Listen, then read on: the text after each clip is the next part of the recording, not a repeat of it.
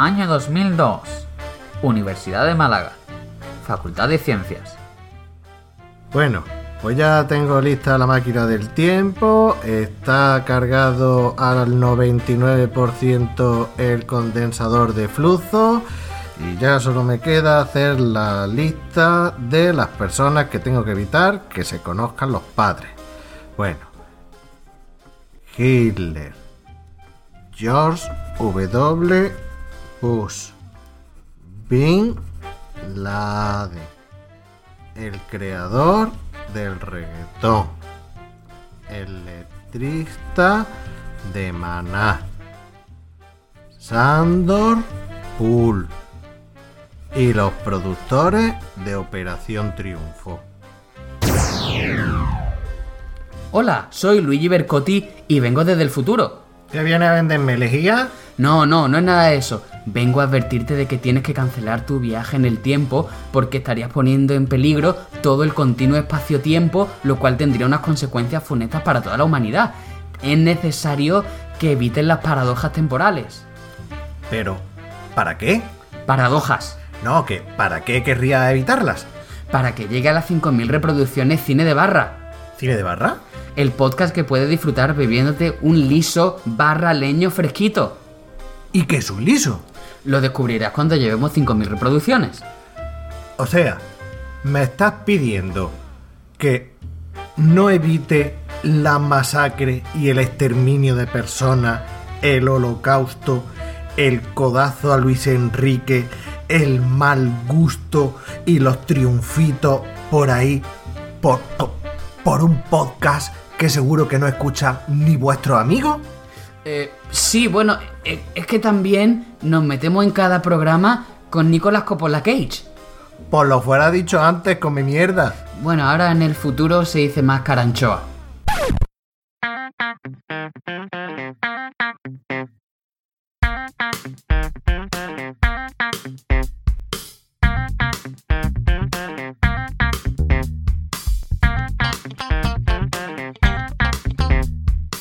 Bienvenidos a Cine de Barra. El cine que puedes disfrutar bebiéndote un liso. Hola a todos y bienvenidos al primer programa de la segunda temporada de Cine de Barra. El podcast que podrás disfrutar tomándote un liso barra leño fresquito. Fresquito y en diferentes momentos temporales. Porque el programa de hoy va sobre eso, sobre paradojas temporales. Y para analizar las películas que traemos, tenemos, como siempre, del primer programa, a Plisken. Hola, eh, buenas tardes, buenas noches, buenos días, nunca mejor dicho, porque en diferentes partes del día y el tiempo en el que nos escucharán. Y pues nada, como ha dicho Benal Madelman, hoy vamos a hablar sobre pelis que tratan de paradojas temporales. Y son tres películas, yo me la he visto en dos horas. Y os preguntaréis cómo, pues porque cuando he terminado de ver una película, eh, he viajado en, el, en la Plisken máquina del tiempo, eh, he vuelto otra, a ver otra, he matado a mi yo de esa línea temporal, después de terminar de verla, he viajado al pasado, he matado para no coincidir con él a mi yo de mi línea temporal, o sea, es que al final la he liado parda y, y nada, hay por ahí unas cuantas líneas temporales que no sé lo que pasará con el efecto de mariposa y toda esta historia y paranoia. Bueno, pues Plisken me da una idea, porque eso de matar a tuyo en otras partes del tiempo podría venir fenomenal para hacerlo efectivo con otro de nuestros colaboradores habituales. La paradoja de cine de barra, un podcast que trata de ser de humor, pero que en realidad cuenta con Luigi Bercotti. Buenos días, buenas tardes, buenas noches, Luigi Bercotti. Buenos días, buenas tardes buenas noches. Todo, todo esos momentos temporales muy paradójicos, por, su- por, por supuesto. Y nada, pues yo estoy aquí también dando vueltas por el, por el continuo espacio temporal y no sé ya ni dónde ando. Pero de todas formas, hombre, me, me congratula, me congratula que esté hablando de matar a mis yos, a mis o yos o yoes, o como se diga, en otras líneas temporales, porque eso significa que en esta línea temporal quieres continuar teniendo mi presencia. Que por supuestísimo, Ah, por bueno, supuestísimo. Bueno. aprovecho para decir el chiste de paradojas. ¿Para qué? Paradojas. para que no lo vuelva a repetir Luigi Bercotti en las ocho horas que dure el programa. ¿Para, ¿Para qué? Y tenemos también de colaborador desde, no sé desde qué región espacio temporal se encontrará, pero no está aquí con nosotros. Lo mismo está por ahí en un universo paralelo Messi, que es Orri. Muy buenas, y aquí yo con llegar a mañana ya esa es mi paradoja. Pues mira, te conformas con. No, no es poco, ¿eh? No, es que veo que los demás se han enrollado un huevo y yo también iba a soltar una parrafada y con llegar mañana me vale. Enróllate, hombre, si es lo que interesa. Si este Bueno, pues, Estamos grabando este programa que para vosotros será el pasado, pero eh, cuando lo escuchéis para nosotros será el futuro, así que en cierto modo no es ni paradoja ni hostia, es una chorrada. Muy buenas tardes, buenas noches y buenos días, y aquí estamos a ver cómo, cómo sale el día. Eh, yo creo que va a ser un programa interesante y divertido porque a mí me gusta mucho el tema de las paradojas temporales. Bueno, y yo soy Benal Madelman, el que está aquí a cargo de la edición de esta máquina del tiempo. Y ojalá tuviera la oportunidad de volver al pasado para evitar que se digan ciertas cosas y ahorrármelo en la edición del programa. Bueno, vamos a tratar mm, tres películas sobre paradojas temporales. En principio, no habían salido muchas más, pero viendo que la duración del programa a veces se nos va de las manos, con más de tres películas esto podría ser una cosa interminable. Entonces vamos a hablar de la película Beagles, que ha elegido desafortunadamente el señor Luigi Bercotti.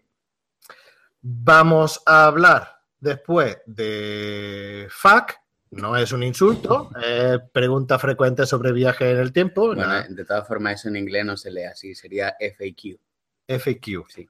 Eh, Para esas cosas sirve Luigi, no para sus chistes. Y por último, hablaremos que se supone que es la película en la que estaremos más tiempo, de la que estaremos más tiempo hablando, de Predestination. Os avisamos que en Predestination sí vamos a tener una sección con y sin spoiler, que ya os avisaremos en su momento porque creemos que es una película mm, bastante seria en comparación con las otras dos, con Beagles y preguntas frecuentes sobre viaje en el tiempo.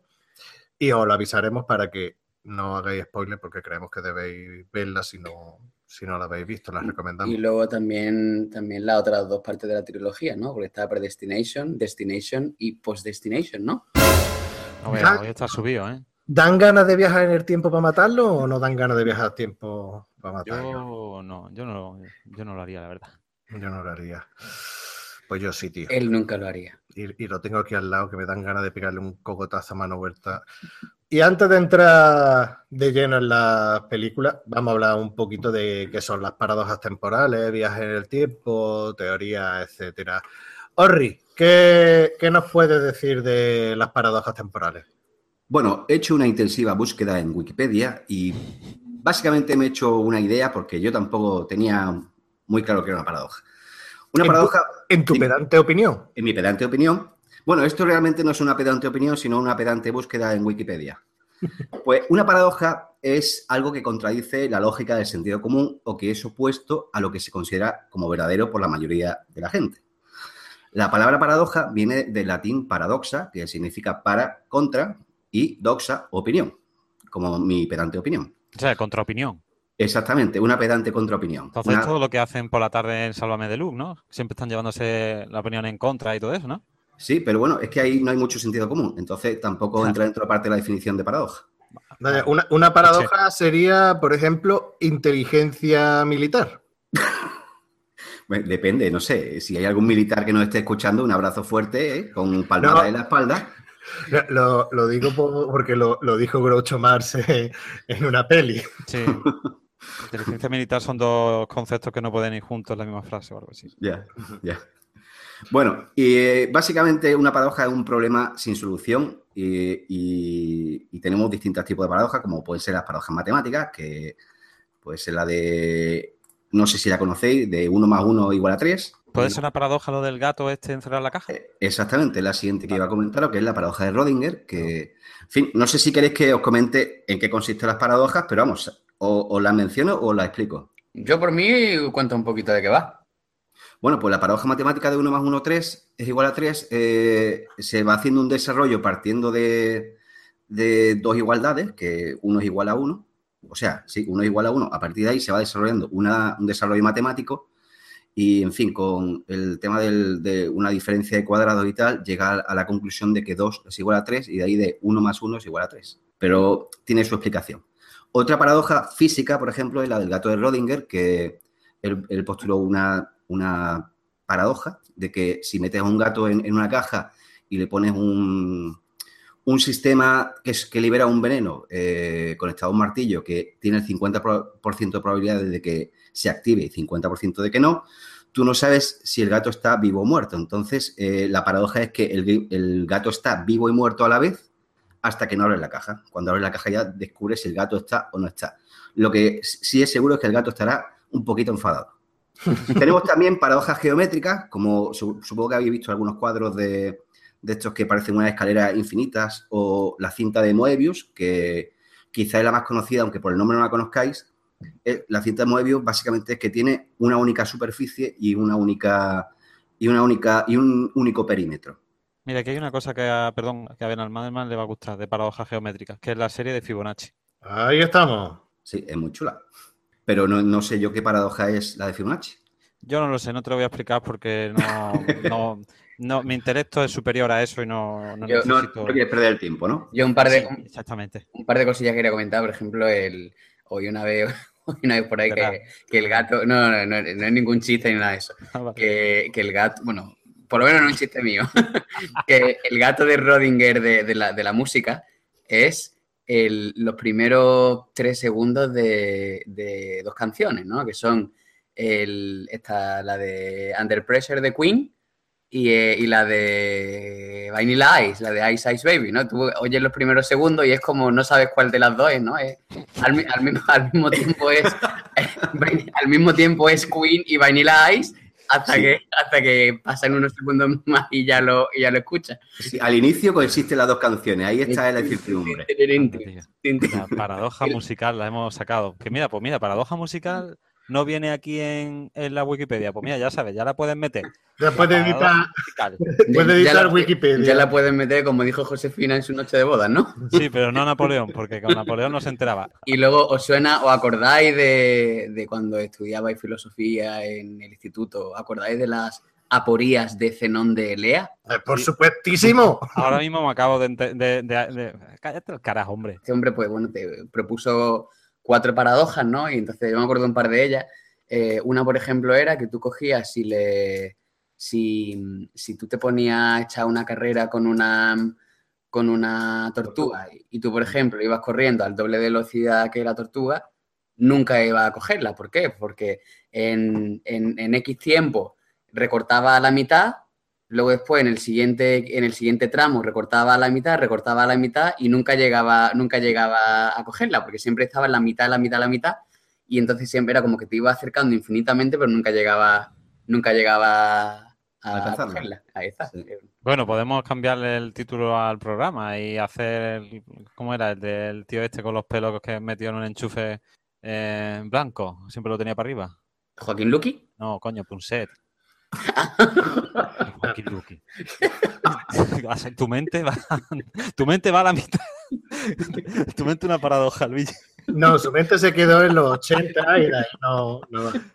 Bueno, eh, eh, Orri, Orri, sigue un poquito. Continúo. Eh, lo que he comentado de la, de la cinta geométrica de Moebius, eh, eso podía hacerlo en casa perfectamente, es recortar una tira de papel, le das la vuelta y unes los extremos. Entonces ahí vas a tener una única superficie, si la sigues con el dedo, solo vas a tener una superficie y un perímetro. Se nota que eres de ciencia, ¿eh?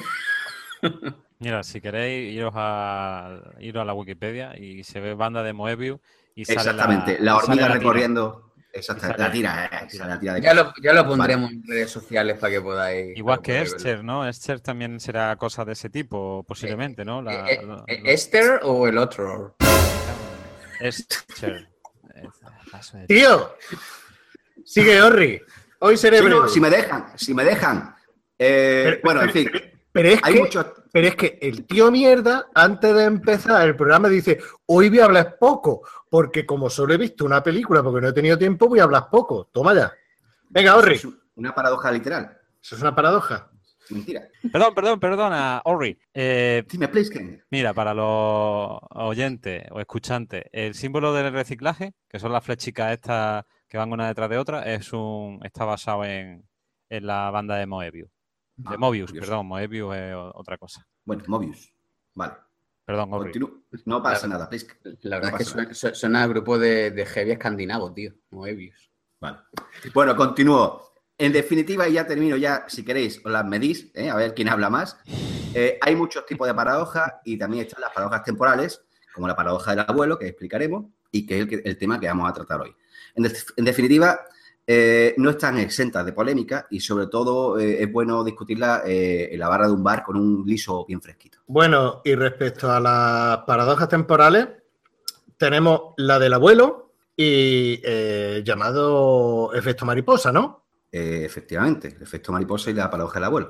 La paradoja del abuelo eh, básicamente es eh, la que se basa en la mayoría de las películas, que es como puede ser al futuro, o incluso en un capítulo de Futurama lo llevan más allá, la paradoja del abuelo, que es que si una persona, un viajero en el tiempo, fuese al pasado y matase a su abuelo, ese abuelo no podría concebir al padre del viajero en el tiempo, por lo tanto, el viajero en el tiempo no podría nacer.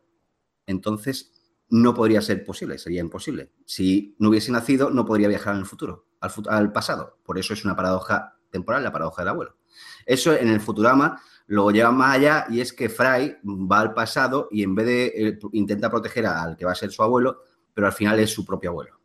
Que es bastante divertido. Muy bien explicado. Eso explica mucho la inteligencia de Fry eh, en la serie. Efectivamente, efectivamente. Que es la otra paradoja de mi padre, mi madre, mi mamá, yo tantos más.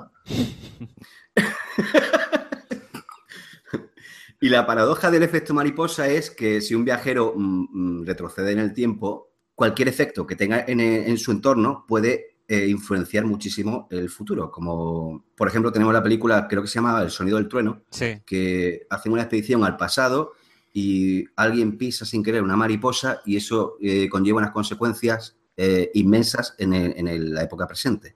Eh, claro, matar una mariposa puede ser algo que es... Yo mato mosquitos toda la noche, pero tengo mi carnet de que no soy viajero en el tiempo, así que no estoy afectando al futuro, por lo menos el futuro conocido. Eres un asesino especista, que lo sepas. Sí, sí, soy un mosquicida. En, Y en Los Simpsons también y- aparece que viaja Homer con una tostadora al pasado muy bueno también. y Que decía- a... Que decía, no sé por qué, que decía que era la, la primera persona no brasileña en viajar hacia atrás en el tiempo. No sé por qué, por qué decían ese chiste, la verdad. Porque lo escuché alguna vez en un, en un programa de estos de, de ocultismo y cosas de ese tipo, que al parecer había, eso, había una persona brasileña que, que había dicho que había viajado y que conocía varios, o- varias cosas que supuestamente no tendría que conocer y demás. Y creo que era de, de por ahí, de, ese, de Brasil y tal. Pero ya te digo, no, no estoy diciendo de, de oída. Eh, la verdad que no recuerdo bien. Bueno, hace poco tuvimos en teoría un viajero del tiempo que era John Titor, un, un hipotético viajero en el tiempo que también dio mucho que hablar. Pues Sí. ni, ni idea de quién es John Titor MC. John Titor sí. Mira, espérate, es que esta vez es que, eh, afirma Homer que el primer no brasileño que viaja en el tiempo se refiere a Carlos Castañeda, un brasileño que utilizaba a ver, el peyote como que aquí podemos entrar en la parte de en una parte de peyote, podemos hablar en una parte de, de esto de bricomanía, la parte de- de las plantas y demás, pues una parte del peyote y explicar lo que es, pero bueno, es una planta alucinógena. Sí, Carlos Castañeda me parece que hablan de bastante La Rosa de los Vientos. Exactamente, y en Milenio 3 y todo eso. Y es que utilizaba el peyote para eh, como conductor a otras realidades y realizar viajes en el tiempo, que le otorgaban sabiduría y conocimiento. Y yo creo que sale en Los Simpsons porque este tío pues tendría su época gloriosa, a lo mejor que se conocería en a nivel mundial, pues esos finales de los 80, principios de los 90, y por eso es el tema de, de que salgan los, en Los Simpsons. Sí, como, el que salió con, con el bigote este, que ahora no me sale el nombre, Luigi se acordará del nombre, eh, el tío este que doblaba las cucharas en televisión Uri española. Geller. Uri Geller. Uri Geller. ¿Cómo se llamaba el del programa? Eh, Eh, Íñigo, José María María Íñigo. Íñigo. Íñigo, ¿eh? Yo sabía que estas cosas Luigi... Uri Geller, que era el tío de Mónica y Ross, ¿no? Joder. Bueno, Orri, entonces, según la explicación de las paradojas eh, de viaje en el tiempo, las paradojas temporales, mm, digamos que tendríamos dos tipos de historias o dos tipos de películas. Las películas en las que eh, haga lo que haga el, el viajante o el pasajero en el tiempo, no puede cambiar el futuro por mucho que haga en el pasado, o sea que sus actos en el pasado se van a reflejar siempre en el futuro, de la misma manera, y otro sería eh, la historia de los multiversos, que sí consigue cambiarlo, pero eh, en otras líneas temporales o en otro universo, mejor dicho, ¿no? En mi pedante opinión, exactamente, Bernard Madelman. Eh, sí, lo último que has dicho mm, precisamente lo trata Regreso al Futuro, que creo que era la segunda, comenta que al haber, cambiado el pasado se abre una segunda línea temporal, que es donde está viviendo cuando llega eh, Marty McFly a la, ciudad oscura, por decirlo de alguna forma. Y la otra es, sí, la, otra cosa que, has comentado, eh, hay veces que los cambios son inevitables y por eso se habla del, destino, que por mucho que hagas, eh, estaba quizás predestinado a que fuese así. Sí, el libre albedrío o no libre albedrío, ¿no? Exactamente, el libre albedrío, pero ya está todo hecho. O sea, da igual lo que hagas, ya está todo hecho, pero hazlo, no te preocupes. Bueno, pues una vez hablado un poquito, bueno, un poquito, o un mucho. Lo que me han dejado. Lo que me han dejado. Sobre las paradojas temporales. Eh, he venido a hablar de mi libro. vamos a hablar de, del primer, de la primera película, que la primera película, como ya he dicho, la eligió Luigi, que es la única que se ha visto de las tres. Que Beagles, el viaje... una semana complicada, lo siento. Beagles, el viajero del tiempo, es una película de 1986. Lo mejor que tiene la película es la duración, que son 89 minutitos. es una película... No, es que... Vamos a ver. Ahora, ahora lo diré. Para mí la película de 0 a 10 es puta mierda. O sea... O sea, la, no tiene excusa Luigi en la elección de la película, por mucho que lo diga ahora. Bueno, Luigi, ¿qué nos puedes contar de esta bazofia?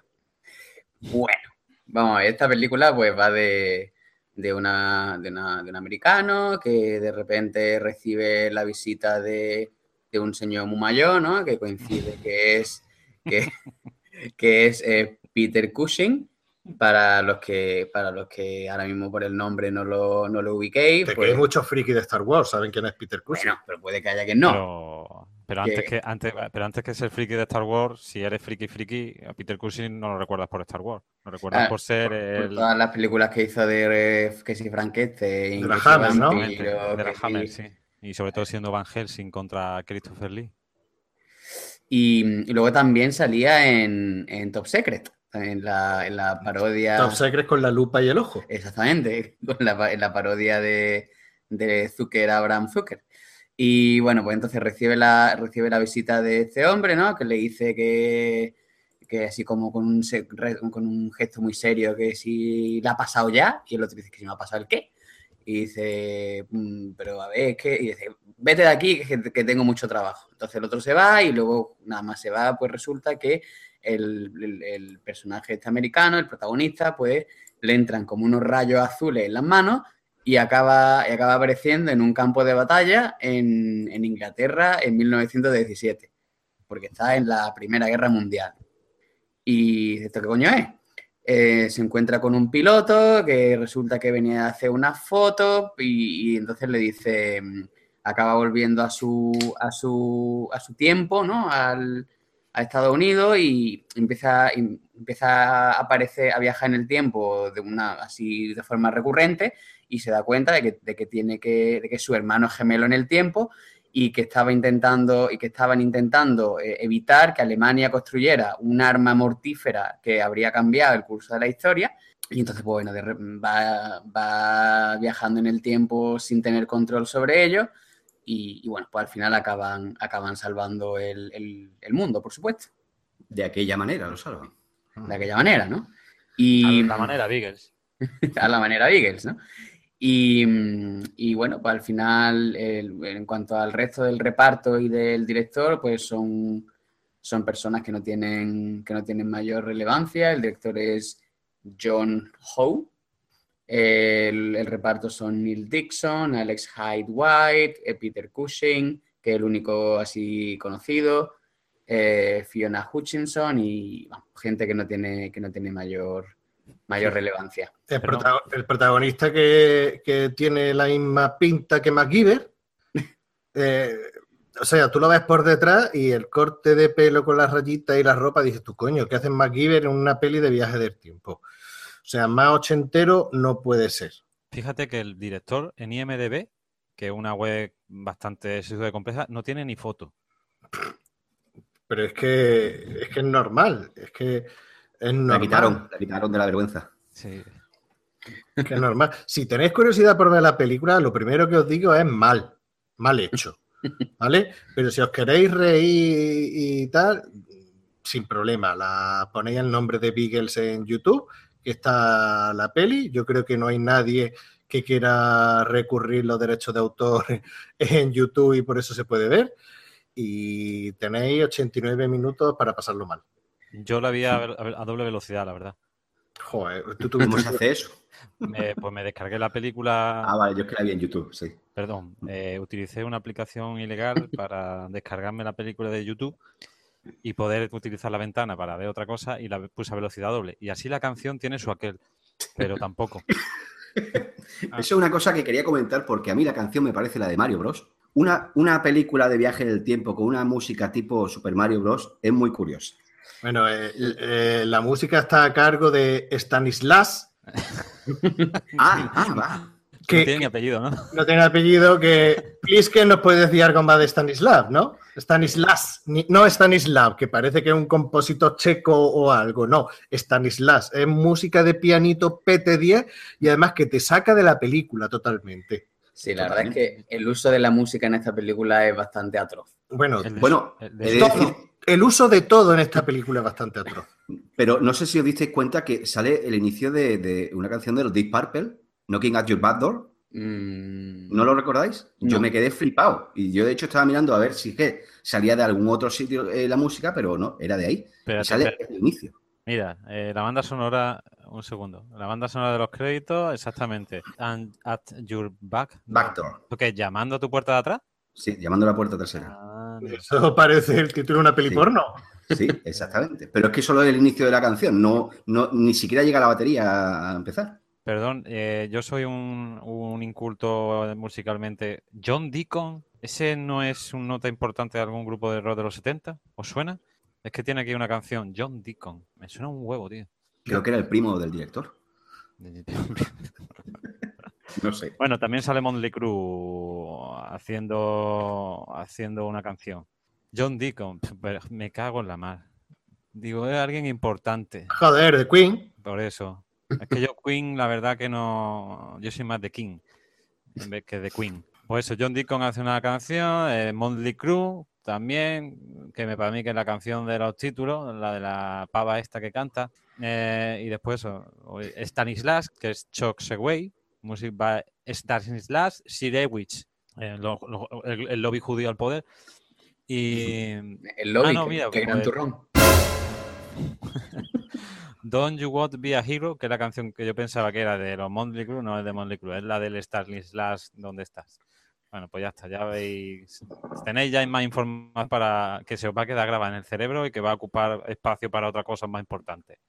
Bueno, vamos, vamos a analizar un poquito la película. Sí, fríamente. Luigi, Puta mierda. Luigi, Fin de ¿por, análisis. por qué viajan en el tiempo? ¿Cuál es la máquina del futuro en esta película? ¿Que por qué viajan en el tiempo? Pues la respuesta es ¿y por qué no? No, no, que ¿qué utilizan? ¿Qué utilizan? ¿Qué, qué utilizan? Pues uno- unos rayos, que Rayos. unos rayos azules que de repente Vaya, les dan y ya está. por la puta cara. Por eso digo que la, razón es ¿y por qué no? De que viajan pues por, creo porque que sí. son agujeros de gusano que se forman por ahí. Agujero de gusano. Agujero de gusano le tenían que comer cerebro al que se le ocurrió esta película. Pues mira, esta película, bueno, la elegí porque estábamos, estábamos hablando de qué podíamos, qué películas podíamos comentar en- así de viaje en el tiempo. y de repente entré en una especie de modo de pánico y la única, la única película que se me vino a la cabeza fue esta, que, que bueno, que a mí yo la vi en el cine cuando era un niño y en su momento, en su momento yo pues con, con siete u ocho años, ¿no? Y, y en plena década de los 80, pues esta película pues, me fascinó bastante, ¿no? Y no la había visto, pues, de, pues, a lo mejor en 25 años, una cosa así. Y, yo la recordaba bien, ¿no? Entonces me vino y digo, pues, la única película así que se me ha venido ahora mismo a la cabeza con viaje en el tiempo que no sea de, la, de las que dan para programa completo, pues, pues esta. Y entonces nadie más la había visto. Bueno, eh, Plisken creo que sí la había visto. Sí, sí, yo la vi de, de crío, no me acordaba absolutamente de nada. Solo la música, fíjate. La, música. Cuando empecé a ver la película esta, no sé cómo enlacé algún día en verla, digo, onda, mira, esta canción me suena. Y ya después viendo la película no, me acordaba absolutamente de nada tampoco, pero bueno. La, había bloqueado, la había bloqueado, ¿no? Supongo que sí, que son cosas así que, que, bloquean tu mente, los, recuerdos de estos traumáticos. No hay eso que dice que aprendes de, las cosas traumáticas porque el cerebro las bloquea para que no puedan causarte más, más, dolor y tal. Pues solo dejo la canción. Pues hombre, yo yo, personalmente, a ver, vista ahora en el presente, pues realmente la película es mala. Es decir, no, no me parece, creo que aquí nuestro jefe Benal Madelman está exagerando un poquito. No. es la película más mala de la historia. A mí, a mí pues, me entretuvo, pero siendo, siendo consciente de que siendo consciente de que tiene mil fallos absurdos. Y, pero bueno, yo la vi, no me, tampoco me pareció tan, tan horrible, vaya. Ya que has dicho de los fallos, vamos a analizar un poquito los, fallos. Los fallos. Eh, ¿Qué fallo había encontrado? Pues, por ejemplo, que un tipo de, de 1917, ¿no? Pues aparezca en el, en el presente, que el presente era 1986, y coja un helicóptero y sepa, y sepa pilotarlo porque, bueno, pues porque él era piloto y había pilotado había pilotado, que, ¿cuál es el, modelo de avión que comenta? dice, si has pilotado este modelo, eh, sabes pilotar cualquier cosa. Tú que, fíjate que lo consulte yo en mis libros. Tú que eres el, especialista en aviones y esas cosas. Supuestamente, ah, vaya mierda, pues eh, espérate. es que, a ver, señores, es que yo vi el avión y eh, hay una página en internet donde metes cualquier película y te dice el avión que sale. Y no aparece Beagles. Claro, obviamente esta película no sale. Entonces lo he tenido que sacar a ojo. Y claro, a ojo, yo experto en aviones de la Primera Guerra Mundial no soy ni a la vera. Pero bueno, el avión que sale, eh, de los dos, de los dos aviones que salen volando, el que pilota el, el prota, el Beagles este, que es supuestamente un avión de la Primera Guerra Mundial, eh, busca, he encontrado por ahí uno eh, inglés y es de, que se llama el de Havilland DH82 Tiger. Eh, Mira, tigre. he encontrado el modelo que dice. Dice que se llama Shop with Camel. Sí, pero es el, es el que sale al principio, principio del todo, que es una maqueta, que se ve claramente que es una maqueta que lo estrellan contra el suelo y sale el piloto.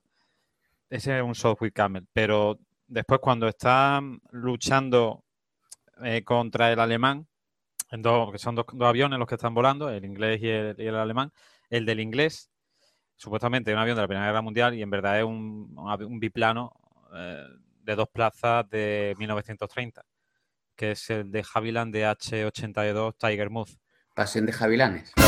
Sí, pasión de Javilanes. Y entonces ese, es el avión de.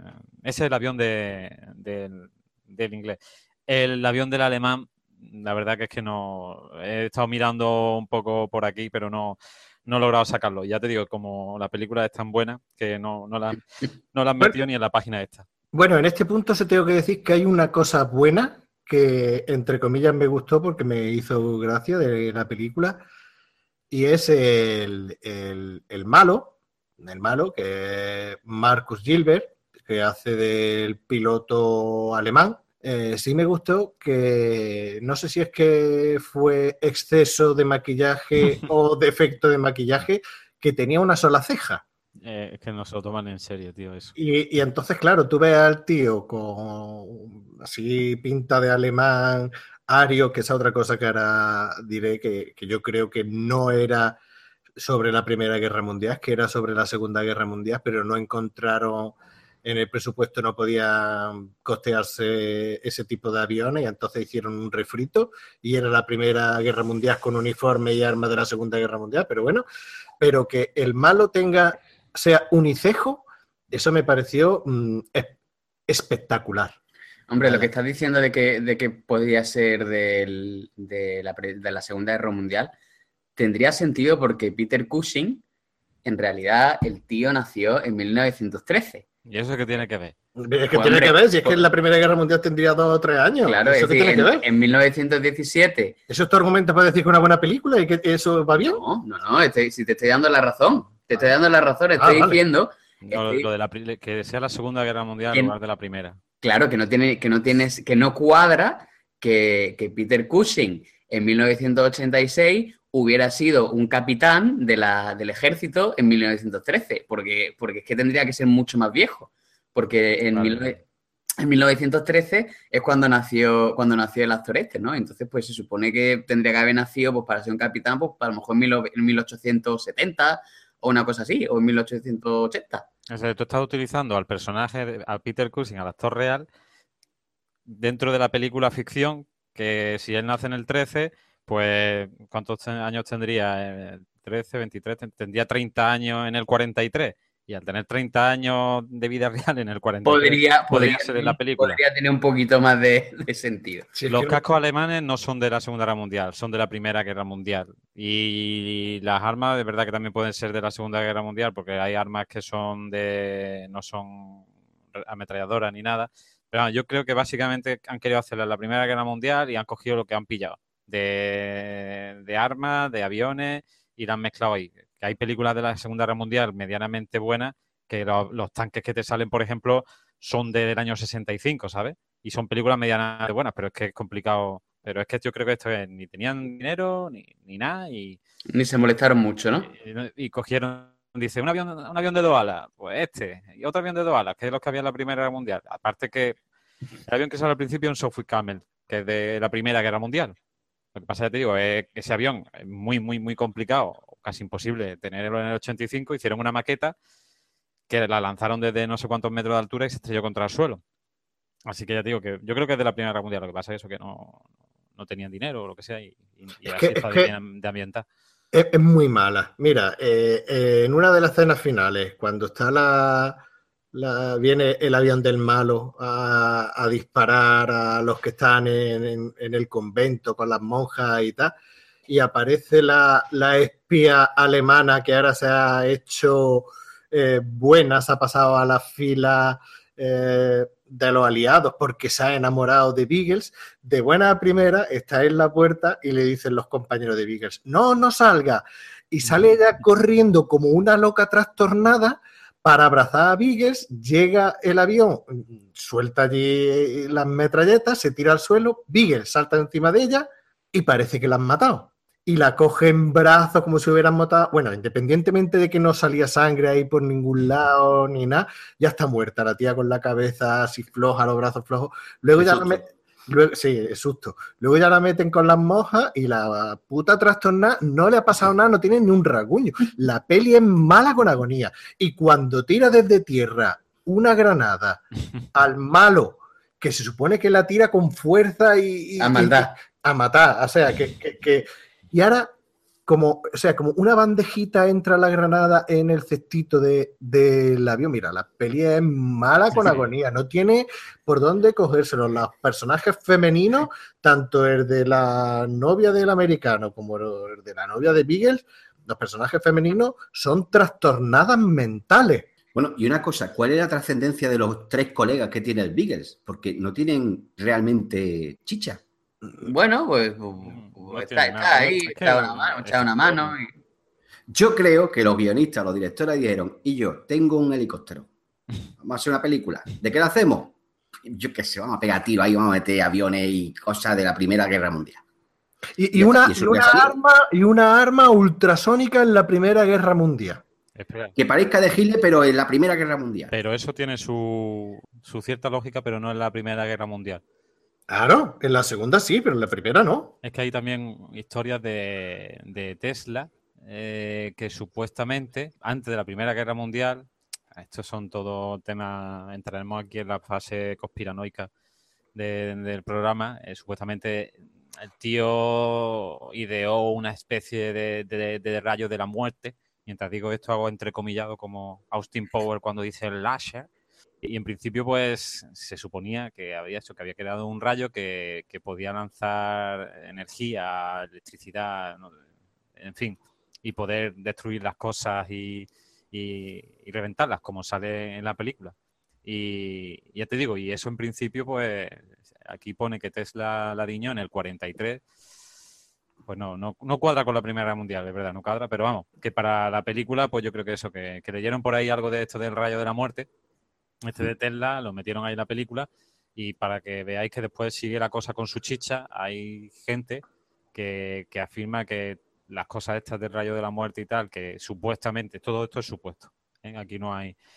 Eh, hizo Tesla y todo eso, lo siguen utilizando actualmente, por ejemplo, los Estados Unidos en una especie de arma que tienen que se llama HARP, H-A-A-R-P, y que es la que causa pues cataclismos, terremotos y demás en los países en los que a ellos les da la real gana. O, posiblemente en su propio país ahora que han tenido un huracán. O sea, sí, son, son leyes, son teorías ahí conspiranoicas y tal. Y la película yo creo que sacó la idea de su rayo de aquí. Bueno, y lo mejor, lo mejor, perdón, eh, lo mejor para cargarse una máquina de esa es poner un micrófono con un altavoz. Claro, tío, es que estás comparando, es que, que me estás comparando tecnología de, del 1914 con tecnología del 86, que ya teníamos ahí amplificadores Marshall y cosas así súper guapas.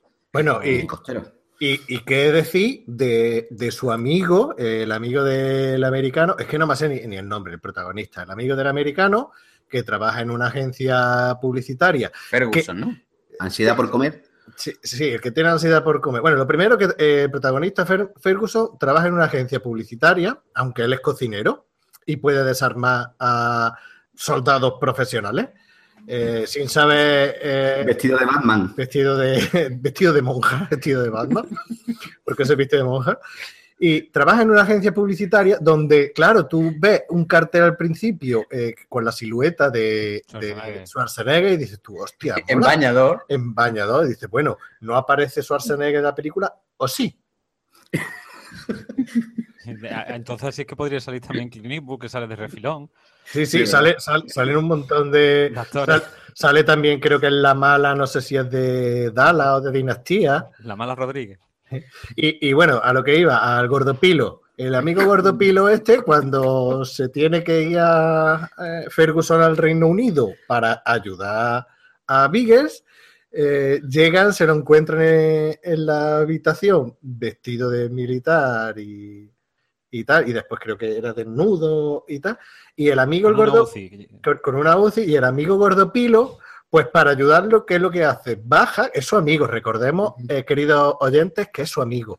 Baja, llama por teléfono a la policía diciendo que es un psiquiatra y que su amigo, es bueno, que no es su amigo, sino que su paciente está en una habitación con una pistola desnudo, que no es peligroso, pero que vayan a por él con el enfermero, y llega la policía y detiene a Gordopilo.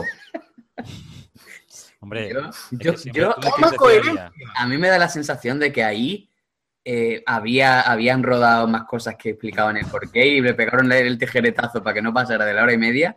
Y, Total, no lo va a ver nadie. Claro, ya, ya, ya queda un poco como mm, inexplicado, ¿no? Porque realmente no tiene ningún tipo de sentido lo que cómo resolvieron eso, vaya.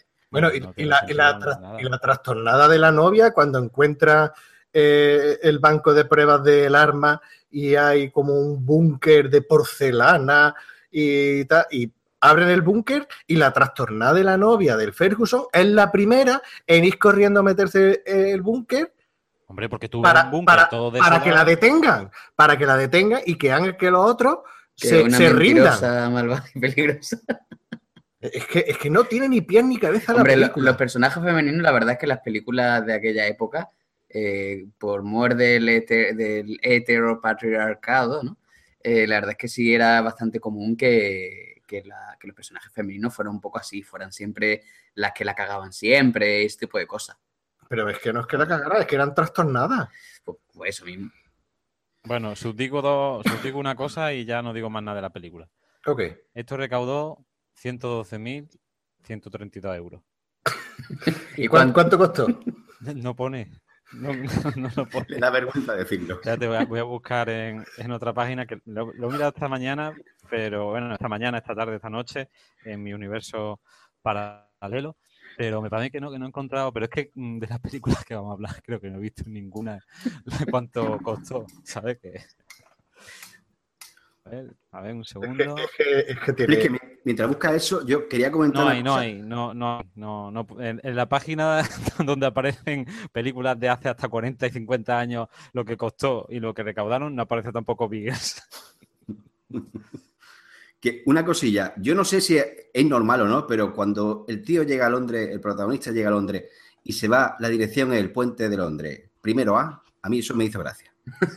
Mm. La verdad, el primero A del puente de Londres, eso me hizo gracia. Y lo segundo, que el tío llega vestido de Indiana Jones, cosa que es un poco extraña. Y también otra cosa que me di cuenta, entre cabezada y cabezada, es que eh, a la hora de haber fusilamiento o tiro siempre ponía la musiquita de Mario Bros. No sé si es para crispar al público. o- Sí, sí, exactamente. Mira, pues la verdad que lo de la dirección de la Torre de Londres está currado. Eh, en la misma Torre de Londres sale un detallillo que solamente para mente enferma y frikis como la mía se, se me quedan, y es que sale un cuervo, eh, que tiene Peter Cushing y hay un cuervo, creo, posado sobre una especie de, de algo. Y Que el- se caga. Sí, es cierto. Suelta ahí un. Se, ca- se caga el puto cuerpo y no es Pues- para repetir la toma, tío. Ver, tiene su lógica porque es que la Torre de Londres tiene que tener cuervos. Porque ahí se dice que si la, si la Torre de Londres pierde los cuervos o vuelan lejos, la corona caerá y Gran Bretaña, Gran Bretaña caerá con ella. Y lo segundo que voy a decir es que la película esta, las pintas que tiene de Indiana Jones, porque a- la película, en su origen, querían hacerla eh, parecida a Indiana Jones. ¿Cómo? No, su- su- supongo que la parte final de la película que se Sí, ve. deja abierto. que- bueno, deja abierto para una segunda parte. Están haciendo un crowdfunding ahora mismo para eso. Para eso y para matarlo. Y, y eso, y entonces, pues querían hacer una película que se pareciera a La Arca Perdida. Pero eh, estrenaron años antes eh, Regreso al Futuro y vieron el taquillazo que hicieron y alguna mente enferma dijo, no, vamos a cambiarlo y vamos a hacer otra cosa, pero Regreso al Futuro, pero mezclando mierda. Y, y ojo, y ojo, que yo le he puesto un 5, ¿eh? Y la critico, porque me eché un buen rato. Y salía Peter Cushing, creo, creo, creo que fue su última participación y, y merece la pena. Por cierto, una, Entonces, eso, que la película es una, es, es una- es como otra película que hay de culto que, que tiene las dos cosas mejores de los dos mundos, de Indiana Jones y de Regreso al Futuro. Una cosilla que te iba a comentar sobre el tema de la Torre de Londres. No. Realmente, realmente lo que sale ahí no es la Torre de Londres, es el, No. el puente de la torre. La Torre de Londres es otra cosa. Entonces lo de los cuervos Ah, verdad, sí, perdón, es verdad. El, el puente, la Torre de Londres, sí, otra es, historia. es vale, otra verdad, cosa, verdad. sí. Me he equivocado, lo siento. London Bridge is falling down. No, no se volverá a repetir como lo de E- Charlie ese otro, ese otro, ese otro puente también, no es el que sale en la película. ¿El London Bridge es distinto Eh, sí, al es- puente de Londres? No, pero a ver, que este- el que sale en la película no es el puente de Londres, es el puente de la torre. Ah, es que está el puente de la torre. Está la torre y está el puente, y está el puente de Londres. Ajá. Ah, En la película, el que sale, el puentecico este que siempre salía en las películas inglesas, en las intros de la serie, De- de- sí, del tan, del tan, tan, tan, tan, tan, tan, tan, tan. ese es el puente. pero Bueno, y hay otra cosa que me fijé que, que digo, bueno, pero si está rodado en Londres porque se ve Londres y tal, digo, entonces, ¿por qué lo hace? Es que hay una escena nada más llegar el Ferguson, este, el Alex Ferguson, nada más llegar a la habitación del hotel, se ve por, por detrás el Támesis y tal, y hay un barco y está parado, tío. Es un puto póster que le han puesto. No me fijé en eso, la verdad. Y digo, tío, tío, se puede ser más cutre, colega. Bueno, eh, ¿tenéis que decir algo más o pasamos vuestra escena a, a lo mejor y a lo peor de, de la Bueno, serie? bueno, hombre, yo creo que habría que comentar un poquito el... ¿qué, qué- qué va a comentar más? No, ya, yo habría que, que comentar el tema de las paradojas del tiempo. Es decir, Ah. ¿cómo, cómo creéis que está tratado el, las paradojas del tiempo? Yo creo que Creo que no hace forma- falta explicarlo. bastante regular, ¿no? Porque es un poco como eh, se supone, se supone que, a ver, gracias a que Beagles, ah, perdón, gracias a que Ferguson viaja, viaja hacia atrás, eh, los alemanes no, no sacan la, no sacan el arma, ¿no? Pero claro, es que entonces se supone que en un primer momento tendría que haber, tendría que haber sucedido eso sin Beagles, ¿no? Porque es que el, y luego el, el, el, El también viaja al futuro. Claro, totalmente. y- Bueno, el futuro al presente de la película, al su futuro. Exactamente. Y luego el, el- el hombre este, el Peter Cushing, está ahí todo acojonado, por- mm, pero en realidad, ¿por qué? Si es que es imposible que, que, que los alemanes, que, o sea, que falle, que falle Beagles, porque es que si hubiera fallado, ya el futuro habría cambiado y ya no estaría como está ahora. Sí, Es que si nos ponemos a analizar la película desde ese punto de vista, podemos putearla aún más de lo que la hemos puteado. Bueno, no, pues, merece, no merece la pena porque las otras dos sí, sí tienen cierto sentido a la hora de hacer las cosas. En esta no, en esta han mezclado churras con merina y, y ya está. Y, para tirar para adelante. tiramilla. Claro, Bueno. es que sin poder, si el, el viaje en el tiempo, entiendo que en esta película está justificado porque necesitaban el, el puto helicóptero para cargarse la máquina de mierda. Básicamente. Claro. Sí, es que- eh, eso. El altavoz, el Marshall con el micro. Exactamente. Exactamente. Que lo mismo si va en una bicicleta y le ponen un altavoz con más volumen, igual te la carga lo mismo. Sí. O le grita muy fuerte a la máquina, lo mismo es. Sí, tenían, tenían alquilado ya la- el helicóptero y tenían que amortizarlo. Bueno, Orri, ¿qué fue o qué ha sido lo que más te ha gustado de la película y lo que menos? Uf, lo que más me ha gustado de la película es un poco cuando pone End. Porque la verdad, yo uf, eh, estaba viéndola y de vez en cuando miraba un poquito el móvil porque yo no podía pasarla para adelante en plan rápido, sino. Pero vamos, que tampoco. mm, Francamente, la película tampoco me ha, me ha gustado. Yo, si no lo hubiese visto, no habría perdido nada. Y lo que. Eso es que, que he dicho, lo que más o lo que menos me gusta. Lo que más. Y lo que menos me ha gustado, Es que ha hecho una mezcla. ha hecho un mix. Ha hecho de lo que más me ha gustado, te has pasado a lo que menos. Sí, esto, esto es como cuando en una entrevista de trabajo te dicen, eh, ¿cuál es tu, tu peor defecto? Y dices, "Uf, que soy, soy demasiado perfeccionista, ¿no? Una, Pues, eh, una mi- paradoja. Exactamente. es mi resumen de la película, porque no, es que no tengo mucha valoración con la película, la verdad. Y eso, y lo peor, nada, peor todo, ¿no? Sí, un poco, sí. Un poco así. Lo peor es la hora y media que perdí viendo la película. please que. Y Lo mejor y y- lo peor. Y el ancho de banda. Hombre, lo mejor que salga Peter Cushing. Poco, pero bueno, yo que soy un friki de, de la Drá- de Drácula y la y tal. Y lo peor, pues, pues cómo se toman en verdad lo de los viajes en el tiempo. Que yo creo que tampoco hubiera hecho falta, que podían haberse ocurrido un pelín, solo un pelín, un pelín.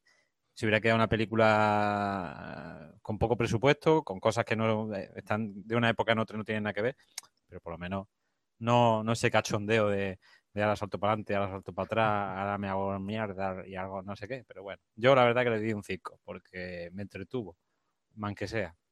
Y ya está. Vale, y le- y lo peor. Lo peor es eso, que se toman a pitorreo lo del tiempo. Ah, A vale, eso no le pongas película en el tiempo. vale. Ponle mierdas. Luigi, venga, tú que tienes que decir muchas cosas buenas que la has elegido. Hombre, a ver, en mi, en mi caso lo mejor es, pues bueno, pues digamos el, el hecho de que una película de los recuerdos, ¿no? De cuando la vi por primera vez cuando era niño, pero luego aparte de eso, pues bueno, me hizo una cierta gracia cuando, eh, como siempre que lo- los viajes en el tiempo eran en el momento más inoportuno, ¿no? Y como, como por ejemplo, sobre todo cuando estaba disparando con la ametralladora eh, a, a los alemanes en el pasado y de repente vuelve al presente y está disparándole la- la ametralladora a, los policías, el tío ahí sigue ta, ta, ta, ta, ta, ta. Me hizo, me, me pareció curioso. Y luego, pues lo que menos ya comentaba antes, creo que el, el uso de la música y cómo está metida en, en la película hace que dé bastante cosica en ocasiones, ¿no? Y bueno, pues básicamente eso. Bueno, pues yo tengo muy claro que ha sido lo que más me ha gustado. Lo que más me ha gustado es que al verlo en YouTube, en mitad de la película, me han puesto un anuncio.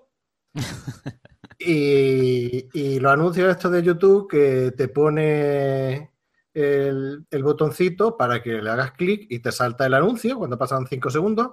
Pues no, querido oyente, yo me tragué el anuncio entero y no le di al botón porque quería un descanso de, de la película. Eso fue lo mejor de la película, junto con, eh, con la sola ceja que tiene el alemán.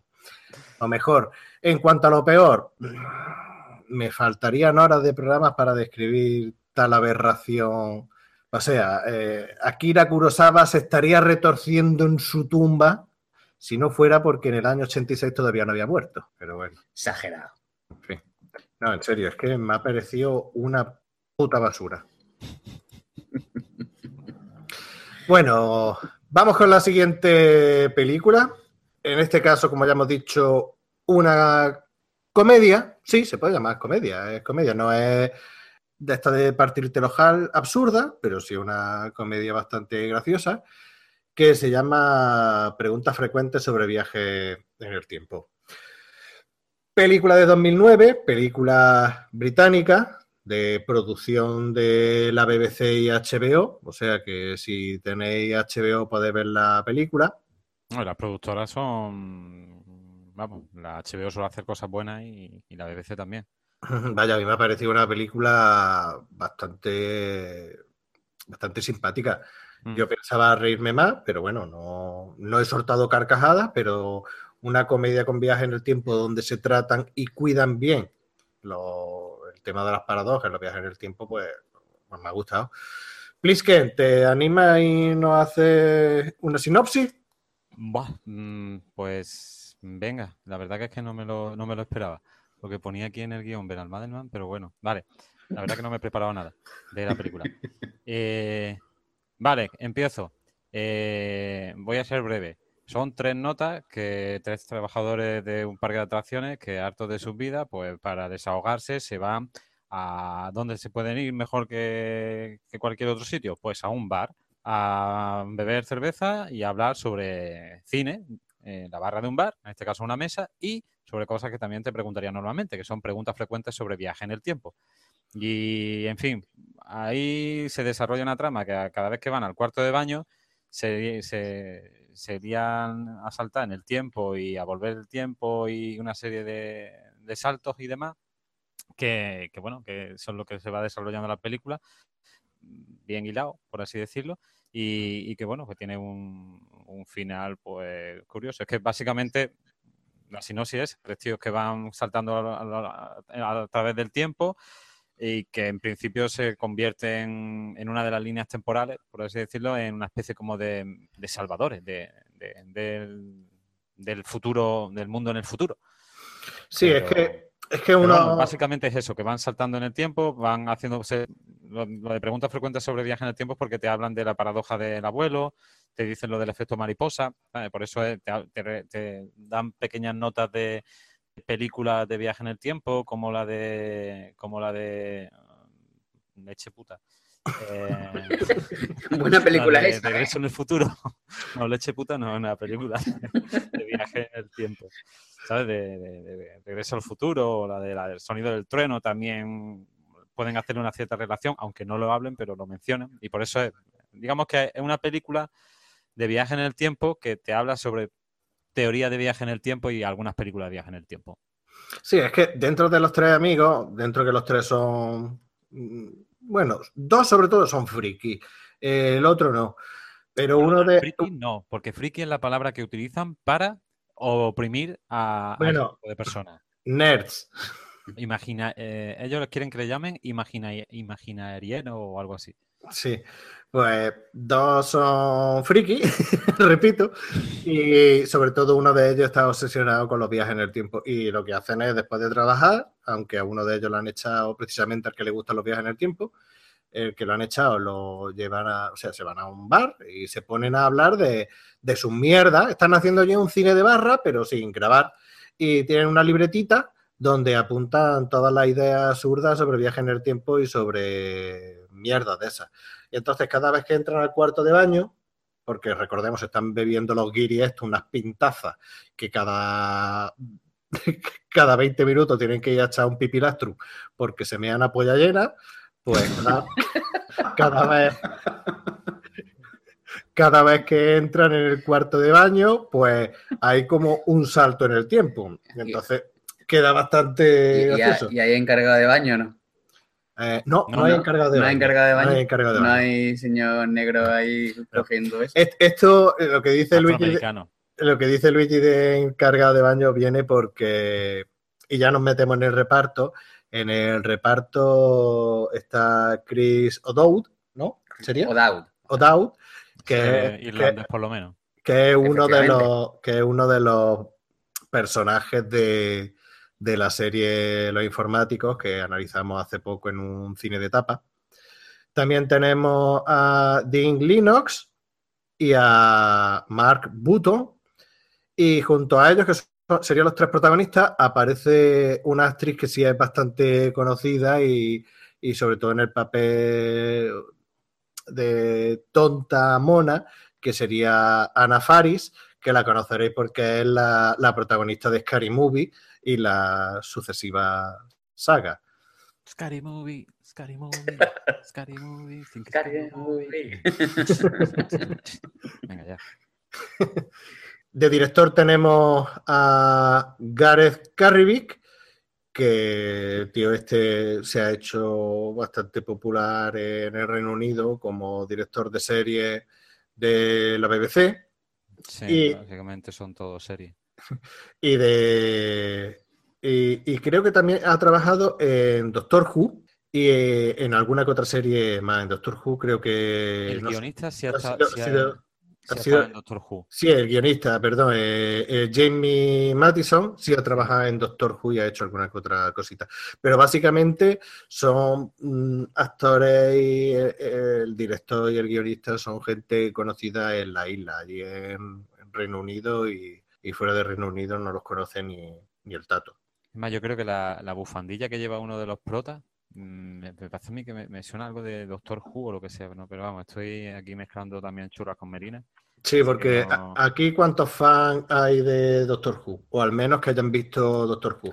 Yo nunca la bufanda, la la bufanda es una un vamos, te lo ves en internet y te salen la- bueno, te salen fotos de las diferentes bufandas del Doctor Who a lo largo de las temporadas, ¿sabes? Yo es que de bufandas así famosas me saca de Harry Potter y ni idea. La de Colombo. Eh, tampoco. Yo la de Sherlock Holmes, que sale en una, alguna película que tiene utiliza una especie de bufanda que que es ligera, parece ligera, pero tiene unos contrapesos en los extremos y se puede utilizar como una especie de arma. Eso en alguna película de estas de Sherlock Holmes antigua, que lo utiliza el tío en modo de como de especie de arte marcial también con la bufanda. Bueno, en fin, que aquí en la película de esta sale la bufanda y supongo que será pues un guiño eso a, a, Doctor Who, que en, el- que en el Reino Unido es, vamos, es lo más de lo más. Es como aquí, cuéntame, ¿sabes? Y lo que estaba preguntando, ¿a- ¿algunos sois fan de Doctor Who? ¿Habéis visto la serie? Porque es que yo no he visto ni un solo capítulo. Yo me enteré de, de la existencia de Doctor Who por Bang Theory y más recientemente por el Ministerio del Tiempo porque no hacían nada más que comparar el Ministerio del Tiempo con Doctor Who, pero ni un episodio. ¿Vosotros habéis visto algo? No. Yo nunca me he puesto, la verdad. Yo Sé la tengo sale- pendiente ahí. Eh, Bueno, pero es que es un y pico de temporada. Claro, es que. Netflix solo está a partir de la. No sé, pero no está desde el principio. Entonces. Creo, creo que lleva desde los 60, ¿no? Es que creo que tiene Sí. dos... Tiene Pero un dos remake ahora. Tiene dos periodos, uno en el que fueron todos los años del mundo y más, que así como cuenta Mus, que fue una cosa súper larga, y después hicieron o continuación o remake ya en los 2000. Yo para hacerme más, más amigo y tal, diré que los, los malos de uno de, bueno, uno de los villanos de Doctor Who es una especie de, de cubo de la basura con ruedas que tiene un pincho que supuestamente un láser o algo así que se llama Dalek y supuestamente uno de los villanos más villanos de Doctor Who, pero vamos, tú lo ves y dices, valiente mierda de, de villano. Si queréis podéis verlo por, por internet y nada, un saludo a todos aquellos que les gustan Doctor Who. ¿Cómo dice que se llama el malo ese? Eh, Dalek, dale, Dale, dale. Dalek. Has sido tú más rápido que Luigi. Le estaba aquí haciendo gestos como diciendo, venga, mete el puto Venga, chiste. Eh, Pues que no, no lo había pillado, no se me había, no se me había No, ocurrido. Pero a mí tampoco se me habría ocurrido, pero cuando mm, Benalmádel Creo me lo ha dicho, digo, Creo este es que está buscando, busca- está buscando eh, ahí entrar a la discusión. Pues, Luego, luego aquí mucho, mucho putear, pero al final acabáis siguiendo mi, mi enseñanza, hombre. Sí, te empuja, te empuja. Bueno, eh, aparte de ser un- la película un poquito de, bueno, un poquito, un muchito de viaje en el tiempo, también tiene una parte distópica, ¿no? Sí, el futuro. Sí, la verdad que sí que uno de los... eh, bueno, distópica... Sí, porque, eh, vamos a ver, eh, sin, a- entrar tampoco demasiado en spoiler, aunque esta película se puede entrar un poquito de spoiler porque la gracia está en... eh, ya el nombre te dice de que son que viaje en el tiempo y no te desvela nada y, y es una sucesión, no de sketch, pero sí de, de lío de que vuelvo al presente, voy al futuro y, y tal, y se cruzan los personajes entre sí y mezclan un montón de, de cosas que hemos visto en otras películas, que uno no se puede ver a sí mismo porque entonces el espacio-tiempo eh, implosiona y es toda lo que esta iba a decir historia. ahora, que, que dicen como una especie, me me hizo gracia porque es como la regla de los Goonies, que hay tres reglas, o la o en Scary Movie, volvemos otra vez a, no, perdón, Scary Movie no, en Scream, la parodia de Scary Movie, en Scream, que también dicen normas que tiene, que, que no puede, hacer- en las películas de terror, que hay normas que si las sigues va a ser que la va a diñar, aparte de ser negro, que ese siempre muere el primero, pues aquí también hay, dicen como tres normas, que son eh, que si viajas al pasado, no te puedes follar A tu madre. a tu madre, que Regreso al Futuro, por eso te digo que son pequeños guiños, o la de eh, no pueden matar nada, ni no pueden matar a nadie, cosa, o ser vivo o lo que sea en el pasado, que eso es lo que sale en el sonido del trueno, la película. Y después también es que no, no puedes viajar al, al- pasado y, ver a tu yo, porque entonces sería una, se produciría una paradoja y tal. Son como especie de tres, de tres leyes, como la de los Gremlins o la de la película de, de, Scream. Son tres leyes que, que hay que seguir cuando via- Así que ya sabéis, si viajáis en el tiempo, no folléis a vuestra madre, porque estaría muy mal. Eh, no matéis nada, aunque sea una hormiga, y, y- y no os veáis a vosotros mismos. Son buenos consejos, please, que lo apunto aquí. Sí, pero es que ah, es lo que decía, cuando viaja, cuando viajan al futuro, eh, ellos son como, como, si- o sea, eh, como si hubieran sido uno- una gente Héroes. famosa, unos héroes. Y, y digamos que, que es un, un poco distópico porque la sociedad, eh, bueno, la sociedad se ha ido a, a tomar por culo. Y, Sí, como y- ahora. y- y ellos eran como una serie de, salvadores. De hecho, hay graffiti, hay fiestas en las que la gente se disfraza, se disfraza de ellos mismos. Y, no sé, no sé lo que, lo que os pareció. Yo que, no sé, distopía, yo más bien veo que eso, que es una línea del futuro, por lo que han escrito en un papel, que has dicho antes, que no sé exactamente lo que han escrito detrás, No, no se sabe, no se llega a ver en no se ningún momento. saber, y entonces, pues, se ve una especie de futuro mm, oscuro. Sería el cliffhanger, ¿no? ¿Eh? El cliffhanger no es. ¿Cómo? ¿El Lucas Cliffhanger o cómo? No es claro, ya- Gif, cliff. Ah, vale. Vale. Un cliffhanger. claro, el cliffhanger. Es que Luigi, eh, es el inglés que dominamos, el chiquititaní. Bueno, para, para, para quien no sepa lo que es un cliffhanger, eh, básicamente. eh, Bueno, y si lo dices así, nadie va a saber lo que es un cliffhanger. cliffhanger, cliffhanger, Vale, un cliff. Sácate el chicle de la boca. El cliffhanger. un cliff es un, es un acantilado y hang es colgar, entonces pues eso hace referencia a la, a la típica situación, típica escena en una serie en la que termina el capítulo con el, con el protagonista eh, colgando de, lo, de un precipicio así con una mano y diciendo se caerá o no se caerá, ¿no? Entonces pues esa- ese, tipo de, ese tipo de recurso narrativo de terminar un capítulo eh, con, con una situación de difícil, que está muy comprometida para el protagonista, pues se llama, se llama un cliffhanger. Eso es como el que- final de Locan Stock, que está el tío colgado en el puente con las armas, las tiro o no las tiro. ¿No recordáis Locan Stock? Ahora mismo no. Sí. Al final el tío está a punto de tirar unas armas que valen una pasta y con el móvil sonando. Entonces tiene dos manos y tres cosas que hacer. Es un cliffhanger de eso. Tiene dos manos y tres cosas. Literal. que hacer. No, no, pero a ver, que, que no, no es, no es literal que tenga que estar, que tenga que estar en, un... Ya, pero es que literalmente el tío está agarrar una mano en un puente. Bueno, da igual.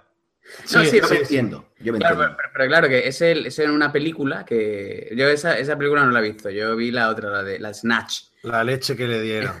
Pero que entonces se supone que termina así, ¿no? Pero el, el cliffhanger, sobre todo en las series, porque bueno, se supone que lo hacen para que, para que te quede, te quede Sí, diciendo, necesito más, necesito más, ¿cómo va a salir de aquí? ¿no? Entonces, pues.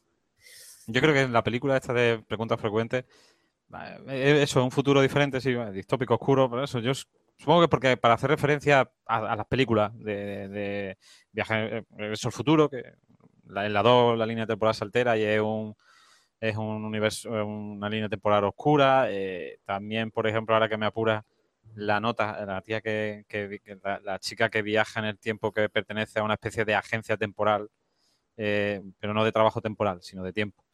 Eh, la chica esa dice que tiene su máquina del tiempo integrada en los huesos, o eso es como una especie de Loveno de Adamantium, pero con máquina del tiempo dentro. Y, no sé, yo, creo que es que, bueno, hacen referencia a eso, a muchísimas cosas de, la, ciencia ficción y demás. Pero la verdad es que está bien llevado, porque, no sé, los saltos, cada vez que saltan y, van a volver al bar y en una escena ven pues, todo como ha sido un desastre, vuelve otra vez al cuarto de baño, tiene que, no sé, lo, está bien, lo veo bien hilado. A mí me gustó mucho, la verdad, la película. Sí, a mí también me, es divertida, gustó bastante. Es humor inglés, tampoco te parte de risa, pero tiene eh, es simpática, es simpática. Sí, como cuando están hablando de, ¿sabes? Dios mío, estamos hablando de viaje en el tiempo, tal, y, el otro salta así, pero tal vez mi cerveza. No, era la mía. No sé qué sabe, preguntándose, dice, bueno, y después hay un momento en la película en la que la chica que viaja en el tiempo, pues aparece, le da un beso al, actor que aparece en el informático y dice, ah, pero y esto y salta, ah, y están hablando de salvar el, universo, el planeta, el planeta. Dice, pero no, es que estamos saliendo. ¿Y cuánto tiempo llevamos saliendo? Dos años. Ah, y en los dos años no, casi como diciendo sí, hemos fallado eh, sí sí y el sexo ha sido tío, que tenemos 14 horas para salvar el mundo. Pero lo importante es esto. Claro, claro, el tío mirando atrás a los dos colegas, porque en principio son gente que no que se mata paja hablando, hablando claro. Y, el tío, claro, diciendo, tío, que he pillado cacho y que llevo dos años, aunque no lo he disfrutado yo en mi línea temporal, pero en mi yo futuro me he hinchado. Pero yo ahora ya me siento realizado. Eso también me hace gracia. Porque el tío en verdad no ha mojado. No sabemos si mojará, porque igual se puede haber una alteración del espacio-tiempo y, no moje, pero él se siente como que ya ha mojado, es un mojador. Eso me, hace, me hizo gracia. ¿Y qué va a parecido eh, el tratamiento de, los viajes en el tiempo, en concreto de las paradas temporales? Porque a, mí me parece que está súper súper currado.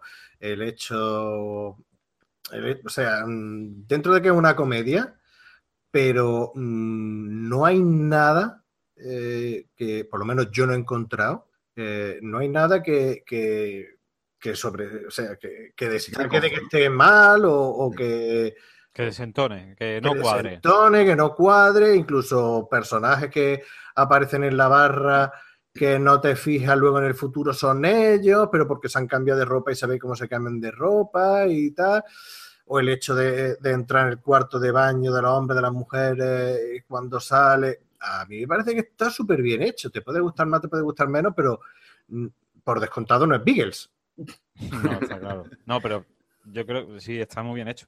Aparte que también pensando que el guionista es un tío que también te ha hecho episodios de Doctor Who y tal, que también va sobre viaje en el tiempo, sabes que que es alguien que, que han cogido diciendo, mira, tú sabes más o menos qué va esto, pues una película, no es larga, es una hora y veintidós, creo, y que cuadre. Y la verdad que es una cosa simple, es decir, no hay que tener unos efectos especiales que te cagan ni nada, simplemente una idea y, alguien que te la lleve bien, un, guionista y, tal, y lo que tú dices que cuadra bien. El señor mayor está bien porque llega un momento de los que entran, salen, que un, un poco perdidos, saltan, no sabemos si Claro, porque no pueden entrar, eh, es decir, ellos se salen del bar, van al cuarto de baño, eh, viajan a otra línea en el tiempo y cuando vuelven no pueden entrar otra vez en el cuarto de baño porque están ellos. Entonces, ¿cuándo sabemos que entramos en el cuarto de baño? Y, venga un viejo que antes entró en el cuarto de baño y los vio haciendo la conga, eh, una conga extraña, ¿sabes?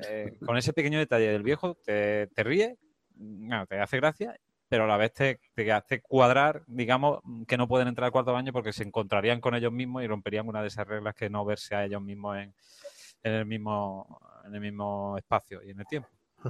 ¿Que, ¿Con qué canción estaban haciendo la, la conga, Pliske? Es una de, Es que ahora mismo. De la tía esta que canta con la voz cascada de, que hizo. Bonnie Tyler. Eso, yo creo que es Bonnie Tyler, ¿no? De I Need a Hero de la de cortocircuito. Pues, la canción, lo que pasa que no sé. Total Eclipse of the Heart, ¿no? Mm, pues. Sí, sí. Esa, esa, sí. Forever. Eh, eh, en el triunfito. Sí, hoy me estoy diciendo entre esta canción y la de antes que de Dalek, Dalek Bon Dalek, y la de, y, la de Beastie Boy, el pequeño homenaje a Beastie Boys también. Scary Movie. Exacto. Sí, hoy me estoy, me estoy luciendo. sí, de Va- aquí Vamos a, a- tener que, vamos a tener que editar la banda sonora de- del programa. Qué buenos ratos, chavo.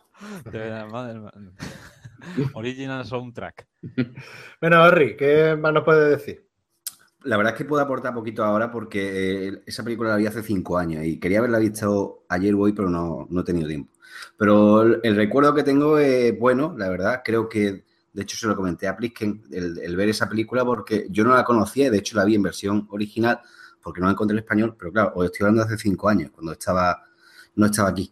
Y, y me gustó mucho. Eh, coincido con vosotros en que están bien tratados muchos eh, varios temas de paradojas temporales, lo, lo del abuelo, lo, lo del efecto mariposa, y están, como habéis dicho, muy bien cuidados esos, esos aspectos. Y aparte es divertida, porque eh, lo de la conga del cuarto baño es, muy simpático, el follón que se lían entre ellos, la, los crispe, lo- la crispación de nervios, eh, la- son situaciones divertidas. Y no conozco muchas películas que sean así de viaje en el tiempo, mm, en plan comedia, salvo, mm, no sé, la de Atrapado en el tiempo, que tampoco es una comedia para hincharse de reír.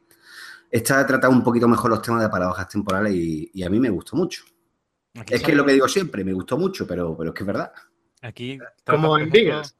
No, Eso no lo he dicho.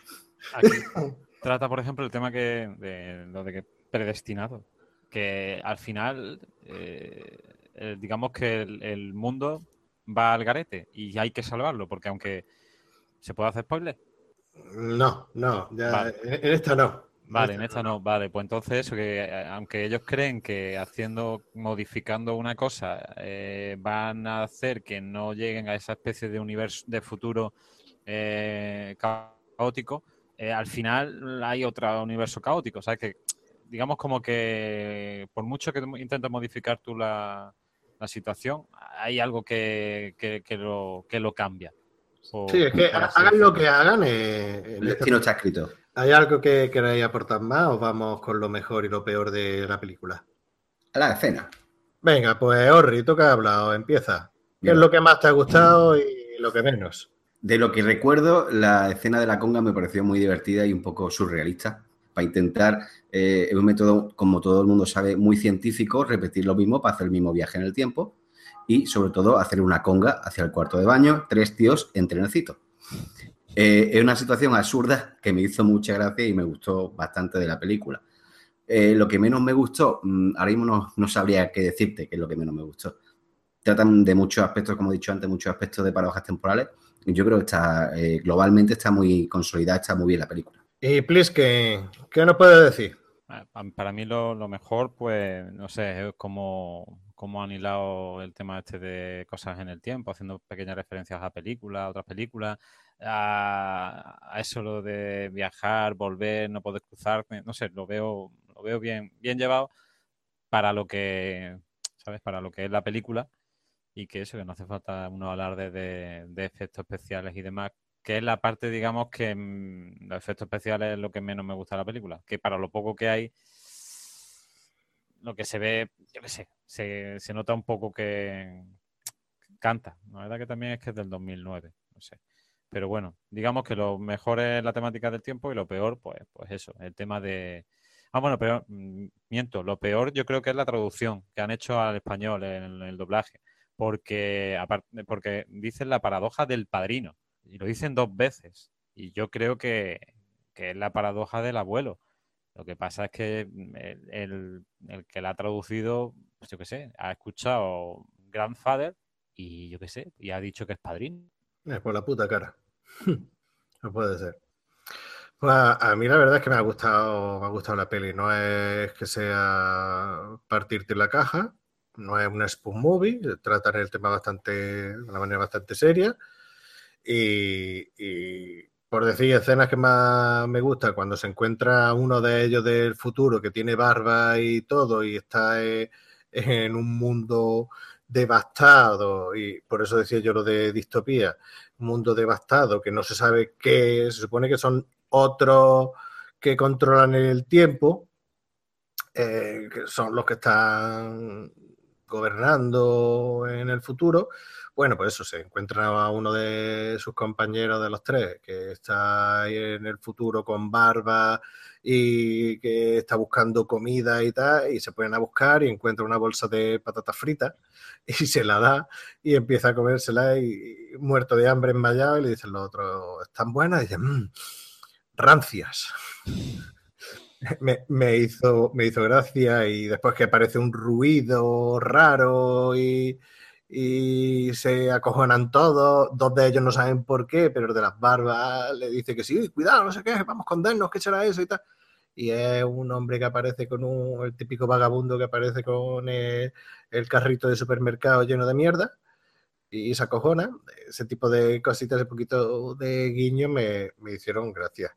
Eso es lo mejor. Bueno, aparte de lo bien que estáis los personajes de los distintos zonas temporales y tal. Lo que menos me gustó, pues posiblemente el final con la mala. Me gustó regular. Se podía ver, no el fin en sí, que el fin en sí sí está bien, pero la, la mala de la película mm, me quedó un poquito Ostras, tío, me acabo de acordar ahora una cosa, perdona. ¿El qué? Plisque. No, lo de lo que dicen, eh, un detalle curioso que lo de los editores. ¿No? ¿No dicen Sí, sí, los editores del tiempo. Eh, está, está guapo eso porque te da a explicar que hay mucha gente que ha muerto, digamos, en, en el apogeo de su carrera. Y, es porque hay otra gente que se dedica a matarlo. Porque para que después hagan mierda, mejor los matan haciendo cosas buenas. Así te puedes decir, bueno, puedes explicar la muerte, por ejemplo, de músicos, de Kurt Cobain, de Amy Whitehouse, de eh, Janis Joplin, de, en fin, de cosas de esas. Y hablan de Kevin Conner, que tenía que haber muerto. Después de Bailando con Lobo. Cuando hizo Bailando con Lobo. Cosa que... le doy la razón totalmente. Yo no, yo creo que a mí Waterworld me gustó. Venga, pues para ti la perra gorda. Yo no sé, eh, hay una película española que tiene cierta polémica porque algunos la, putean a muerte y otros le dicen que tiene un, encanto extraño, que se llama ¿Qué pelo tan guay? ¿Qué? No sé si la conocéis. Ni puta idea. Ni idea. ¿Qué pelo tan guay? Me suena pues son dos protagonistas únicamente en toda la película, pero eh, juegan con un tema de esto de viaje en el tiempo, le quieren dar un estilo en plan Tarantino eh, y está. ¿Está Tarantino y cine español? Sí, sí. Ah, bueno, a ver, no es que sea Tarantino en español, es que intentan darle un aire. Pues, pues Orri, Orri, déjalo ahí y como tenemos pensado hacer una segunda entrega de, paradojas temporales, metemos la de qué pelo tan guay ahí. ¿Os parece bien?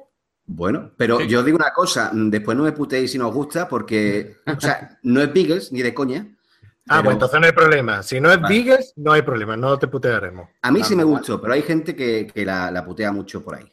Ya, Estamos en España, ¿sabes? Que es suficiente que alguien diga algo bueno para que se hagan 20.000 malos en Twitter. Vale. Bueno, y ahora antes de hacer la pausita, llega el momento del estreno de la sección de la pregunta de Plisken, que todavía no tenemos pensado el nombre de la sección, pero sí que vamos a intentar que en cada programa eh, nuestro amigo Pliske nos haga una pregunta. Siempre y cuando todos los componentes de, cine de barra se esperen para poder contestar. Muy bien. Vamos, con la pregunta de Pliske. Vale, vamos a empezar la fase de concurso de el cine de barra. Bueno, eh, pues nada, vamos a hacer una preguntita que en este caso eh, tiene relación con el tema que estamos tratando porque hay que adivinar eh, una, en este caso es una actriz que nos va a enlazar, pues como he dicho, un tema que, que estamos tratando ahora de paradojas temporales y con otro tema que siempre tratamos en, cine de barra. Y en este caso es qué actriz nos puede relacionar a la película de Regreso al Futuro, en este caso creo que la segunda parte, con nuestro gran actor fetiche eh, preferido de cine de barra, que es el Nicolas Coppola Cage. Yo lo sé. Elizabeth Sue. exactamente. Muy bien. El ganador es Venal Madelman. Entonces, ¿no teníais una manera de meter a, Nicolas Coppola Cage en el puto programa y te ha inventado la sección de la pregunta para meter a Elizabeth Sue que trabajó con Nicolas Coppola Cage, es la única película eh, que lo hace bien Nicolas Coppola Cage porque hace de borracho y no tiene que actuar. Exactamente, y he logrado que hable. Esto es como el chiste de Tarantino de, de, Desperado, que dice que voy a hacer que me, voy a mear en la cara del barman y se va a reír. Pues yo te he hecho que hables bien de Nicolas Coppola Cage. No, he hablado bien, pero bueno. bueno, ¿y, qué, bien. ¿y qué me llevo por haber acertado la pregunta? Eso no, ha, dicho los premios. El premio, ah, te voy a decir el premio que, se va a llevar el ganador Benalmádena y el premio que no se han llevado pues los otros dos colaboradores. Pues en este caso Benalmádena se ha llevado una foto eh, firmada con autógrafo dedicada de su jugador de baloncesto preferido, que es eh, Juan Carlos Navarro, alias también Bombita Peste. Juan Carlos Pamplonica. Ese es el regalo que se va a llevar Benalmádena. Sí, hoy, hoy que se ha retirado, por lo menos ha colado, o sea, le han dado dos puntos por, por taponarle una canasta que no, sea, un balón que no iba a canasta. Bueno, pues gracias por la foto de. Vale, que mira, que también está relacionado con, cine de barra por el teatro. Eh, un buen, eh, buen actor. Y, y bueno, en este caso voy a decir lo que nos han llevado. En este caso, Luigi, pues ha perdido eh, un lote de Aquarius de limón, que es una de sus bebidas preferidas, de un suministro para un año entero. Y ha pedido, pues, Aquarius de limón. Acuario de naranja o de limón, de limón, ¿no? De limón, de limón. Siempre de limón. Vale, o sea, que, o sea que no, no, había ningún premio para mí, ¿no? Porque el acuario de limón no existe. Bueno, eso es lo que tú dices. ¿Cómo? Ve a un bar, ve a un bar y pide un acuario. y te dirán de naranja o de limón. Tú, tú, no, tú vete a un supermercado, coge una lata y hay dos, ¿no? Está eh, una tiene acuario naranja, pero sin con letras grandes. Y luego tú coges la otra, la otra lata y pones Aquarius. No pones Aquarius limón, no pones en ninguna parte el limón. Tú, por un lado, estaba el Aquarius normal, el clásico, el único, el veterano, el del sabor inconfundible. Y luego, por otro lado, está el Aquarius naranja. Entonces, si tú dices Aquarius por defecto. Vale. Llégate a un bar, tú llégate a un bar y pide un acuario. ¿Qué te va a decir el camarero? Pero en una tienda, en una tienda, como tú entres, o un supermercado, y no lo encuentres y preguntes, le dice, pero ¿dónde está el Aquarius? Y te va a decir, ¿el de limón o el de naranja? Bueno, en verdad están los dos juntos. claro, en, el supermercado no, pero sí, esa, es una, guerra perdida que tengo yo con los camareros de España. Muy bien. eso, te pasa por beber Aquarius. Exactamente. Y para nuestro colaborador, Orri. Eh, ¿Qué me ha tocado? ¿Qué me ha tocado? Pues mira, el premio era, eh, y así obligamos a nuestros nuevos oyentes, si lo hay, o lo hubiese, o lo hubiera, o lo hubiese, a que se vea, a que escuchen el, programa que hicimos de cine de barra todos juntos en el mismo sitio. El especial de verano. Exactamente, el de verano. Eh, te ha llevado eh, pues, durante un año a cualquier cine que vaya de la península ibérica, te ha llevado, eh, siempre te van a dar palomitas de maíz. Hostia, qué ilusión. Pero eso es lo que he perdido o lo que he ganado. Lo que has perdido. Me cago en la puta, si es lo que más odio de ir al cine, tener que pagar las putas palomitas. Pues, Son más caras que el oro. Mm, y, aparte, como veréis, he dicho eh, en toda la península ibérica. ¿Por qué? Porque como no sabemos si Cataluña va a seguir, no va a seguir tal, o sea, que si fuera o fueses allí, pues también tendrías palomitas de maíz. Es un detalle. Así que nada, esos son los, premios de, este, del concurso de esta semana. Voy a tener que poner las pilas. Bueno, pues después del concurso de Plisken, por llamarlo de alguna manera, vamos a hacer una pausita y volvemos con Predestination, la parte sin spoiler y después la parte con spoiler. Hasta ahora. ¿Te gusta spoilear a tus amigos en la barra de un bar? ¿Te gustan las chorradas como piano y las chuminadas campestres? ¿Eres aficionado a recordar con nostalgia las cosas que nos hacen sentir viejos? Todo esto y mucho más en vuestro podcast preferido, Cine de Barra. ¿Cine de Barra? El único podcast que podrás disfrutar bebiéndote un liso fresquito. Además, siempre putearemos a Nicolas Coppola Cage. Puedes encontrarnos en iVoox y en iTunes. Bueno, pues ya estamos otra vez de vuelta y vamos a analizar la última película sobre viaje en el tiempo y paradojas temporales, que no es otra que Predestination, que es una película de 2014, es relativamente nueva, por eso vamos a hacer una parte eh, sin spoiler y luego avisaremos y, y pondremos, o sea, haremos la parte con spoiler donde la destriparemos y hablaremos de entresijos que tiene, que tiene esta peli. Como he dicho, una película de 2014, una película australiana. Es cortita, unos 97 minutos. Está dirigida por los hermanos Spierig, ¿no? ¿Sería? ¿Pille? Spierig. Sí, ese no, ese no es, un, no es un apellido inglés, ese será de, ascendencia. No, pero que sea de ascendencia a saber de dónde vaya. De aquí de Murcia. De aquí de Murcia. Hostia, pija huevo. Spirit, supongo. Spirit. Bueno, pues los hermanos Michael y Peter. Eh, Michael y Peter Spirit, los Spirit Brothers. suena, suena coña, los Spirit Brothers. Spirit González. Los Spirit Brothers, ¿no? También hay que ponerle banda sonora. y se podría poner, se podría poner la, en la película de Beagles, ¿no? Sí, totalmente. No. Bueno, que ellos también son guionistas de la película y, hacen, la, hacen la música. Que está basada eh, en un relato corto de Robert Heinlein. Que Robert Heinlein eh, no es otro que un escritor de, de ciencia ficción que lo conoceréis porque fue eh, el que hizo la novela de Starship Trooper, que luego la llevó al cine el director de... Paul Verhoeven, ¿no? Paul Verhoeven, el director de Instinto Básico, el Robocop, etcétera. Básicamente son tres los actores protagonistas, que tendríamos por un lado a, a Ethan Hawke, a Sarah Snook, que me gusta especialmente eh, el papel que hace esta actriz, y Noah Taylor. Pero básicamente son dos, son tres los que más aparecen o los que más, más líneas de guion tienen, pero la película lo llevan dos personajes, que son Ethan Hawke y Sarah Snook. No quiero ni siquiera decir qué personajes hacen para no hacer spoilers, pero es que son eso. No podemos, es que no podemos decir siquiera qué personaje. ¿Qué papel juega cada uno? ¿Qué papel juega cada, cada uno? Como he dicho, está basado en, un relato corto. Son unas 16 páginas. El relato se llama Todos ustedes zombies. Y la verdad es que se lee en un salto. Yo me lo he leído esta mañana eh, antes de, hacer el programa. Y la verdad es que lo recomiendo.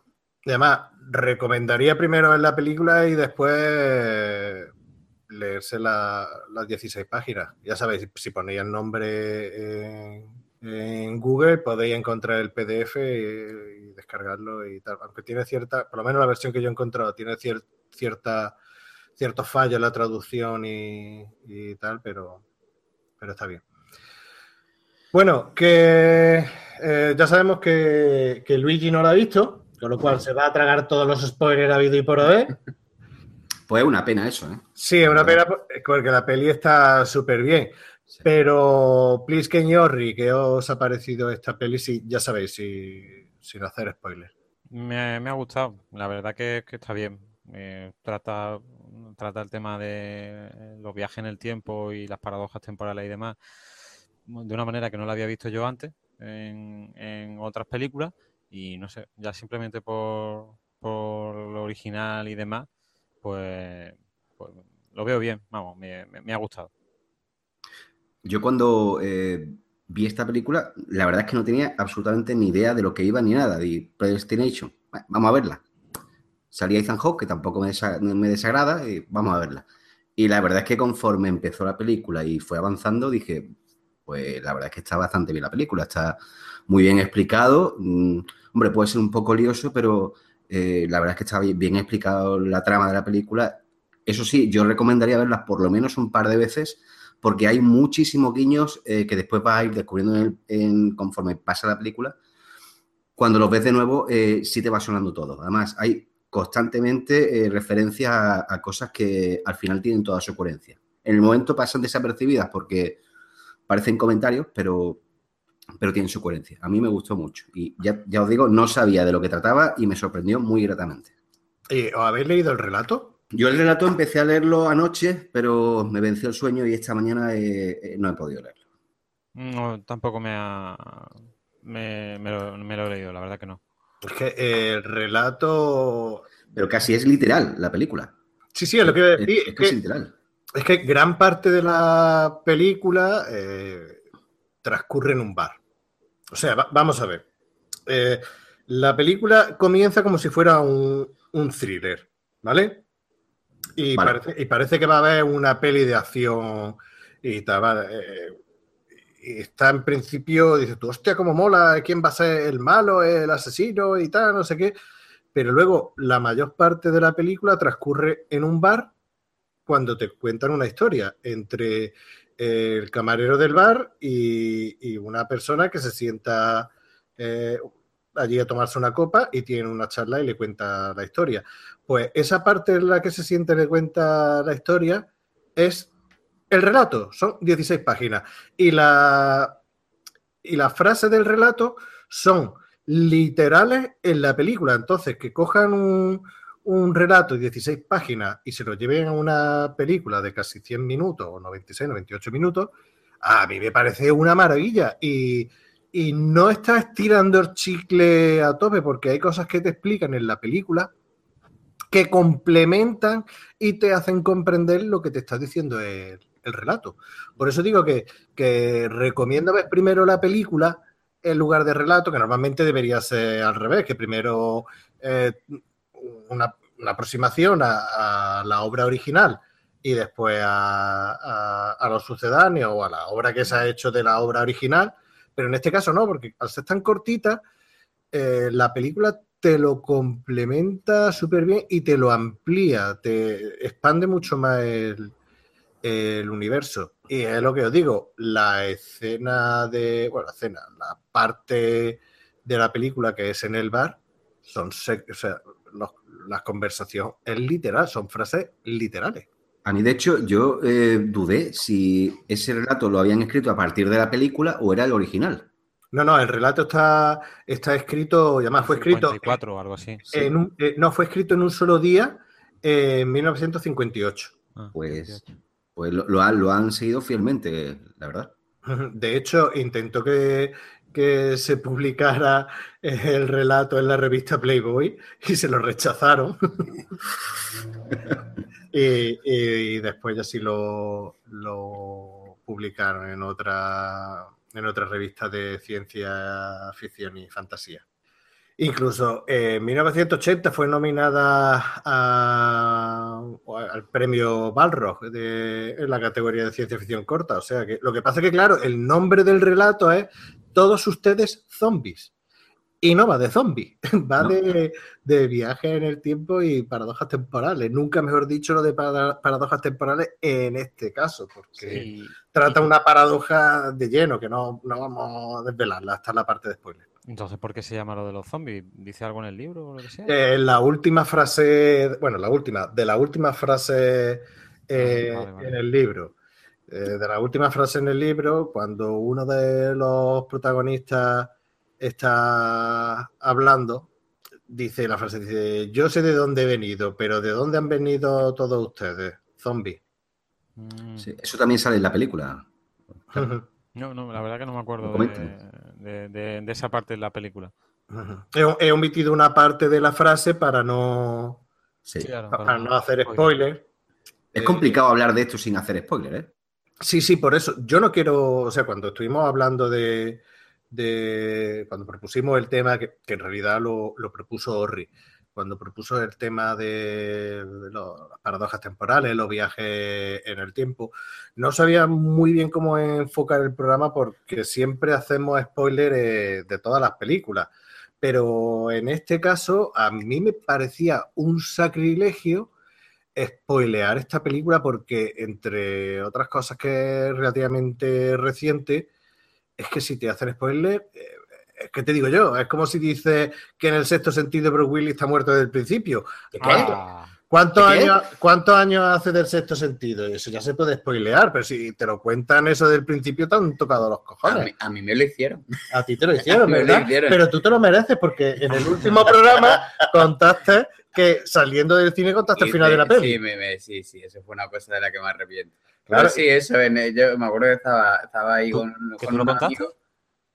Sí, bueno, que, que sa- que saliendo del cine una peli, en la película esta tan chunga que la que puse como la, mi peor experiencia en el cine y tal, eh, de- como había sido una, una bazofia de tal calibre, incluso peor que Beagles, pues entonces cogí y, y dije, ay, que ¿quién, quién iba a pensar que no sé qué, no sé cuánto? Y dije lo que era, porque en realidad fue una, fue, fue una cosa, fue una estupidez por mi parte, porque bueno, porque, porque la gente que estaba afuera pues la iba, la iba a ver.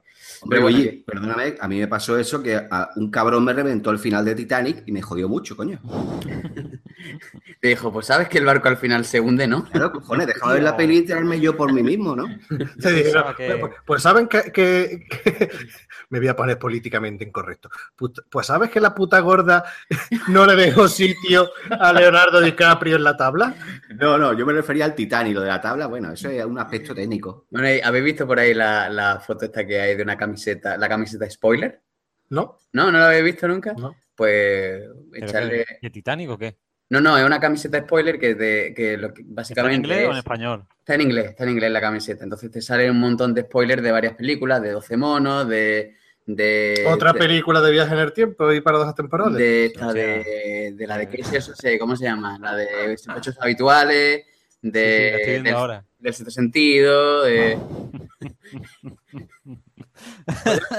Pues, pues ya ves, ahora Ostras, con, no con ¿eh? juego, con Juego de Tronos lo de los spoilers es un- una vergüenza. Ostras, hay, hay, en esa camiseta que está diciendo Luigi, hay una que está muy bien. Hay una que está muy bien.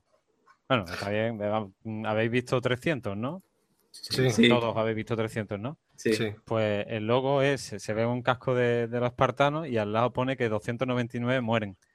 Pero uno sobrevive para contar la historia. También de Harry Potter, dice. Bueno, bueno, vale, bueno, que se nos va de las manos. Estamos Club de la diciendo, lucha. estamos diciendo que no vamos a hacer spoilers. Sí, sí, pues yo estoy viendo todo, lo estoy viendo todo. Pero, la- pero pierde la pelea, vale. pero- pero Oye, la- lo, que, lo que me encantó de spoiler fue el, el Twitter que subimos allí en Cine de Barra, lo de Chanquete muere el jueves. Ese spoiler, ese fue genial, tío. Viva la tren discreta en aquella época. Pero es que es genial. Eso sí que era un spoiler, coño. Chanquete muere el jueves. Ya ves, todo el mundo es- enganchado a la serie que única que había en la, en la, en la tele, básicamente, de dos, de dos canales, y va y lo, lo sueltan.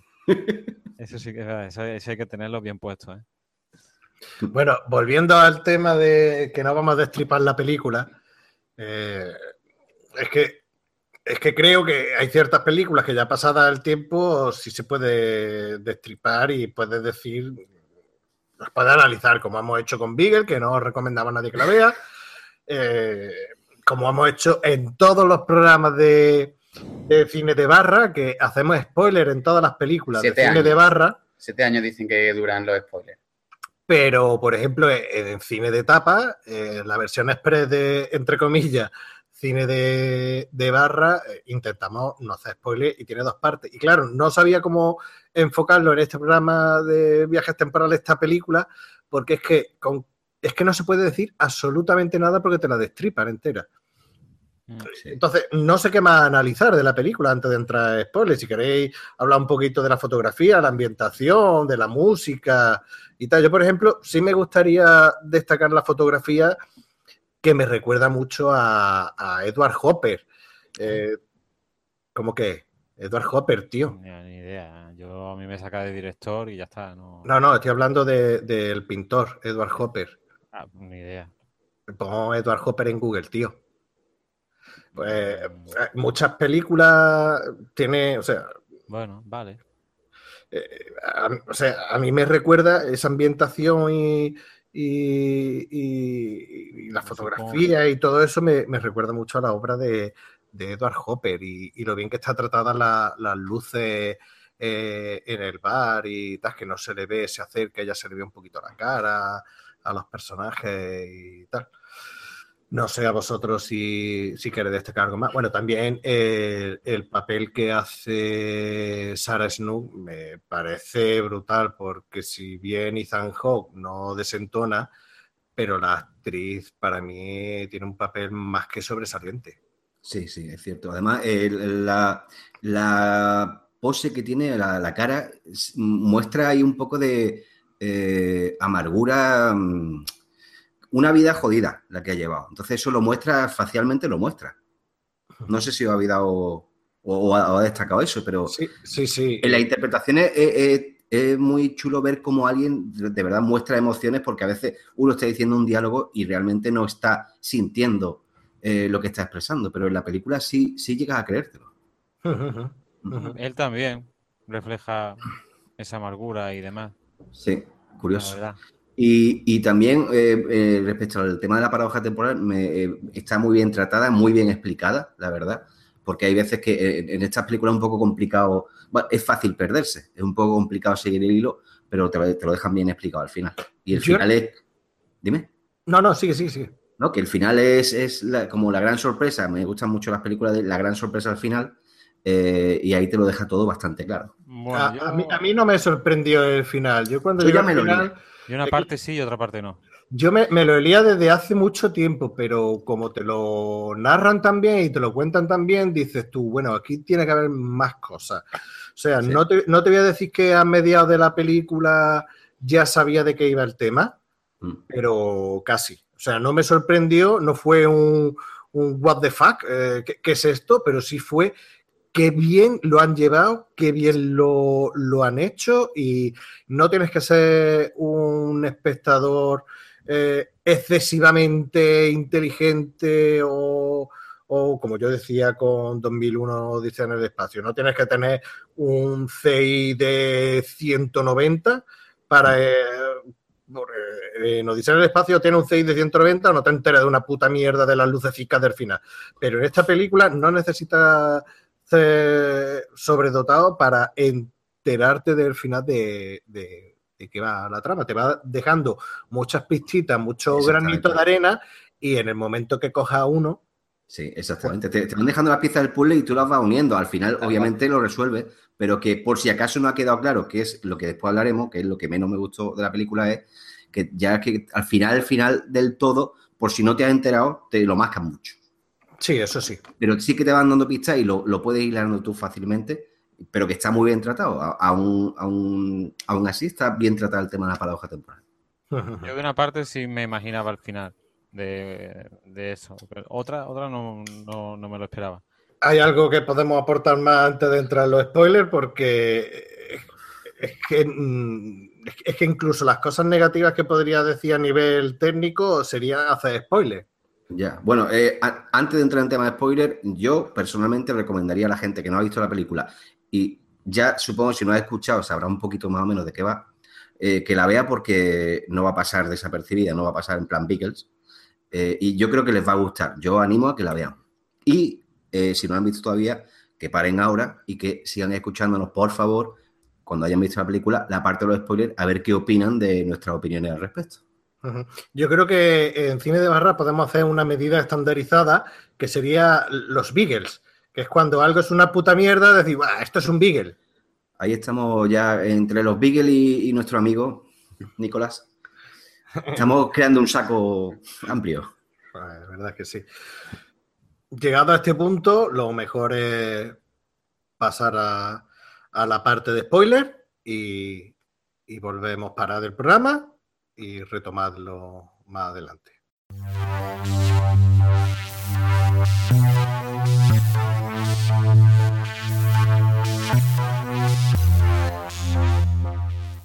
Para saltarte la parte de spoiler y seguir escuchando el programa, ve a las 2 horas 30 minutos 40 segundos o a los 150 minutos 40 segundos.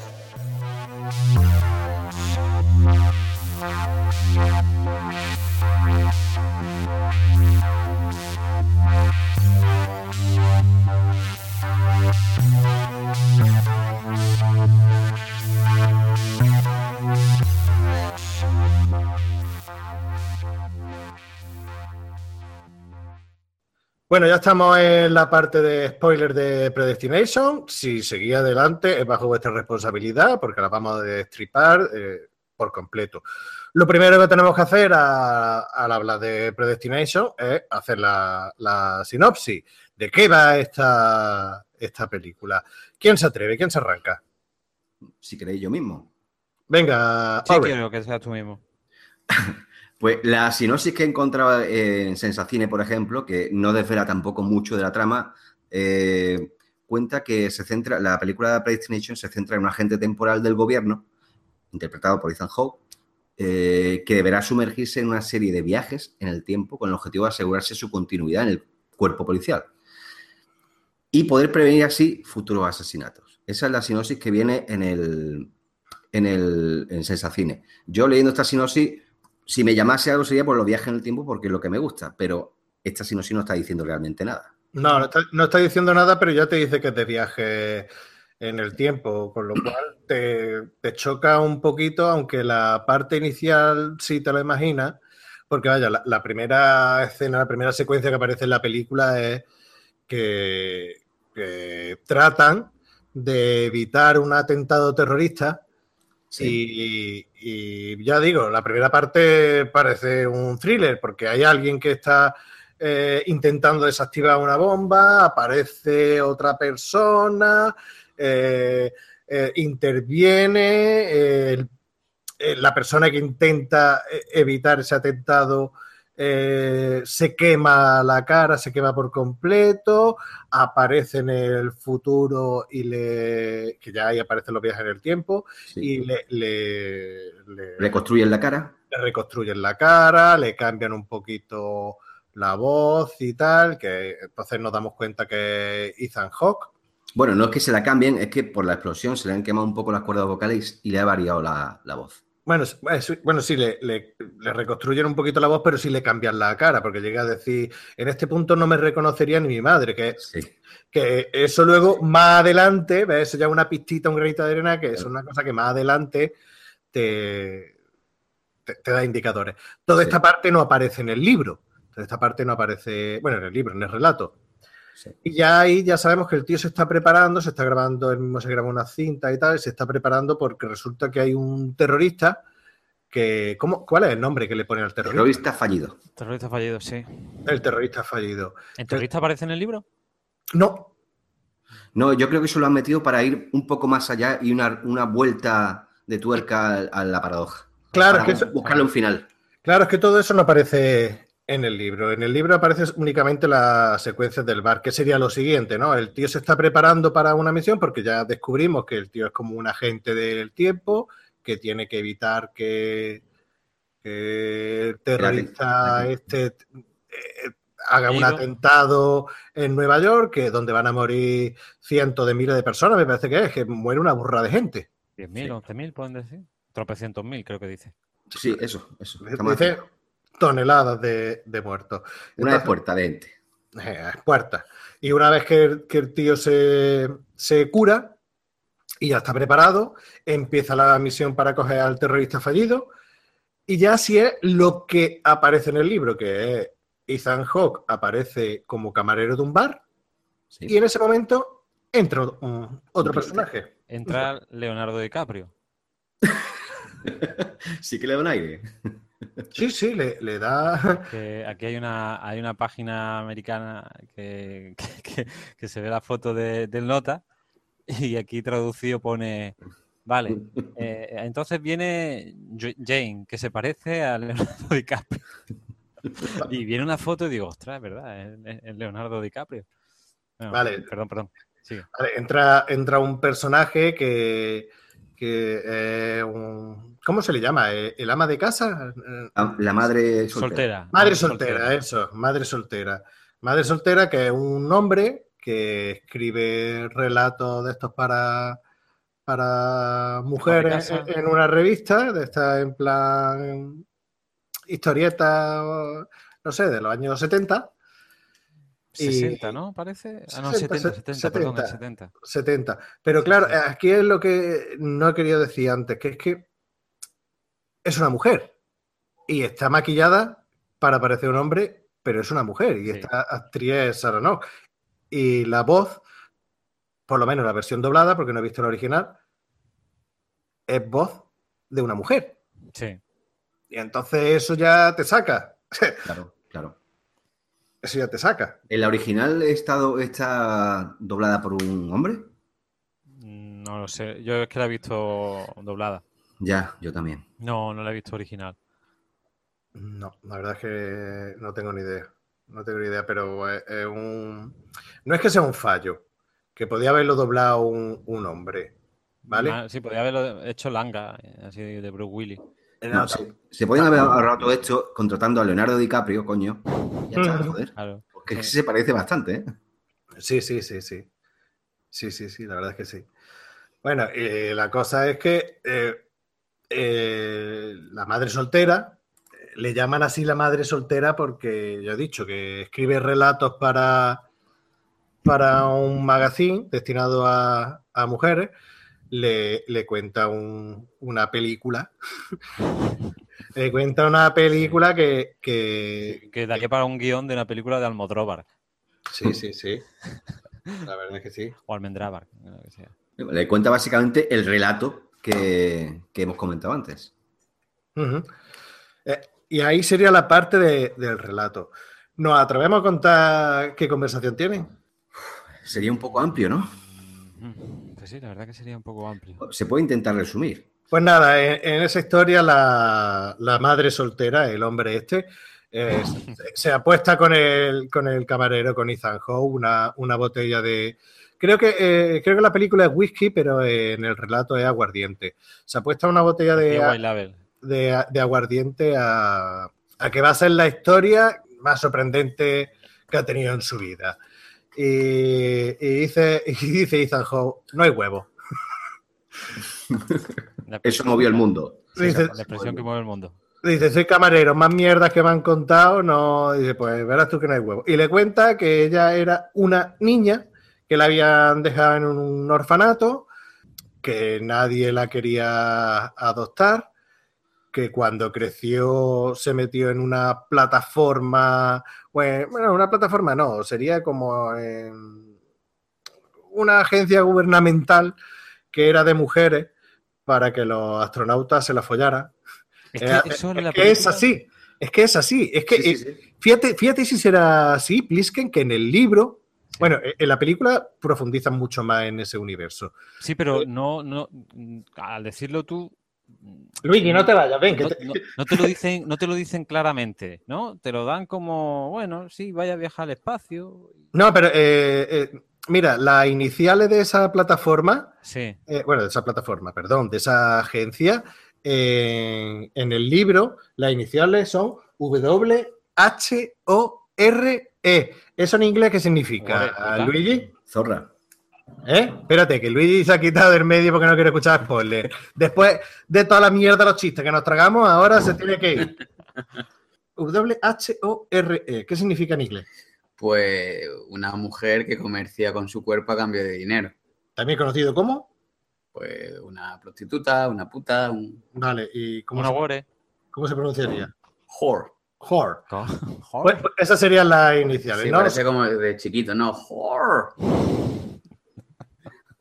Eso sería a lo que se dedican. Son mujeres que necesitan tener un intelecto, es posible que sean vírgenes para Sí, cuando sí. La, la gente está, los astronautas están en el espacio, pues que se puedan zumbar a estas chavalillas. Y dicen que luego se terminan casando. ¿Vale?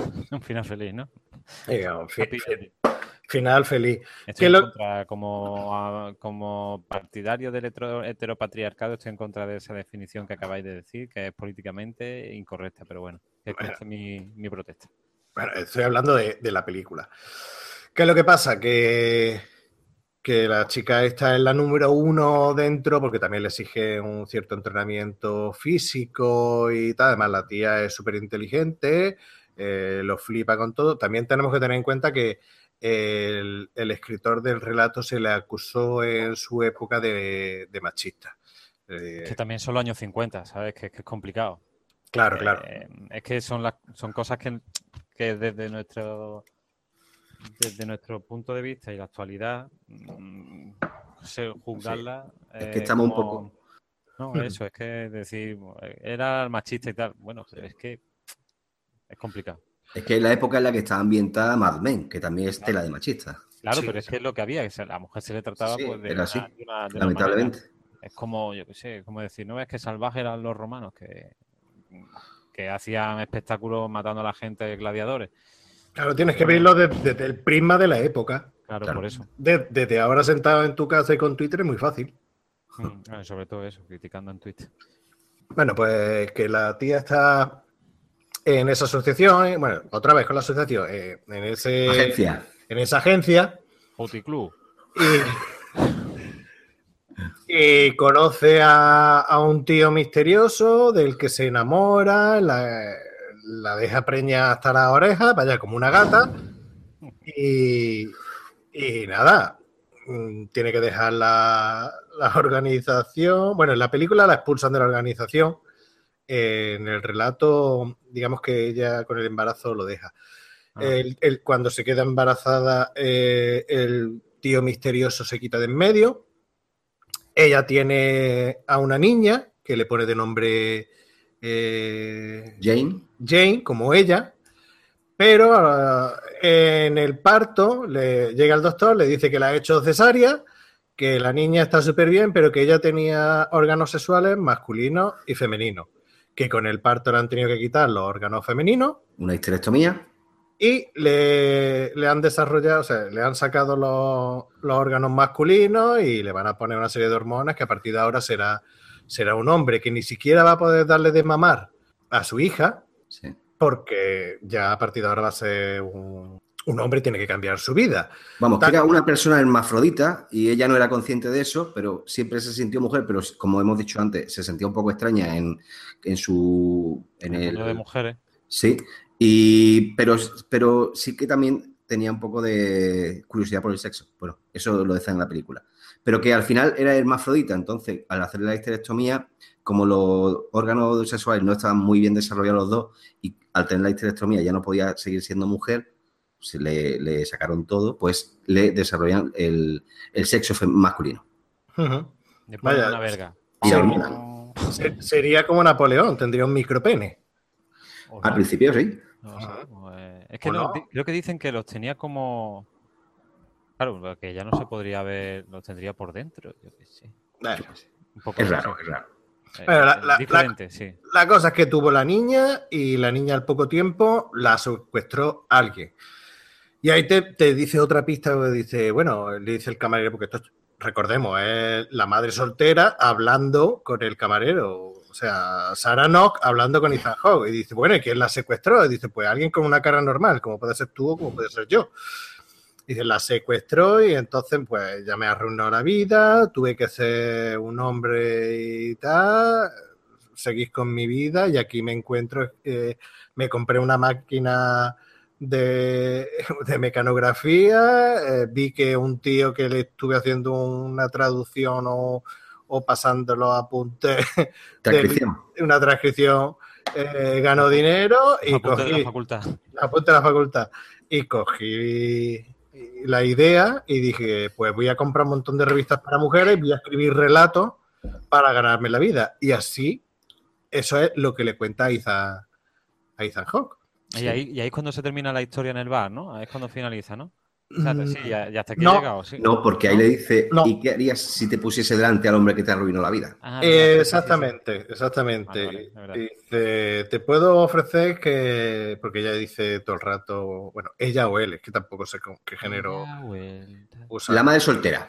La madre soltera decide, dice que, que mataría a ese hombre si se lo encontrara otra vez. Entonces, Ethan Hall le propone eh, llevarlo frente a él y le dice, ¿y cómo lo vas a hacer? Mira, hay registros de el orfanato en el que estuviste, que la directora era tal y cual. Entonces ella se da cuenta de que sabe algo más que no le ha contado. Eh, le dice, mira, te lo puedo poner esto delante del hombre ese, que tú hagas lo que quieras hacer, pero con la condición de que luego trabajes para mí.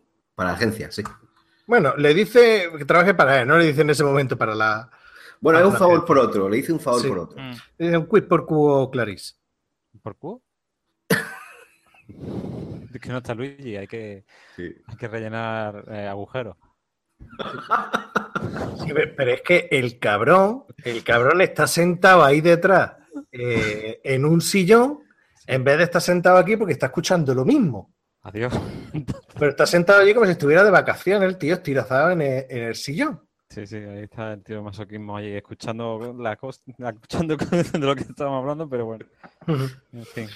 Bueno, eh, acepta el, el trato, lo lleva a una parte de- del bar como un sótano y allí aparece con una máquina del tiempo y hacen un viaje los dos al pasado. ¿Y, qué es la máquina del tiempo? La máquina del tiempo es eh, el estuche de un violín. Bueno, Está en, el libro te lo hacen más en, revis- porque es como, te dicen como un- una especie de, de red metálica o algo así. A mí no me quedó claro la descripción de- del relato. Pero esto es como Beagle. A ver, en Beagle tenían un helicóptero y aquí tenían una funda de violín. Vamos a usarlo, coño. No, pero, pero aquí está, está, Está hilada la cosa. está mejor. ¿Qué es lo que ocurre? Pues eso, que van a- al pasado. y- Concretamente a 1963. Sí, dice, quédate aquí, que aquí va a encontrar al hombre. ¿A quién se encuentra en ese momento?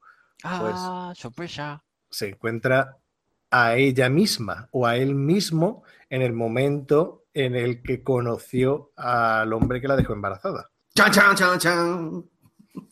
Vale, y ahí entramos ya, eh, nunca me has dicho, en la paradoja del abuelo, pero tampoco sería la paradoja del abuelo, porque sería la paradoja del mismo. Sí. Bueno, sí, es que más adelante ya es que cuando diremos que... No, es, es que yo, o sea, yo ya no voy a contar más nada porque ya con esto ya prácticamente se sabe, porque Sí, ya es lo que hemos hablado antes de la paradoja de, de que no se puede cambiar el futuro, que todo lo que hace los personajes en el pasado son para que el futuro se, se perpetúe. lo que habría que explicar, bueno, habría que contar pues, lo, del, lo del terrorista fallido y, Sí, que no está en el relato. y el Ethan Hawke, que el Ethan Hawke es, bueno, eso, Eso. lo que es.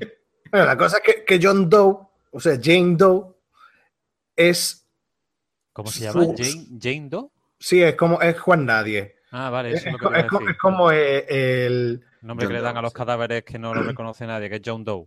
Sí, ¿os Vale, acordáis vale. de, de Seven cuando el malo de Seven pone de nombre John Doe? Sí, sí, sí, sí. Ahí es donde lo escuché la primera vez, lo de John Doe.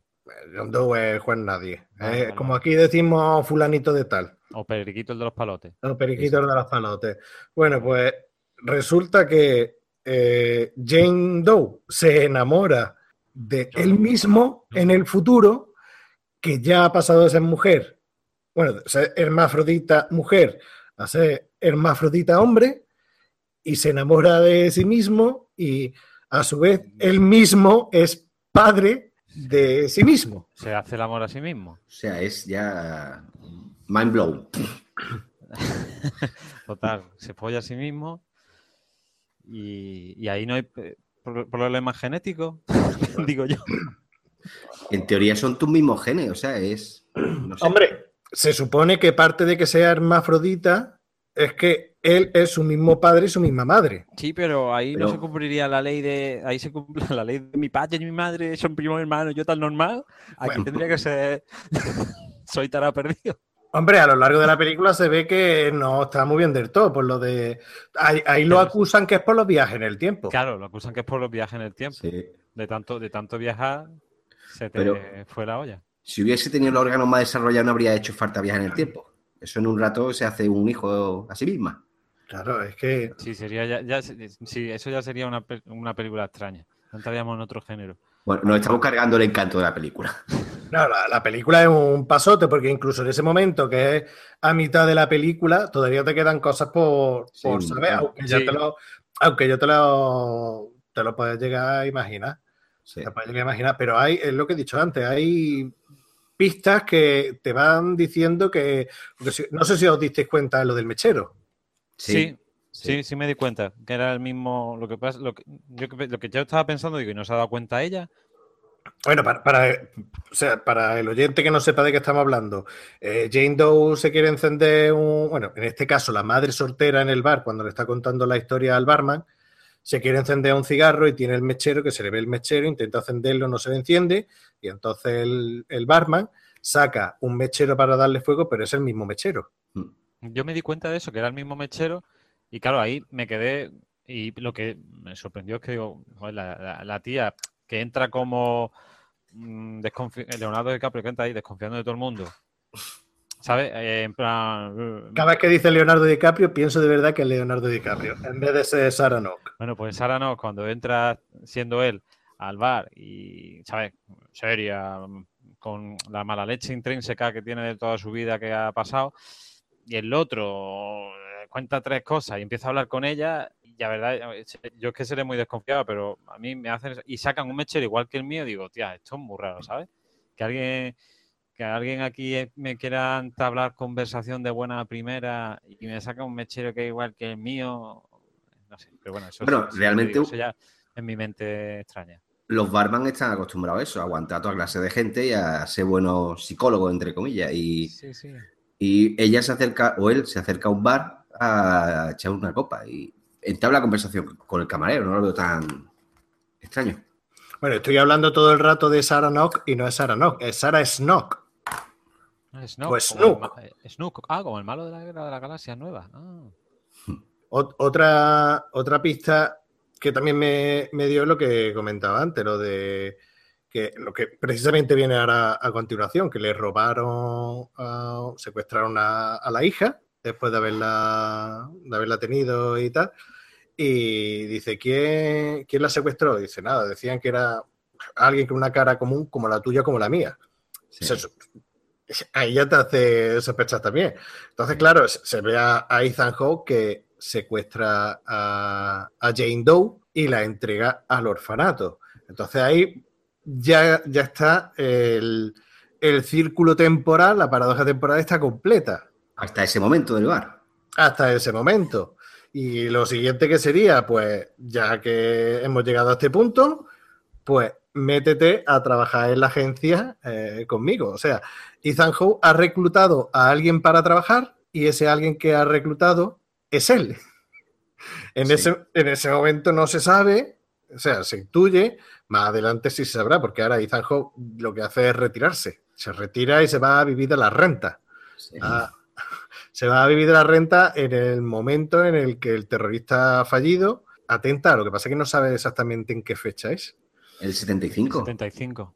Ethan Hawke, el último salto que hace es al, al 75. Sí, sí, pero que él no sabe en qué fecha exacta es, porque dice que suele cambiar de Ah, día y de hora, que no sabe. A eso me refería, Vale, no al vale. año. En un periódico sale marzo y cuando viaja en el reloj, que va sincronizado con la funda de- del violín, ponía que era febre- febrero, creo que era. Febrero del 75. Sí. Así que sí que sí, es antes de la fecha. Bueno, ¿qué os pareció la paradoja temporal de, de la película? Porque a mí, me- o sea, es que nunca mejor dicho lo de la paradoja de- del abuelo. Lo que pasa que en este caso es el abuelo, el padre, la hija, la madre, todo es él. Sí, es que eso es lo que a mí me llamó más la atención de esta película. La paradoja está muy bien hecha, es la paradoja del abuelo, pero consigo misma. Eh, no sé, me encantó. Y es como hemos comentado antes, como en Futurama lo hacen también, eh, Fry con su propia abuela. Sí, pero lo hace con su propia abuela, no lo Sí, hace consigo mismo. Claro, es que es el guiño que el guiño no, el- el- el- la vuelta de rosca que tiene esta, esta película, que es, es hermafrodita, es la singularidad. Claro. Eh, ay, también dicen, perdón, ¿qué, qué fue antes? ¿El huevo y la gallina? Sí, o la también gallina, lo comentan. Sí, también, y si os fijáis que eso sale también en el relato, el anillo que tiene la sortija cuando le dice si está casado y dice, no, esto es para espantar a la chica y tal, yo nunca me casaría y tal. El anillo es una serpiente que se muerde la cola. Ah, pues eso no me fijé yo. Claro, entonces un círculo, se cierra el círculo, ¿no? Sí, sí, es que es, que es todo... Claro, es él todo lo se mismo. a sí mismo, tiene la hija, la roba, la lleva al orfelinato, empieza otra vez la historia de la cría hasta que llega al bar, lo recluta, lo recluta, intenta matar al terrorista fallido, que es lo que sale al principio de la película. Que eso es lo que nos queda por decir, el terrorista fallido Vale, es él. sí, claro, mata- intenta matar al terrorista fallido, se quema ella, le Ajá. hacen la operación Y el principio de la película. El principio de la película. Y, y sale Ethan Hawke. Claro. Y se supone que no puede evitar, que es una cosa que es lo único que no me quedó claro, que se supone que él no puede evitar el atentado terrorista. No, no lo puede evitar. Pero es que ese atentado terrorista es lo que pasa, que él, a ver, él, de tanto saltar en el tiempo, se convierte en el terrorista fallido, pero sigue siendo un elemento, aun siendo terrorista fallido, sigue siendo un elemento de la agencia porque los atentados que él comete, por así decirlo, eh, consiguen salvar vidas. Es decir, eh, a lo mejor es que eh, destruye una nave, creo que dice que fabrican armas, a lo mejor mueren 10 personas y son civiles, pero si de ahí hubieran salido armas, a lo mejor hubieran causado la muerte a 100.000 Claro, lo, que hace es matar a gente, matar, por ejemplo, dice, si mato a 10 personas, eh, salvo la vida de 100.000. Claro, un mal necesario. por si, si, mato a 100 personas, salvo la vida a un millón. Entonces, mata a gente para evitar otra serie de... Sí, de catástrofes mayores, por así decirlo. Claro, eh, sigue siendo una, paradoja de que él mismo intente evitar que él mismo mate a gente para evitar que haya muertos. Y, eh, eh, es que sí, toda la, película para mí es muy redonda. Quizá, quizá el final un poquito flojo después de la sorpresa que nos hemos llevado de, de que él mismo es Padre, Madre y Espíritu Santo. Nunca mejor dicho. Pero, pero queda bien, está bien, bien cerrado. Tampoco se me queda, ya digo, no se me queda demasiado claro porque si se ha matado a sí mismo antes del atentado, ahora se tiene que volver loco y volver a atentar en otro día. Claro. También es lo que dicen de que eh, el terrorista no hay un día fijo, una hora fija en la que comete el atentado. Es decir, que todo está predestinado, como la película. Sí, claro, predestinado. Y de hecho, el terrorista es el motivo por el que existe la agencia y existe él.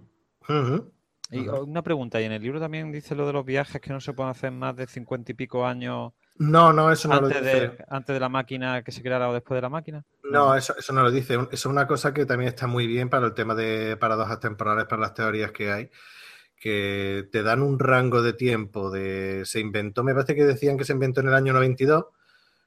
no, 80 y algo creo. 89 o bueno, por ahí, a finales de los 80, y decía que que, que, solo podía hacer cambios, solo podía viajar en el tiempo un rango y además que le da como zonas. Por lo menos en el, libro, en el relato, pone zona 4, zona 5, eh, que solo puede, no sé si eran 50 o 60 años en el tiempo, puede viajar hacia atrás y a medida que viaja y que sean más años, el salto afecta más a la persona. Que, claro que por eso se vuelve tarumba. Claro que es más peligroso es saltar, que te digo yo, de los 80 al 50, que desde el 50 a otro día del 50. Ese rango, eso por ejemplo no te lo explican en, el libro, que en la película queda muy bien explicado. Igual que tampoco le dan tanta tralla a lo de la agencia esta de, de las chicas acompañantes de los astronautas. Sí las nombran, pero no le dan tanto, no la describen tanto como en la película. Otra cosa curiosa que he leído por ahí es, ah, suena una canción en el bar. Sí. Que la canción es Soy mi propio abuelo. Sí. Claro, que tiene su, su lógica con, la película. Sí, sí, sí. No, la, verdad que eso, que está bien, una vez que, la ves y tal, la verdad que está bien eso porque eh, lo que dice es un ciclo. Eh, él, mismo se crea, él mismo se destruye, es necesario pues, para, una, una circunstancia determinada salvar más vidas, aunque tenga que matar una serie de vidas y eso. La verdad que está, está muy bien. de, hecho, creo, bueno, creo no, en el relato también hablan de, de, esa canción. Dice que suena en un momento dado en el bar y que él no soporta la música de los 70, que quiere que, que en el bar en la gramola suene música más antigua, porque no soporta los éxitos de los 70, y cuando pone la canción le dice al otro camarero que hay, dice, déjala que la ponga y después la quita y, o lo apaga, no sé lo que, lo que dice. Y la canción de la que tú hablas, please, que es I'm My Own Grandpa, que es una canción de, de Willie Nelson. Aunque, por ejemplo, Ray Steven también hizo una, una versión. Willie Nelson, el nota este así con coleta, sí, sale de los Simpsons una curiosidad también de por aquí. El actor que hace de supervisor de la agencia esta de espacial barra de temporal. Sí, Noah Taylor. Sí, pues al parecer también sale en otras dos películas haciendo un papel parecido de tema de temporal. Una es Al filo de la mañana, eh, que sale Tom Cruise. La verdad que esa película esa a mí me gustó, la vi y me, me gustó. Y después. Vanilla Sky también. Ah, sa- sale también Vanilla sale, Sky. sale Tom Cruise y, también sale el, Sale en el- Juego de Tronos. También, también, el que Ah. le corta la mano. Y bueno, y que Ethan Hawke participó en otra película de, de- de estos directores, de los hermanos Spieri, que son Daybreakers, que la vi en Pues- su momento y me- también me pareció chula. Era algo de vampiros, pero le daba también un giro diferente. Bueno, más cositas de la película o empezamos a hablar de. Ya, yo lo que quería decir es eso, que ya lo he nombrado, es lo del maquillaje de la actriz Sarah Snow cuando la ponen de hombre, pega el cantazo que se parece a DiCaprio, la voz también pega el cantazo, pero por los demás aspectos técnicos y tal, efectos especiales y todo eso, que tampoco es que tenga una cantidad de efectos especiales cantidubi, pero Un ventilador. parece- a mí me parece súper correcto. Sí, sí, está bien. Adem- Además, además, eh, está bien que es joder, película de ciencia ficción, de viaje en el tiempo, que lo que es importante es la idea. Y Sí. llevarla, no hace falta tener unos efectos especiales de- del copón para qué, para cagarla. Y que una película de viaje en el tiempo sin rayos azules es complicado hacerla, ¿eh? O sea, Sí, ya. Bueno, ¿a- ¿algo más o pasamos a lo mejor y lo peor de, de la peli? Eh, Yo quería, yo tenía ahí una duda de, eh, por ejemplo, cuando él, cuando el protagonista va viajando en el tiempo, es cierto que él graba, con- conforme llega, graba la situación que se va a encontrar. Por ejemplo, va a necesitar ropa de abrigo, hace frío en esta temporada, y sí, ese mensaje ha llegado, abre la puerta y se encuentra la ropa que esperaba. Pero, ¿quién pone la ropa? Pues él mismo. ¿Cuándo? En O sea, verdad, es, Es que, es que si, si te, es que en el relato, en el relato te explican que ellos tienen un- una, una especie de registro donde ponen todo, ponen la fecha, ponen la hora y lo ponen todo. Sí. Y eh, en la película lo hace él con una cinta, pero esa cinta se la pasa a él mismo. Sí. sí. Pero, se supone porque ha estado antes, ha estado antes y, y se conoce los sitios y incluso va a algunos sitios en el mismo año, pero en distintas fechas o en años muy cortos de diferencia y dicen, en esta época hace frío, eh, eh, la habitación es así que no va a tener muebles cerca para, para hacer el viaje, que no puedas chocar con nada ni hacerte daño y tal, y, y lo pone en los registros. Vale, vale. Eso entonces que no lo muestran. Él llega a una situación, o sea, llega a un, a un sitio, ve, va lo que, ve lo que va a necesitar, porque supongo que llegará a una época o fecha próxima a cuando vaya a estar, Claro. manda la cinta, que después viajará al pasado y después supongo que volverá a ese, mo- a ese momento a llevar las cosas. Lo raro es que no se cruce consigo mismo. Sí, en la película queda reflejado cuando hace el primer salto con la madre soltera, que le dice, ¿cómo que tiene aquí la ropa? Y, cómo te-?" y dice, bueno, eso sería muy largo o muy complicado de, de explicar y tal. Sí. Se lo quitan de en medio, pero Claro. se, se da por hecho. Claro, hay, se, hay uno que va saltando por todos los sitios y va dejándolo todo para que salga bien. No, yo creo que el mismo, ¿eh? Yo creo que el mismo. Sí, sí, él, personaje. él. Quiero decirte, el que sabe todo el tinglado, el, el Ethan Hawke, el- o, o eso que igual tienen un acuerdo hecho con otras filiales del tiempo, como el Ministerio del Tiempo, y le ceden a algún funcionario y va dejando las cosas ahí. Más, más duditas. No. Venga, pues, eh, Ori, ¿qué, Es lo que, qué es lo que más te ha gustado de, de la peli y lo que menos? A mí estas preguntas me joden porque es que cuando estoy viendo la película no me lo planteo. La verdad, yo disfruto de la película, pero no me voy apuntando esto es lo que más me ha gustado y lo que menos me ha gustado. Bueno, pues dime cuál es la escena que más recuerdas y dices tú, Predestination. Hostia, esta escena está de puta madre. Es que cuando me dicen Predestination no es una escena en concreto, es, es la paradoja en sí. La paradoja en sí es lo que me gustó. El- y, y la idea de que él sea su propio padre, su propia madre, su propio todo, eso me, me- me gustó. Me ha gustado mucho eso. Y que, la- y que las palomitas te las, comes- te las comiste en tu casa gratis. Exactamente, bueno, gratis. de 60 céntimos del Mercadona, pero no son los 8 euros de- del cine. Que por, que por cierto, la película no se llegó a estrenar en España, la sacaron ya directamente en Blu-ray. Bueno, Blu-ray, DVD o lo que sea, pero no la estrenaron en cine en España. Mm, Quizá por eso sea tan poco conocida. Y Bueno, la recaudación son ciento y pico mil. No, miento, so- es muy poco también, ¿sabes? Que no, no tuvo ahí un, Claro, es que estamos hablando también de un producto australiano, que ni siquiera es de Hollywood ni independiente americano, es una peli australiana. Pero aún así yo creo que habría hecho taquilla, ¿eh? La película es buena y el boca a boca hace mucho.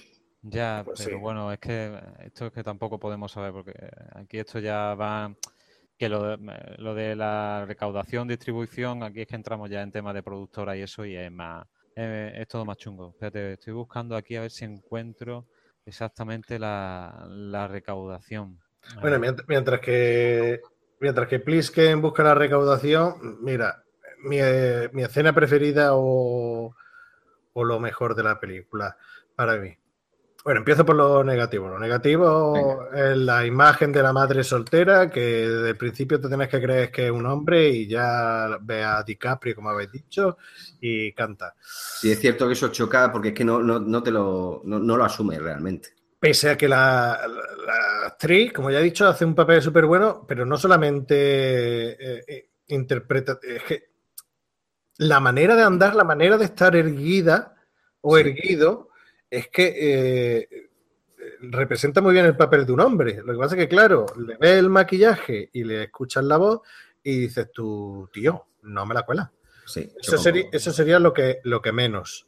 Lo que menos me gusta.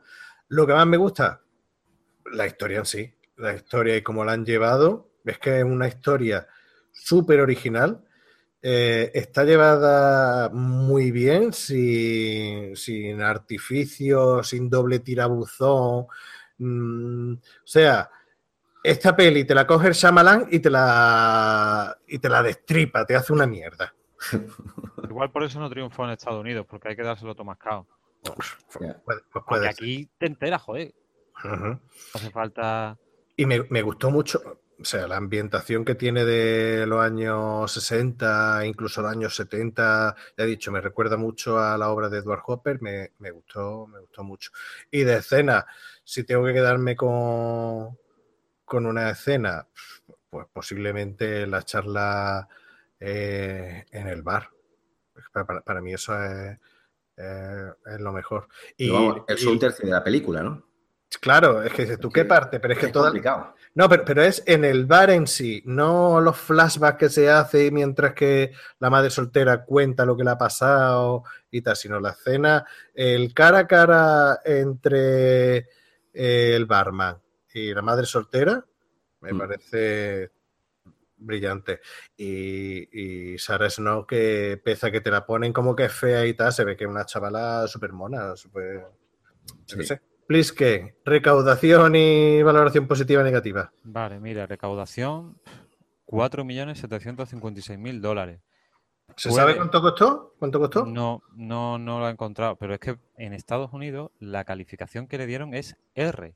Y ahora con el tema de Deadpool y todo eso que recaudan mucho con las calificaciones R, vale, pero Pero es que claro, pero R ¿por qué? Porque no sale nada. R es pues, porque... pues mira, si te digo la verdad, por, por- por- por la trama. pues por si te digo la verdad, sale aquí detallado en IMDB. Bueno, detallado. Pues los de en unos 5 o 10 minutos ponen que las mujeres son reclutadas para compañeras sexuales.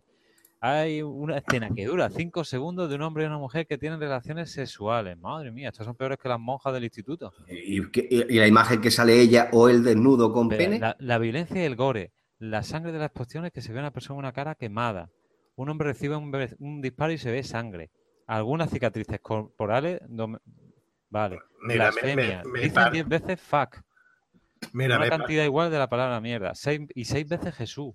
mira, la película más, más blanca y más suavita que es, es que, es que son... Y que hay mucha bebida ocasional, tabaquismo prevalente y escena aterradora e intensa. ¿Ves? La cara candente en la escena. Pero Hijos de puta los yankees. Pues claro, es que por eso en Estados Unidos, es que, bueno, la recaudación en, en Estados Unidos que fue de mm, 68 mil dólares, ¿sabes? Joder. Fue normal.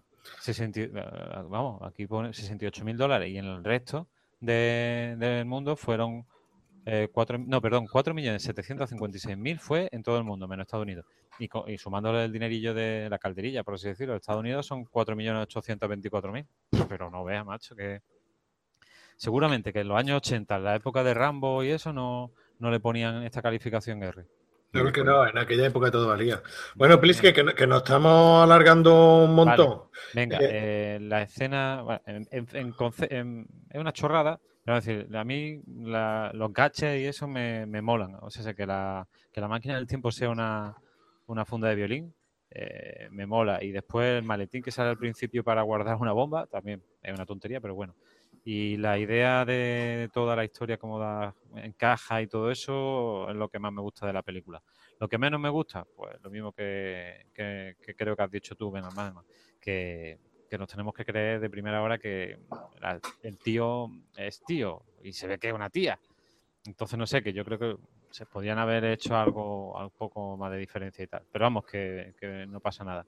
Que como después te cuenta la historia y ves que la transformación, pues no, no, no, no hay problema. Pues, Porque ya está. Eso. Eso, por ejemplo, en un relato escrito sí que sería, daría mucho más juego porque no estás viendo las caras, te lo estás imaginando realmente, Claro. que es un hombre. Entonces no, no lo estás viendo identificando como una mujer.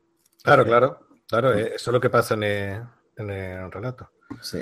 Pues eso. Y otra cosa que tampoco. uf, Supongo que esta- en esta película al final tienen que hacer una especie de resumen por si no lo has pillado o te has quedado dormido, que te ponen una secuencia de la imagen desde que ella nace hasta que ella, hasta que es él en la actualidad. Por si no lo has hilado, para que te, te termine de hilar que él es la misma persona. Eso al final, para mí, sobra un poco. Sí, sí, por eso digo que el final, dentro de que no está mal, de que está muy bien cerrado, pero te lo podían haber contado de otra manera. No, que coño, que pienses que el espectador no es su honor más profundo, que pienses que el espectador es inteligente, que no tienes que dárselo todo mascado. Claro. Claro. Bueno, con esto cerramos eh, la parte de paradojas temporales y vamos a la sección de los oyentes.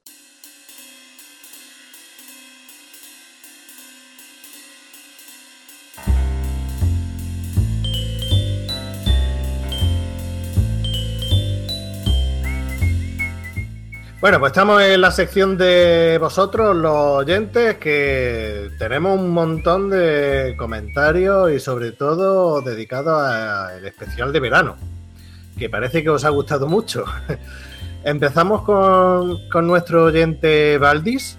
Digo nuestro oyente Valdis y espero que sea un colaborador dentro de poco, que nos dice, Dice, estoy terminando de escuchar la última entrega de Cine de Barra y quería hacer algunas precisiones. Evidentemente ya ha terminado de escuchar el, programa de Cine de Barra. Dice, Benalmadelman confunde cuaresma y vigilia. La cuaresma es el tiempo, más o menos 40 días, que van desde el miércoles de ceniza al domingo de resurrección. Es distinto a no comer, ayuno o su versión light, vigilia donde no se come carne. Algo que solo obliga a los católicos el Viernes Santo y algún otro día más que no recuerdo y seguro que viene en, Wikipedia. Pues sí, Valdi, como siempre, tienes razón al 100%, pero hace mucho que no soy practicante, como en mi pueblo se diría a la persona ATS que pincha a la gente, el, el practicante, y tienes razón, he tenido eh, ese desliz, me da culpa. Sigue Valdi. Dice, me he reído bastante con los títulos de la película de la lista de monstruos. Nuestro amigo monstruo. Dice, pero tengo que realizar la... Espera, espera, esto vamos a ponerlo con, con música. Esto merece música de... Música culta, ¿no? Música, de, culta. Cifra y letra, música de cifra y letra. Música de violines. de y- violines y tal. Dice.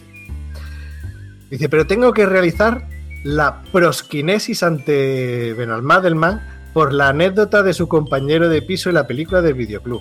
Y no solo por el contenido, sino por la forma de contarlo. No podía parar de reírme. Dice, y para concretar con la, prosquine- prosquinesis, que sé que hay mucho mamón, me refiero a su versión bizantina y no a la persa. Vale, aquí tenemos a Luigi Bercotti para que nos cuente la diferencia entre la prosquinesis bizantina y la prosquinesis persa. Pues por un lado tenemos la prosquinesis bizantina, que sería eh, la postración o inclinación en signo de adoración, Que esto es a lo que se refiere el señor Eh, Baldi hacia mi persona.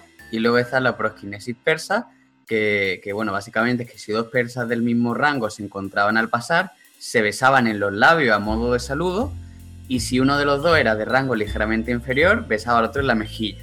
O sea que entendemos que Baldi eh, se, No, se hace no una te- postración no de te adoración plantando ningún morreo en la boca. y no me está comiendo. la Y luego boca. por otro lado estaba Robert Proskinesis, que era el jugador del Madrid que luego empezó a lesionarse constantemente. En el Oviedo. Exactamente. Sí, gracias. Sin ese dato no sé qué sería de cine de barra.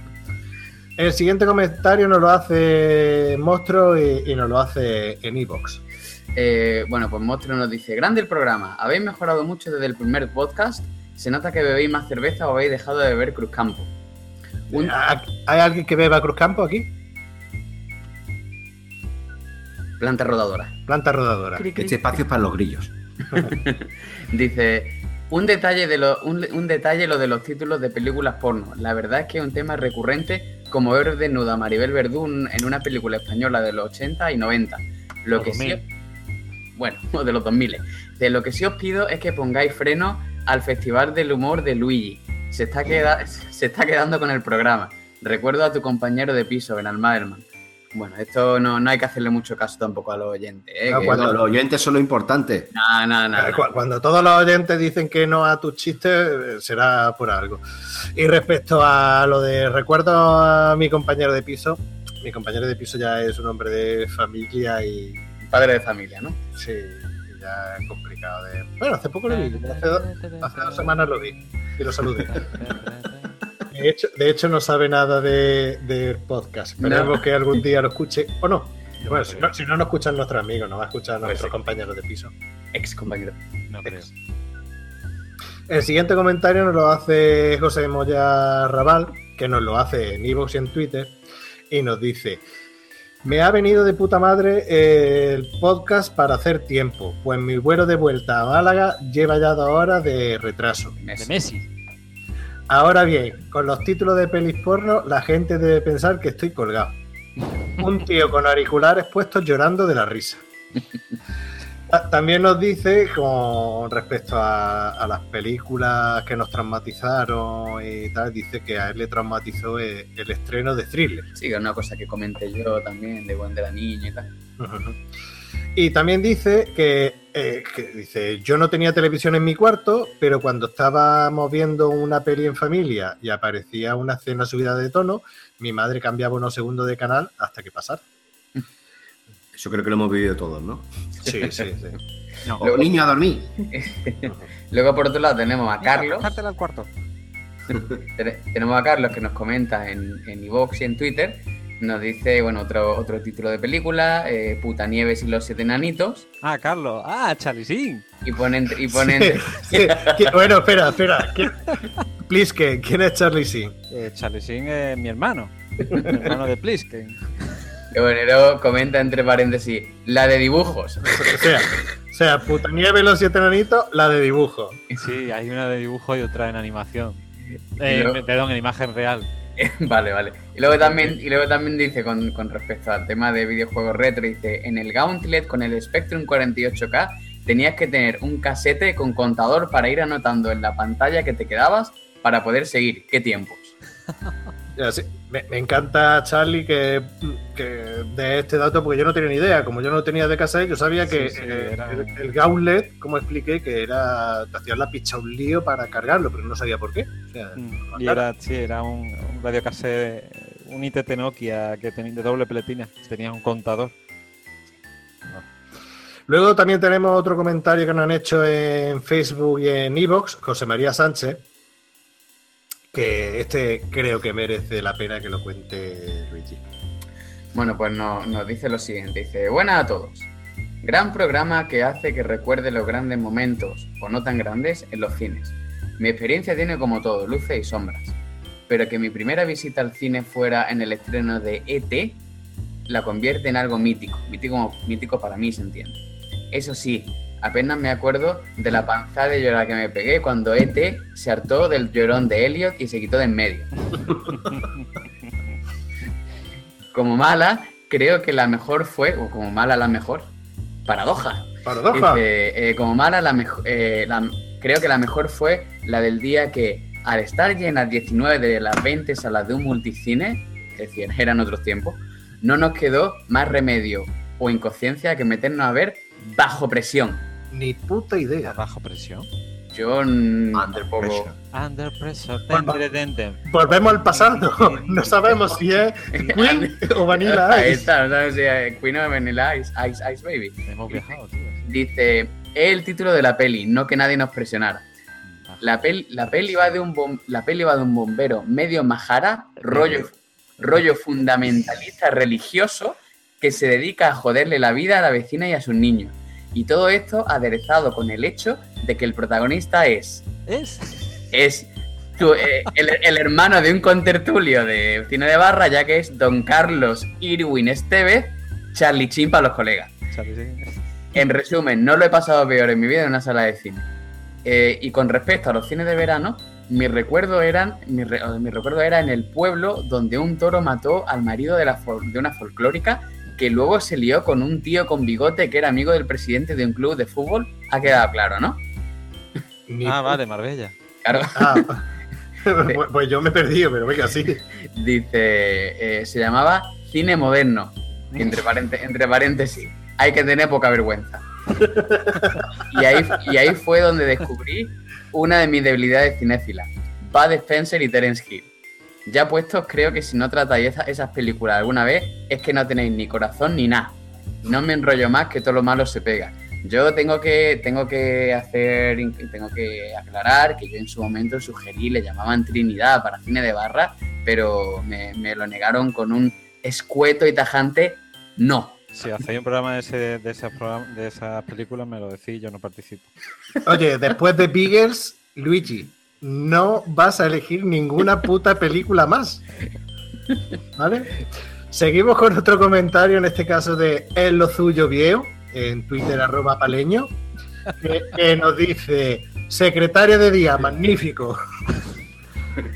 Oye, creo que vamos a tener que hacer un especial en serio más amplio de películas porno, porque es lo que más gusta. Pues sí, pues sí.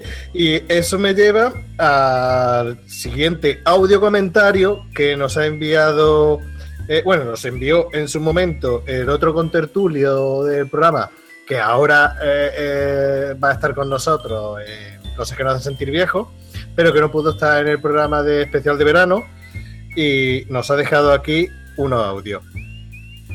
Oye, tío, nada, comentar un poquito qué me ha parecido el último programa. Me he reído mucho, ¿eh? Eh, sobre todo la, la parte que habéis hablado de las películas porno muy divertidas y sobre todo la, la anécdota secretaria de día, travesti de noche, la verdad que me he descojonado. Iba en pleno tráfico por Málaga y me partió la caja. Yo creo que la gente se me quedaba mirando en plan, este tío qué coño está escuchando dentro del coche. Me lo he pasado muy bien, la verdad. Eh, muchos recuerdos hablando de cine, de televisión y tal. La, verdad que me ha encantado este programa. Eh, se escuchaba bastante bien, yo no pongo pega, los defectos siempre los mismos, pero de sonidillo, pero, pero la verdad que se escucha bastante bien. Y bueno, aportaros como anécdota hablando del tema del porno y tal, eh, recuerdo en, en casa, sería el año 95, 96, no recuerdo. Tenía mi- en casa teníamos el Canal Plus y, yo programé una cinta para grabar el Drácula de Bram Stoker, de Bram Stoker en, el, en el Plus, pues creo que era a las 10, a las 11 de la noche. Me acosté, lo dejé grabando y al día siguiente mi padre por la mañana me despertó liándome una zarangana que flipas, diciéndome que por qué ponía el, el, el vídeo para grabar porno. Y dije, no, papá, papá, que lo que he grabado ha sido el Bram Stoker, tal. Y yo lo había dejado para grabar Bram Stoker, lo que a mí no se me podía ocurrir que después de Bram Stoker era el porno, yo ni me acordaba. Entonces yo fui a enseñarle a mi padre la cinta y, vio que era Drácula y tal y se quedó convencido. Pero claro, luego de Drácula, de, de- de- después de Drácula hubo una, por, una pornillo ahí de, los años 90 que la verdad que me hizo la bio durante una serie de meses y que, y que, y que estuvo gracioso, la verdad. Y, y nada más, comentaros que con respecto a lo, de la, lo del cine, la única película por, de la que yo me he tenido que salir del cine, macho, creo que una película que se llamaba El Dilema, que creo que era una de Russell Crowe que, que quería denunciar a la, a la industria de tabacalera, de tabaco, por, por, por productos tóxicos y tal, me pareció un aburrimiento, un coñazo, es la única película del cine de la que yo me he salido. Reconociendo que me fuman el cine auténticos pestiños. Bueno, que me ha encantado escucharos, eh, espero poder participar en los siguientes programas y un abrazo para todos. Ah, y como título que se me olvidaba, aporto dos que nos han comentado. para mí súper mítico. Desafío anal. eh, la siguiente es Torpedeadas por la popa. Y por supuesto, grande del bestialismo, Gran Danés. Que como podéis imaginar, pues no es. No va de un guiri eh, descomunal, sino más bien de una marca de perro de envergadura. Venga, un abrazo a todos. Me refería a una rata de perro, no a una marca. La verdad que torpedeado. Bueno, nuestro compañero estaba al lado de un reloj de cuco con el intermitente puesto. Yo creo que el intermitente puesto. No, se decidía. Estaba conduciendo. por cierto, ¿sabéis lo que. eh, ¿Sabéis lo que. ¿Cómo enver- está, Dané? en- envergadura, ¿no? ¿El qué? Lo que es envergadura, ¿no? Ay, cuidado Ah, que viene, que viene, que viene. ¿Qué viene? ¿Qué vienes? En verga dura. Envergadura, lugar donde se pone el condón.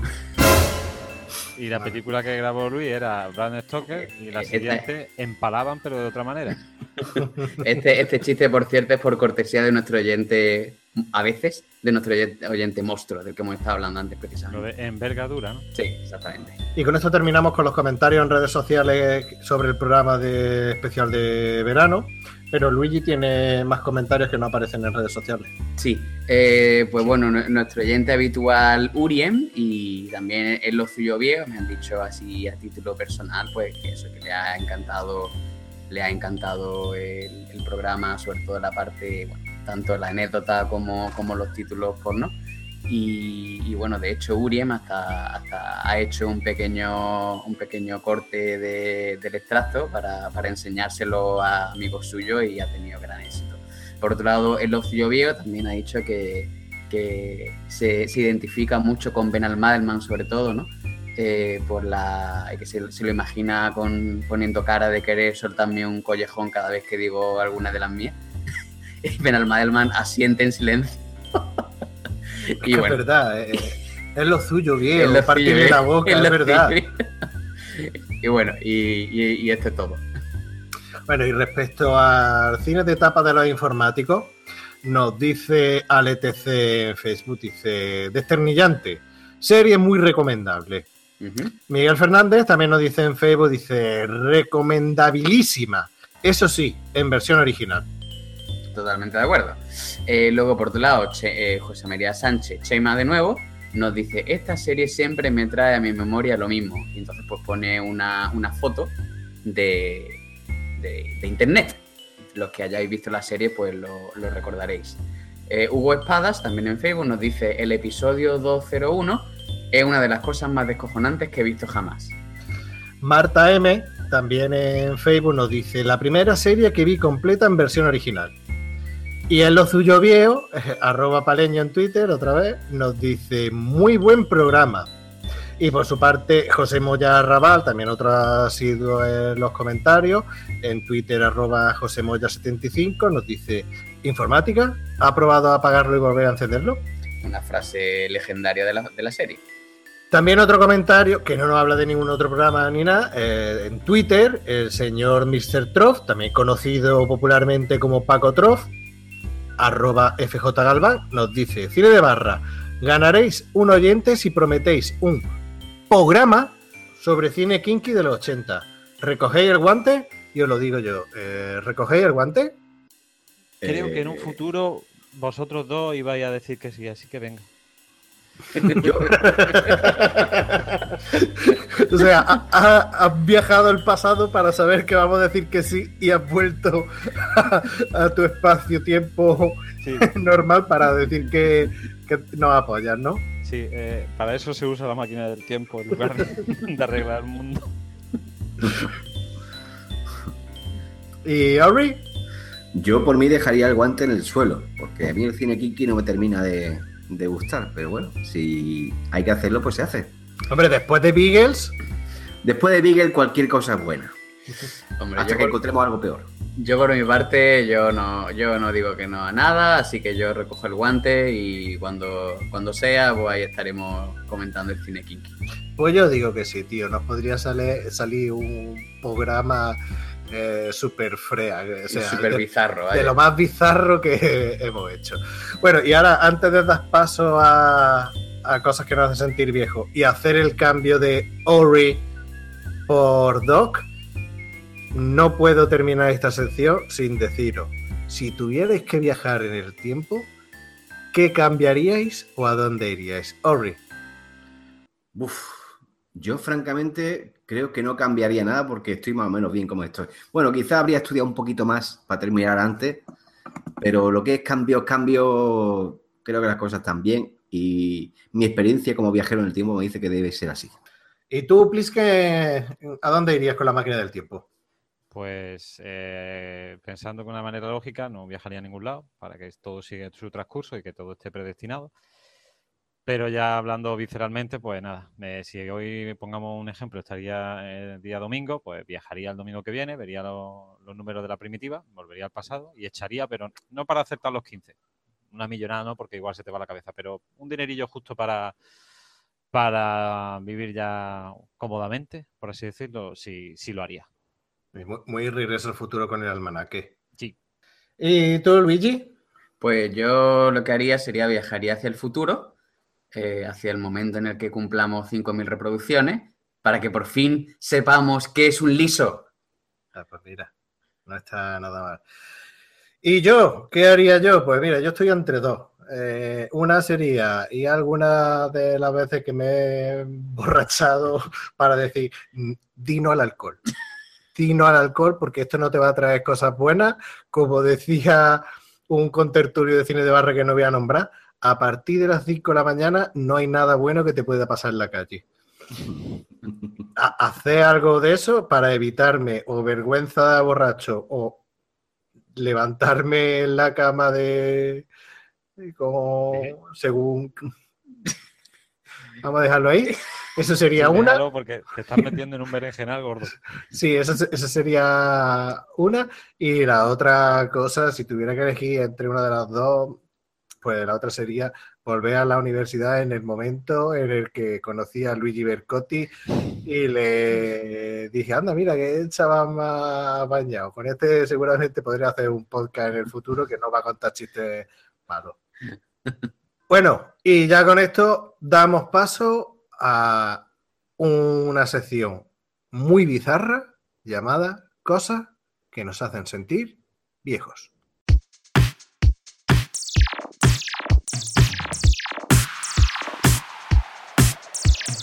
Cosas que nos hacen sentir viejos. Con Luigi Bercotti.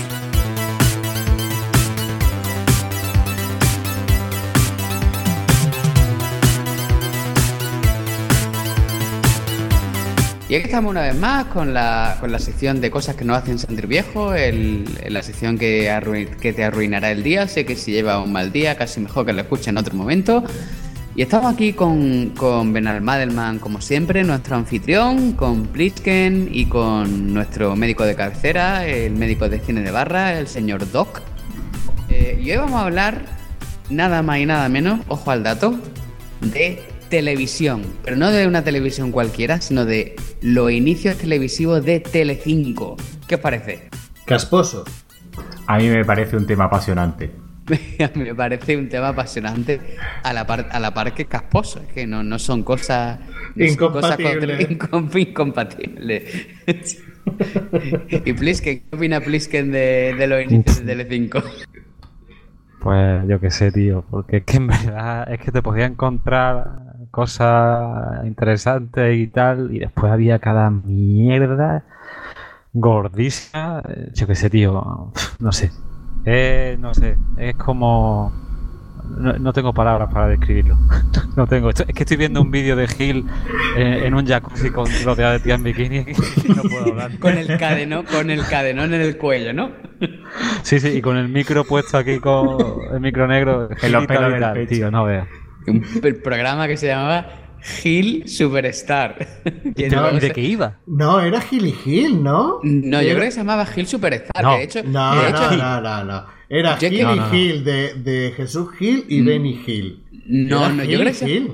Yo, yo, yo es que me Venga. acuerdo hasta de la musiquilla. Me acuerdo que era. era No, sí, la Gil musiquilla me acuerdo y yo tal también. y tal. Gil y tal. Y Gil y tal y tal. Gil, Superstar. Superstar. Pero Yo, el yo- programa es las así. noches de tal y tal. Las noches de tal y tal, hostia. Pues yo, yo te- te- vamos, estaba Las de convencidísimo tal. de que era, de que era Gil Superstar, que salía él con Imperioso, su caballo. No, pero es que yo creo que Pero, estamos, tío, pues estamos que confundiendo. Yo creo que estamos, fundi- eh, estamos confundiendo que había dos programas. Porque uno sí es verdad que se llamaba Las noches de tal y tal. Pero otro. Sí. eh, vaya, me puedo equivocar. Pero yo creo que era eh, Gil y Gil. De Gil, de Jesús Gil y Gil de Benny Gil. Pues sí, pero eso fue un sketch que creo que hicieron, no, No, es que fuera una no, serie, eh, ¿no? Sí. Yo creo que fue un sketch que lo metió el tío a, creo- a, a- a Gil, a Benny Gil en la piscina, ¿eh? No, si Jesús Gil no se salía de Yo la creo que piscina sí. nunca. Pero bueno. Es que estaba se- rodada en Marbella. Claro, como todo, como la publicidad del Atleti, eh, como todo era de Marbella con Jesús Gil y tal y tal. Por cierto, estoy, intenta- estoy bu- intentando localizar una anécdota de Jesús Gil y Benny Gil. La... ¿Conocéis la anécdota? La de la hostia. Exactamente. Cuéntala, cuéntala. Pues a ver, básicamente eh, le- el- tra- trajeron a, a Benny Hill. a- espera, que se la encuentro un segundito. Coño. Vamos Qué falta para- de, de profesionalidad. Espérate, si- bueno, somos amateurs. coño. Bueno, mientras que busca la, la anécdota, eh, aquí pone que la noche de tal y tal, emitido en el verano del 91, duraba, el fue una temporada, no sabemos por qué no, no siguieron más temporadas, y era 95 minutos cada, cada programa. Eh, el formato casi casi estándar de la televisión española.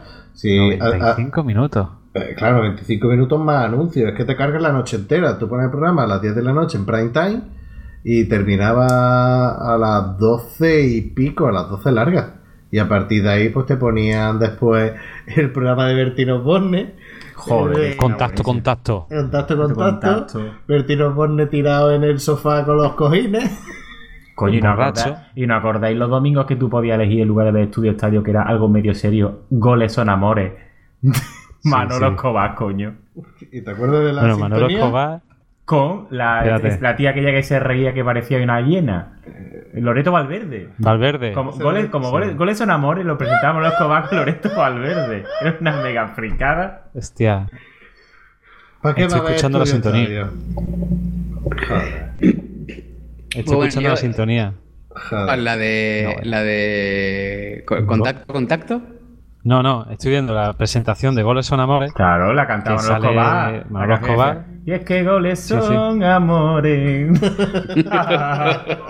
y nos quejamos Sí, sí, del sí. chiringuito, madre mía.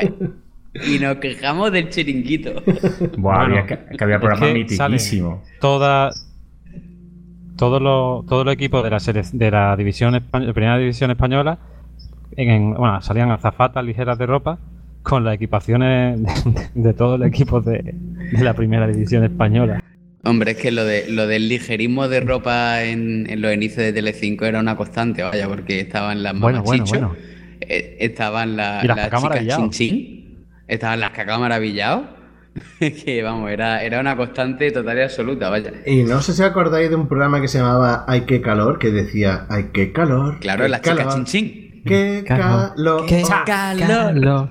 Y al final del los- chas. eran tetas, pero por la cara. Era Viva Telecinco. Yo recuerdo que, que, claro, eh, eh, donde yo vivía en mi pueblo no se cogía Telecinco ni las cadenas privadas y tal. Y yo descubrí Telecinco en un verano, no sé si fue en el año 90, 91, que estuve en Cataluña, en Barcelona. Y, y estaba en casa allí de unos primos y yo descubrí Telecinco, descubrí Goku, descubrí un montón de cosas que era como en otra dimensión, era como eh, estamos en Andalucía en el tercer mundo y allí eh, es otra dimensión. Y recuerdo el programa este de Telecinco y digo, bueno, bueno, qué adelanto, esto tetas. Eh, ¿Qué adelanto dice? Emilio Aragón en todos lados, estornuda y sale Bim Noche, Bim Tarde, Bim Mañana. Bim- Bueno, es que eh, Emilio, Emilio Aragón sacó la Emilio Aragón sacó la posición de Telecinco. Por eso estaba el tío en todos los programas. Que ahora, ahora tenemos en el canal Suba Juan y Medio, que ha sacado la plaza. Luego, Sí, sí. Esta, esta programación sería la que pondría Podemos si ganas las elecciones, yo creo. Seguro. Luego, unos, unos tiempos más tarde de Telecinco, la plaza de, de- la plaza por oposición de Emilio Aragón se la quitó Agustín Bravo, si lo recordáis. Agustín También Bravo. Y, y- le dieron y- como 14 programas y el otro que que se hacía el del telecupón aquel con Carmen Sevilla, que había el jueguecito aquel de Lugo, que había que darle en el teléfono de tu casa que los cursores Ah, eran sí, el 5, tío. el 8, el 2. Y, y había otro, eh, Andoni Ferreño. Andoni Sí. Ferreño. Andoni Ferreño era el que estaba con Carmen Sevilla. Eso, me he equivocado ¿Y yo. Sí. quién era el que salía con Natalia Estrada? Antoni Ferreño, creo que era yo. Tam- también, Sí, sí, también, sí, ¿no? sí, sí. Sí, Natalia, Natalia Yo me acuerdo de. Estrada. yo me- Tela, Natalia Estrada, vaya mamella. Así que tenía, no me extraña que se liara con el hijo del Berlusconi, que era el dueño de la cadena. ¿Os acordáis de Carmen Sevilla en el telecupón cuando quedaban premios y le dio le tocó la bicicleta a uno y le dijo que era te- tetrapléjico y le dijo que la profesión no importaba? Por cierto, he encontrado lo de, en- ah, Tuvo perdón, que rectificar, claro. He encontrado lo de, lo de Jesús Gil. Eh, os, os cuento la, Todo esto lo leí yo en una entrevista que le hicieron a, a Juan Herrera. ¿Sabes quién era Juan Herrera? ¿Os suena- ¿Sabes quién era Ah, Juan me Herrera? Era Me el, suena Albert, eh, no sé, no. era el que uno de los dos que hacía el doblaje de humor amarillo. El Ah, vale, Buah. vale, vale. Entonces, Tía, le humor hicieron- amarillo también. le- humor amarillo. Ya entraremos, ya entraremos. Bueno, el- en la entrevista le dice, mm, dice, bueno, hablando de, hablando del tema de Jesús Gil y tal, dice, sí, dice, ahí Y tal, hablan, y tal. Y ahí hablan de hacerle un yogurt, no sé qué. Dice, la gente se acuerda de eso, pero hubo momentos mejores. En una reunión, a alguien se le ocurre la parida de traer a Benny Hill porque rima con Gil y Gil. Y Valerio, Valerio Lázaro, que Valerio dice que venga, que adelante. Se lo decimos a Jesús Gil y a él le pareció genial. Que venga el calvo, decía. Y la- le pregunta el entrevistador, ¿el ¿Calvo? calvo? Y dice, sí, ese calvo que salía con Benny Hill. Pero el calvo estaba muy viejo y no hubo, y no hubo manera. ese mismo. Dice, pero estaba muy viejo y no hubo manera. Benny Hill era un anciano estropeado y el primer día cenamos todos para conocernos. A la segunda copa, Jesús Gil se pone a darle cachetes en la cara. y, ve, y Benny Hill, que no entendía nada, le arremangó una hostia y se, li- y se lió gordísima. Hizo, hizo unas tomas muy pocas y se fue a Inglaterra corriendo.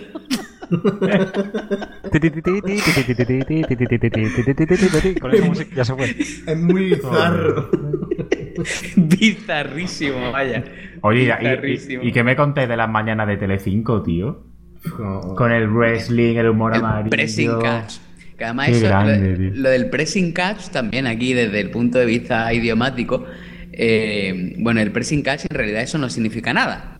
Eso, el, el- bueno, el catch sí es una forma de lucha libre, ¿no? El catch wrestling, pero que en realidad no es, no es eso. Es decir, el- lo que el pressing catch en, en- en inglés se llama pro wrestling, como eh, professional wrestling, ¿no?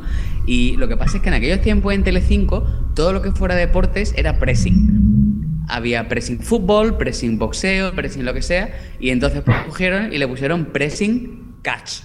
Y entonces pues la gente ya le, le- le dio ese nombre y lo empezó a llamar pressing catch y hasta hoy dura. Y entonces cuando lo ponen en cuatro o en marca televisión o lo que sea, pues es el pressing catch. Pero el pressing catch, si tú le dices a un, a un americano, eh, no sé, no sé qué es el pressing catch, te va a mirar diciendo, ¿eh?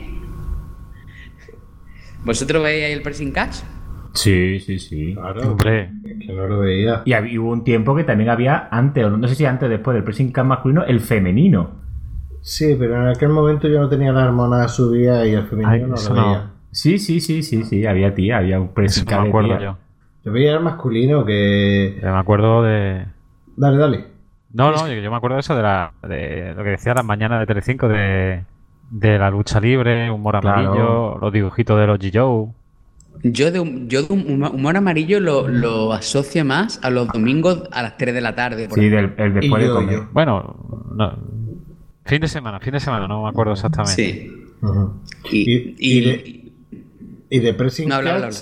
Y de Pressing Catch, dentro de todos los super guerreros que había, eh, el último guerrero, Hulk Hogan, había el que me. Los sacamanteca, eh, Terremoto, Sacamanteca. terre- terremoto Earthquake, valga la redundancia. Eh. Valga la redundancia. el enterrador. El enterrador. Yo, dentro de todo eso, que todo era mm, mitiquísimo y era súper bueno, pues a mí el que me gustaba era el más pardillo, que era el Snake Rover, Sí, no me el serpiente.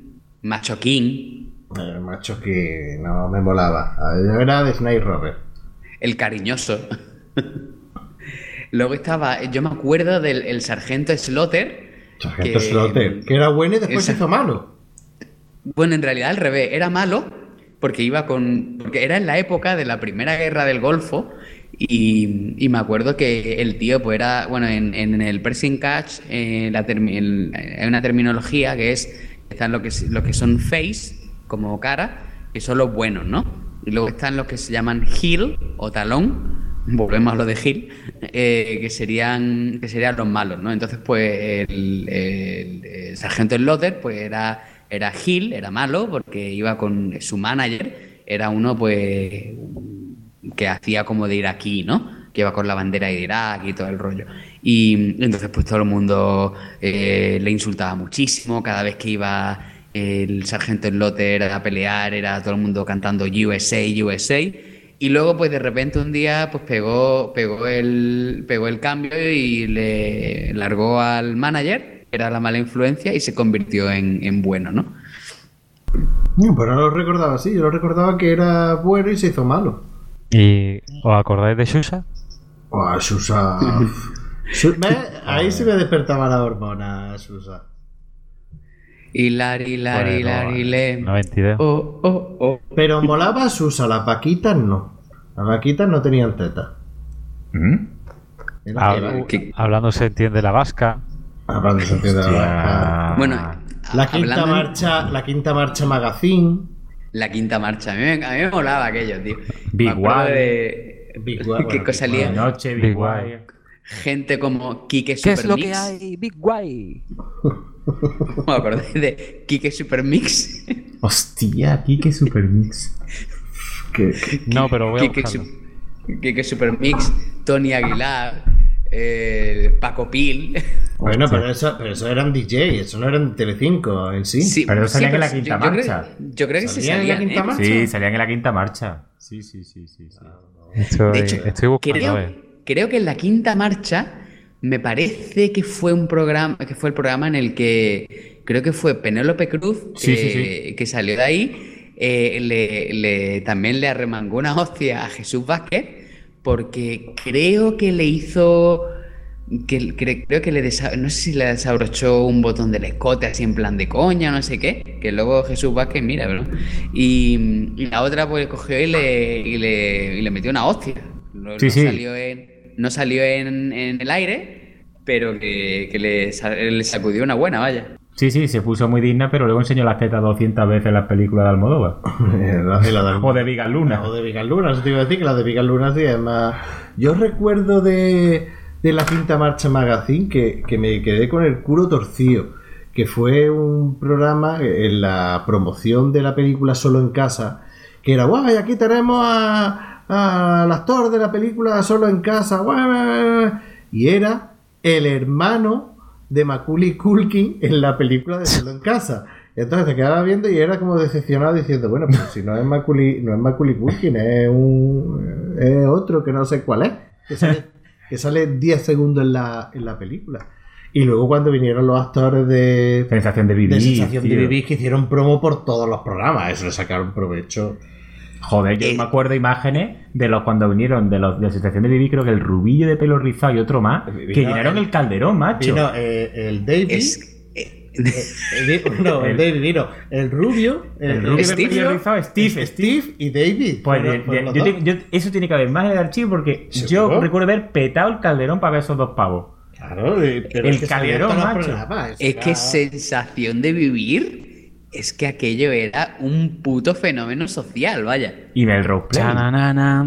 Sí, pero chananana. Melrose Play yo creo que menos, ¿no? Ujú. No, menos, menos. Sensación de Vivir fue lo que pegó fuerte, fuerte. Sí, pero es que las cosas como son, Telecinco eh, tendría muchas capas. Todo lo que estamos hablando es todo casposo, pero luego sacaban un montón de series que estaban súper chulas porque trajeron Expediente X, trajeron que se acordará, please que se tiene que acordar. Camino del infierno. Camino tío. del infierno, que salía Con la... la Camino del Entradilla de los infierno Rolling y Misterio tío. para, Claro, eran- Misterio para Misterio tres. para tres. Es que la- las publicitaban las dos juntas. Era Misterio para tres y Camino al Infierno. No. Y escuchaba Eh. eh, Camino al Infierno, que la canción era. La entradilla era, era lo de Rolling El Stone. Painting Black de los Sí. Rolling Stones. Black, Y- los Rolling. Y ellos caminando en el atardecer por la colina, con la silueta de ellos. Sí, pero luego la serie no estaba tan chula. Está- o sea, estaba muy chula, pero tú veas las promos. y No, pero para lo que había en aquella época estaba muy chula. Sí, ¿eh? sí, sí. No, no, es lo que digo, que estaba muy chula, pero tú veías que la promo, el anuncio, hacían las dos series. Una era la de Camino al Infierno Mm. y la otra Misterio la para de tres. Misterio para tres. Estábamos muy enganchados, la de Y, Misterio para tres. y por Sí, la música, el anuncio y todo, decías tú, Camino al Infierno está más guapa. Y no, luego la- a mí eh, la veía y digo, sí, está bien, pero estoy deseando que termine para ver... Misterio para tres había capítulos que acojonaban, ¿eh? Misterio para tres estaba que te cagas. Y luego tenían la serie de los Mm. inmortales, Es verdad, es verdad. es verdad. que también estaba Mm. muy chula. Y no sé si Historia Sí. de la Crista también lo tenían ellos. Puede ser que, que también la echaran. Y Y luego yo, yo quiero recordar de haber visto la intro alguna noche de verano, no sé, alguna noche que mis padres se fueron a ensayar, alguna de las cosas que tenían y demás, y, y estar cambiando la tele y ver la, la, entrada de entradilla de Historia de la Crista, no sé si fue, la echaban en Telecinco o no, y joder, acojonarme, pero a base de bien, ¿eh? Acojonarme bastante. ¿Y qué me decís de los dibujos, tío? Oliver y Benji. Una, una que había, de, había- es que había de todos los deportes. Había de, Yo, había de Tío, volei- Oliver de y Benji, tío. Había de voleibol. Caballero, caballero que era Zodíaco, de señores. Julia, ¿no? Eh, Era la, la panda de Julia, era. Luego tenía otro de tenis que se Rafael. llama- Sí, tío. Ot- otro de tenis que se llamaba Marta. Ese Que- no me acuerdo yo. Uno de voleibol. El de voleibol de la. Juana y Sergio. Sí, Juana y Sergio. que- que luego es curioso porque la, la Son ahora enamorados. porque la- la- las musiquitas que tenemos aquí en España, por ejemplo, la de campeones, la de oh, ah, oh, ah, pues en otros países cambian. En otros países cambian. Tenemos una amiga que estuvo en Italia hace tiempo y empezó a cantar la canción de, creo que era la de campeones, la de Oliver y Benji, y allí eh, decían que no, que esa era la de Lupin, la de Lupin, III. Lupin, Lupin. Lupin, pues esa era la de campeones. Había un vi- vendían vinilos con los temas sí, de las sí. canciones de las series infantiles de Telecinco. Sí, es que el, mar- el marketing lo llevaban súper bien, lo de Telecinco. Fue un pelotazo. Ajá, ajá. Sí, lo echaba Telecinco. Historia de la Crista la echaba Telecinco. Sí, sí, no, eso seguro. Y entonces, y ah, volviendo a la sensación de vivir, ¿vosotros qué erais más? ¿De, Vaya, de, de, Kelly, de, de Kelly, de, de Brenda o de. Sí, o de Kelly? Brenda, Brenda. Eh, Yo, Kelly. Yo era de Brenda, tío. A mí una rubia... Mira que me gustan las morenas, siempre me han gustado más, pero me gustaba más la, la rubia. Sí, porque Yo de la, Perry. la dona acabó regular, ¿eh? La dona, la dona la metieron allí porque el padre era el productor. La dona acabó muy mal. El productor. Pues, ¿Y qué, qué edad, qué edad cre- pensáis que tienen ahora los actores de sensación de vivir? Vamos a ver, ¿qué, qué edad le echáis? Pues... 50 Muchísimo. Como, como los de... Más años que un bosque, vaya. Como los del otro día de Street Fighter, de 50 y tanto. Pues a ver, eh, Brandon eh, va a cumplir los 48. Brandon eh, va a cumplir, a cumplir los 48. Luego está eh, Luke Dylan. Perry. Luke Perry el que tiene que tener todos los años, porque allí ya se veía con los huevos negros. De- Luke Perry, ya- eh, Luke Perry es cincuentón. Que la, la criatura es que eh, le ponían de, de quinceañero, de di- 16 añeros y el tío tenía ya 25 años. Luego estaba, a ver, eh, Brenda, Brenda tenía, eh, Ah, no, bueno, no, Brenda tiene, no. cuaren- Brenda tiene 46 años. Brenda es más, es más jovencita.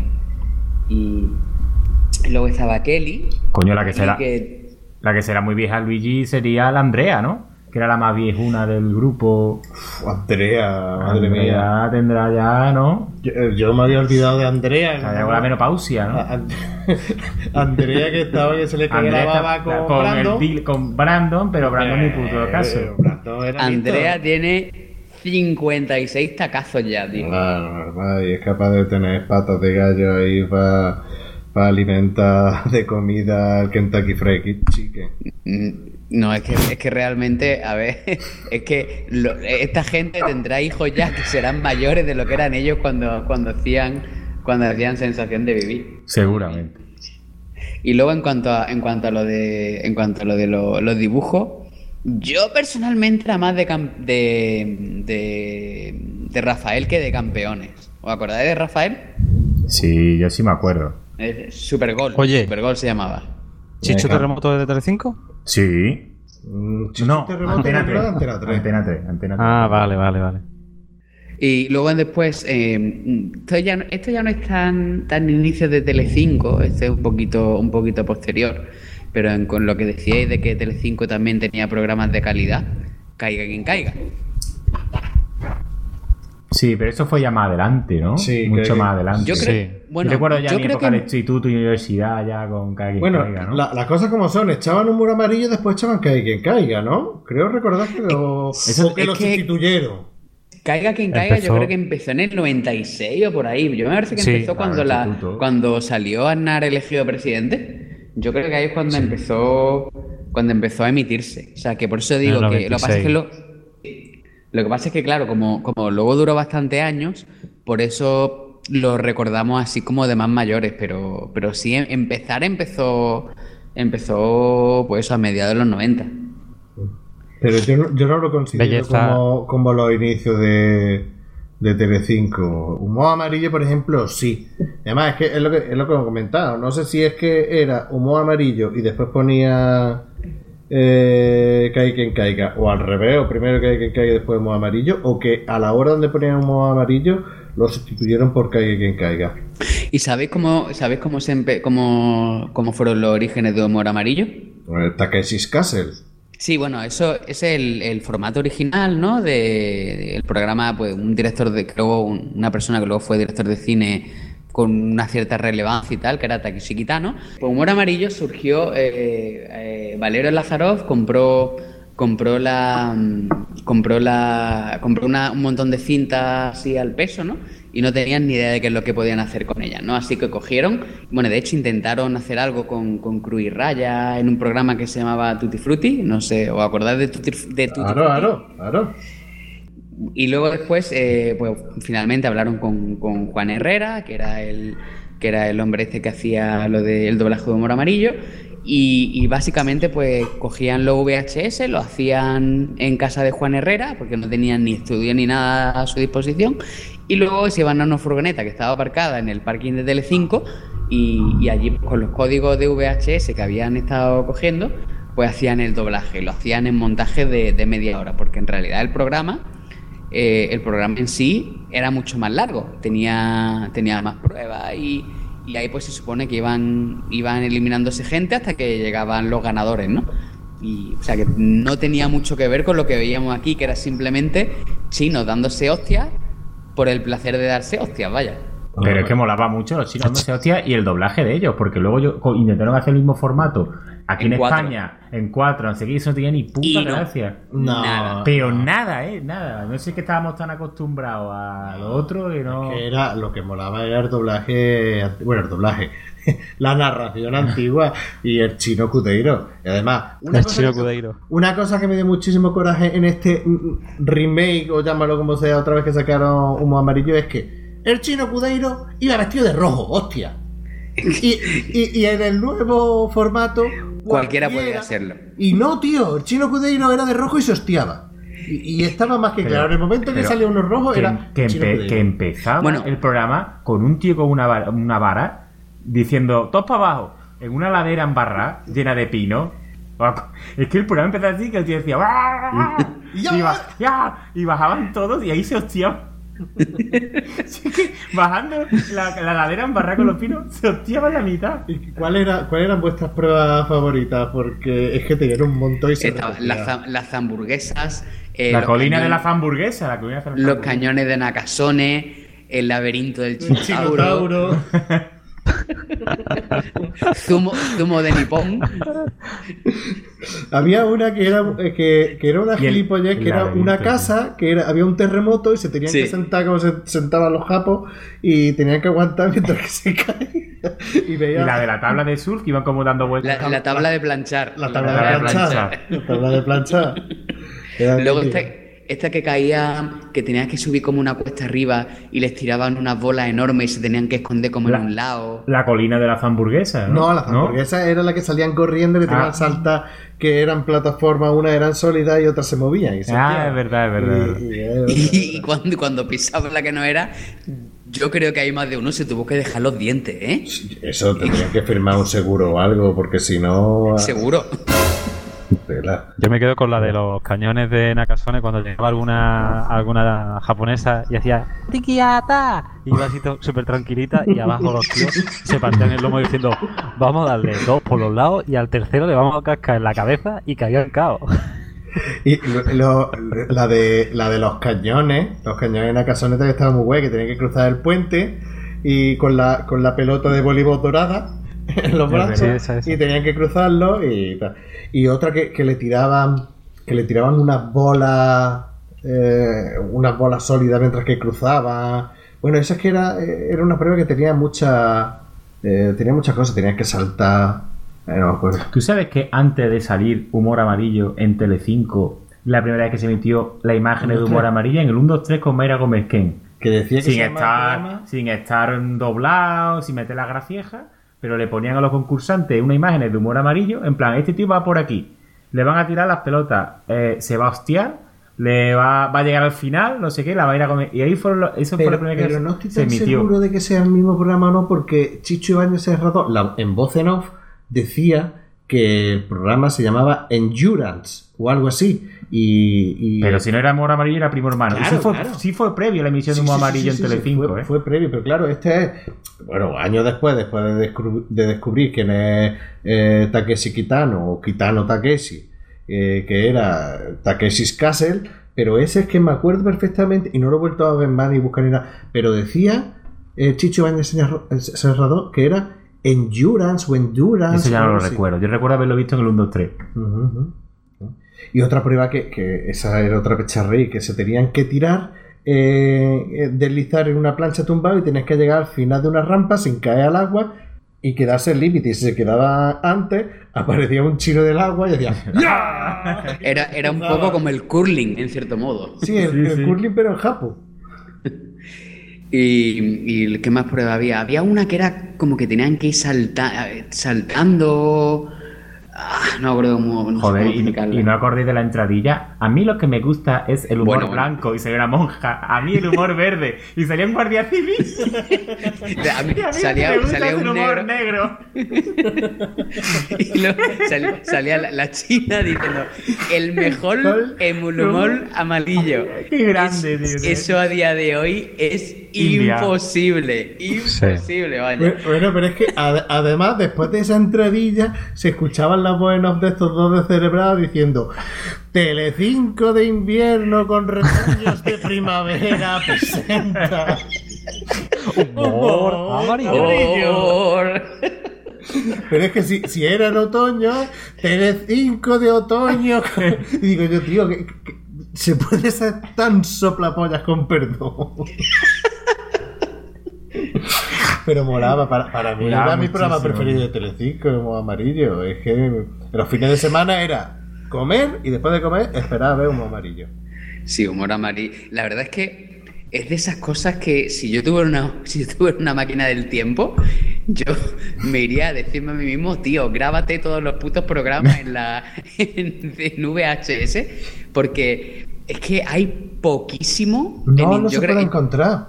yo creo que solamente hay uno de, de padre e hijo, ¿no? Eh, exactamente, el especial de padre e hijo lo puedes encontrar por YouTube o por alguna que otra plataforma, pero poco más hay. Y, y la verdad es que ese doblaje era. Y además, eh, viendo el de el especial de padre e hijo, de- puedes llegar a, a pillar chistes que en aquel momento no, no pillabas, porque los dos que hacían la- las voces, los doblajes, eran unos cachondos mentales, decían lo que le daban la gana y a nosotros que nos pilló en una edad adolescente o preadolescente, muchos chistes no los cogía.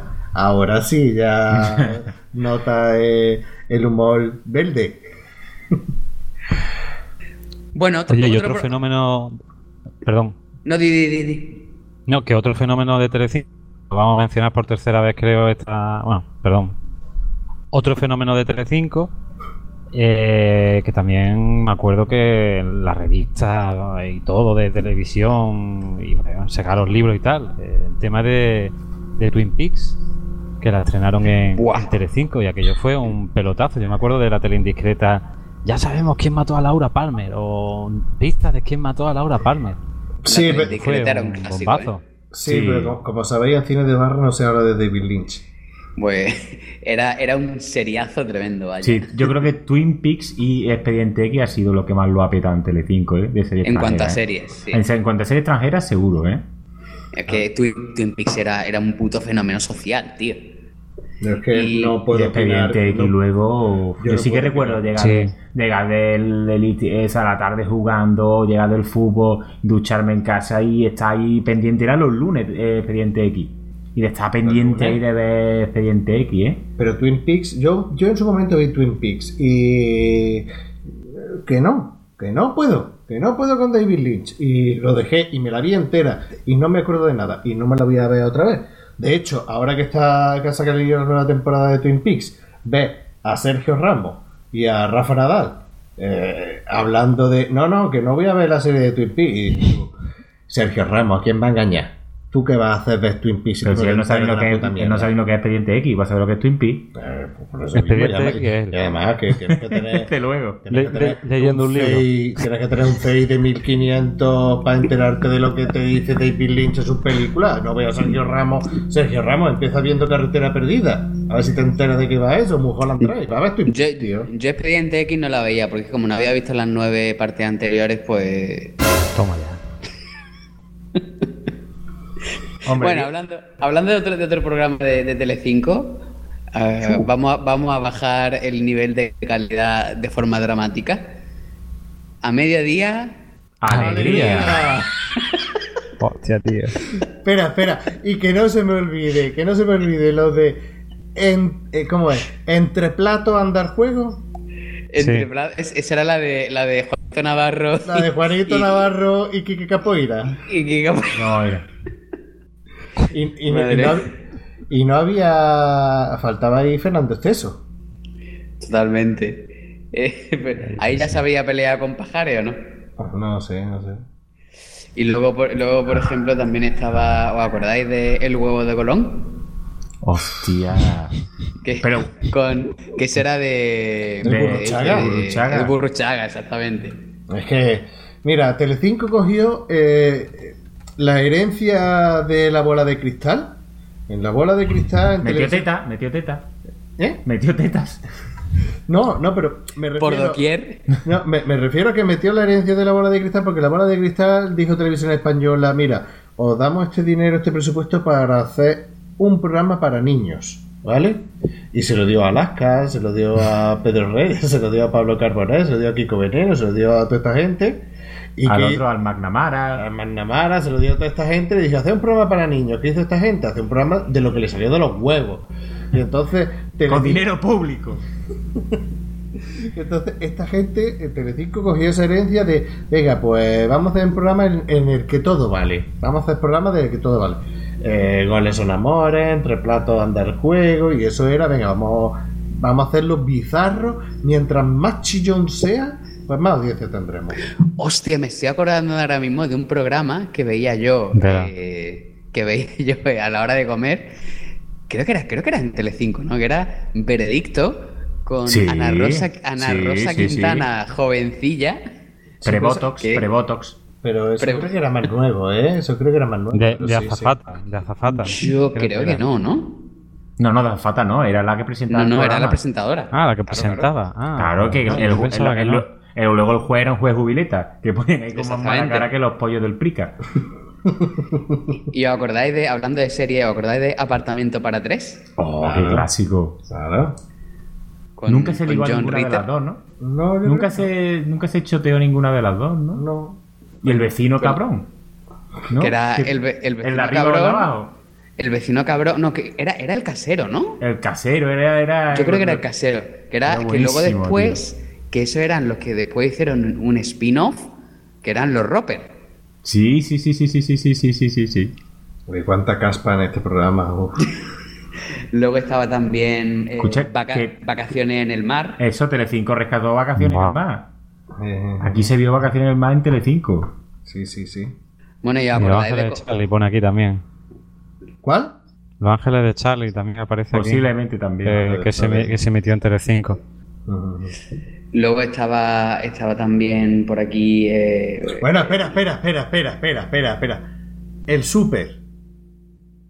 Pero eso, eso No, sí es pero más... eso ya- Ese sí es más Pero posterior, reciente. No, ese era de, de ese mismo estilo. Era, era una, una serie española eh, que era el equivalente al culebrón, a la telenovela de Cristal, Topacio y toda esta que echaba en la primera cadena.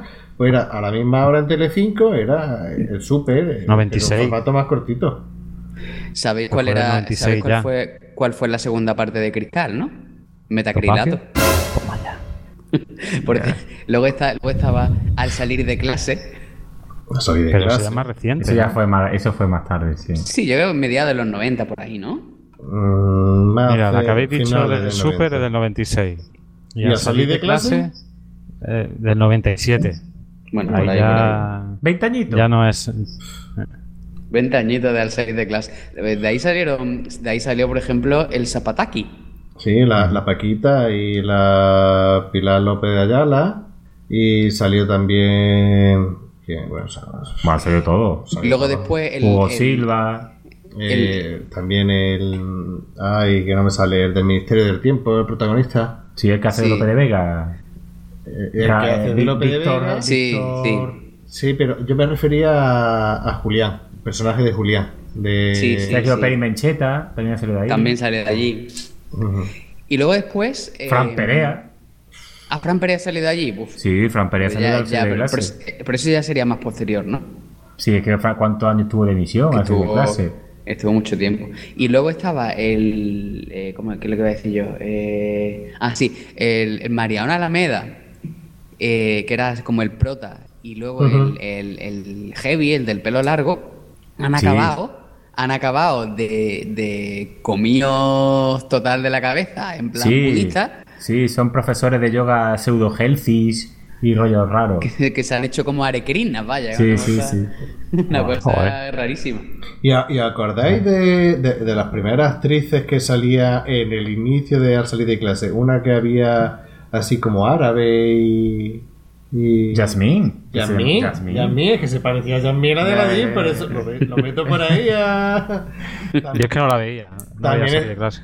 También estaba Taco Buena. Que era- que- Bueno, que- una cosilla. la- No, dime. ¿no? Que, que para vuestro interés en Dailymotion, una página, Sí, una sí, web sí. que ahí hay pichas de vídeos de humor amarillo. Sí, pero serán de los de cuatro. Yo creo que serán Sí. de los de cuatro. Sí. Pero, pero los de cuatro, yo que sé, a ver, ve a chinos pegándose hostias. Sí, no, no, sí, no. Luigi, despide ya. Bueno, Sí. eh, eh, te- pero antes, de, antes de terminar, ¿os acordáis de, de cómo era de, del... Joder, ¿os acordáis de cómo era el, el nombre que se le daba a Telecinco? Eh, Tu pantalla la, amiga. la cadena amiga. La cadena amiga. Eh, ¿Os acordáis Ah, de, no, la, por el culo. De la sintonía? ¿Os acordáis de la sintonía de Sí. Telecinco? Tin, tin, Na, tin, na, tin, na, tin, también, esa era la cortinilla. Y, y era- eran los tiempos en los que había carta de ajuste. Sí. La carta de ajuste. Sí, Bueno. y, y- y la- y las videntes y los del horóscopo y tal en la carta de ajuste. Pero eso llegó después, ¿no? Nah. Hazme caso. Bueno, Bueno, pues nada, pues terminamos entonces aquí este pequeño repaso al, al mundo televisivo casposo, pero de calidad del Telecinco de los, de, los inicios. Y bueno, esperemos que os haya, que os gustado y que no haya hecho sentir demasiado viejos. Y continuaremos en la próxima entrega.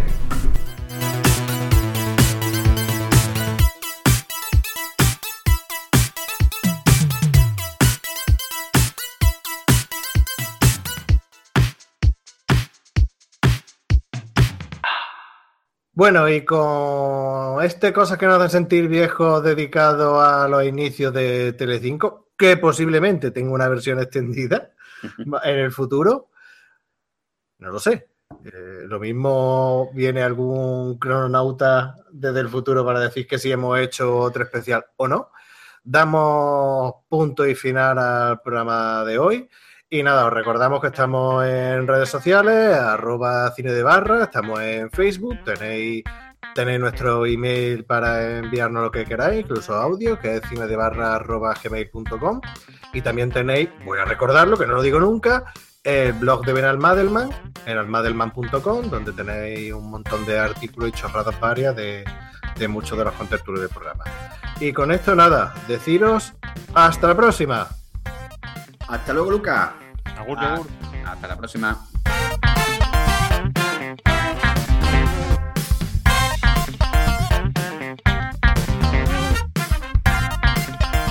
Si te ha gustado, no olvides suscribirte.